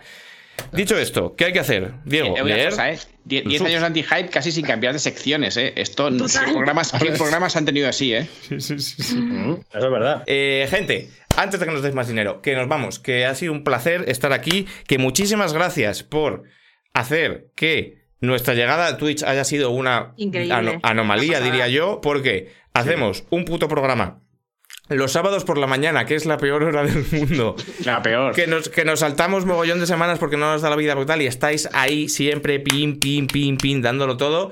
Eh, que nos dieron el partner en un mes, que fue una cosa de locos, que sois los mejores, que es increíble, que no sabíamos qué tal iba a salir esto y, y mal por nosotros no saberlo, porque con vosotros siempre sale bien. Yo esto no lo digo por, por populismo, pero es verdad, es alucinante. Así que esperamos veros en la décima temporada, 10 años ya de esta mandanga. Eh, yo tengo muchas ganas de las vacaciones, pero también digo que voy a cerrar esto y me está dando un poco de pena porque ya me están dando ganas de volver a grabar, ¿eh? Pero bueno, no viene mal descansar un poquito, estar un poquito en verano en la piscina, aprovechar vosotros también. Y estamos aquí en septiembre con fuerzas renovadas, todo el mundo pinchado, ya segunda dosis, fantástico, buenísimo, preparándonos para el presencial. Y vamos a hacer un presencial en Navidad y esto va a ser la hostia, va a ser increíble. Venga, gente, gente. Un beso. Adiós. Adiós.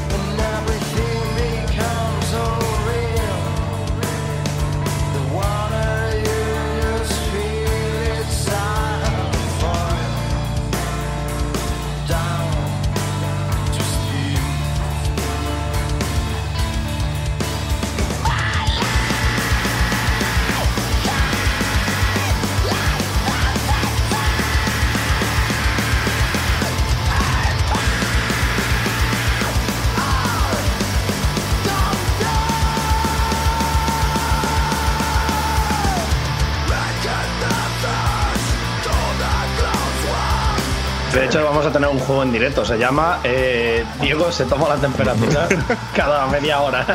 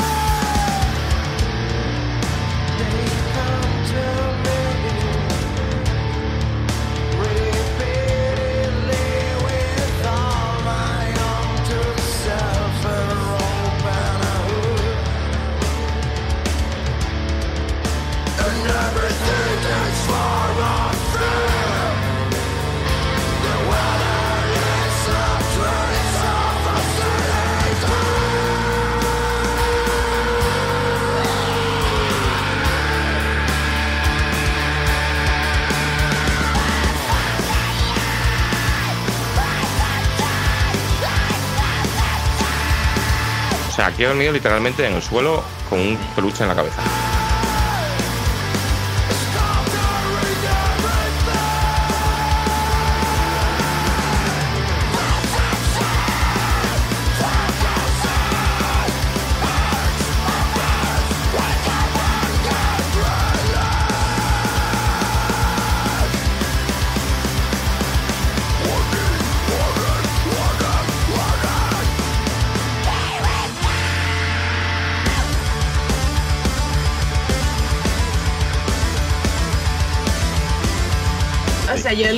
United lo voy a tener que dejar por fuerza mayor, ¿sabes? En plan de porque me pongo muy violenta.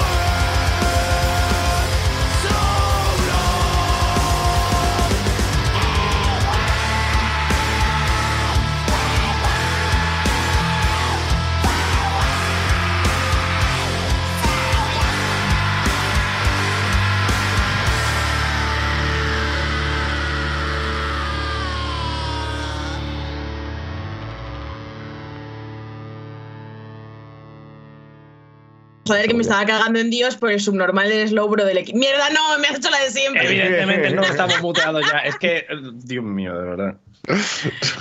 Joder, me falta calle. ¿eh? Joder, ya ves.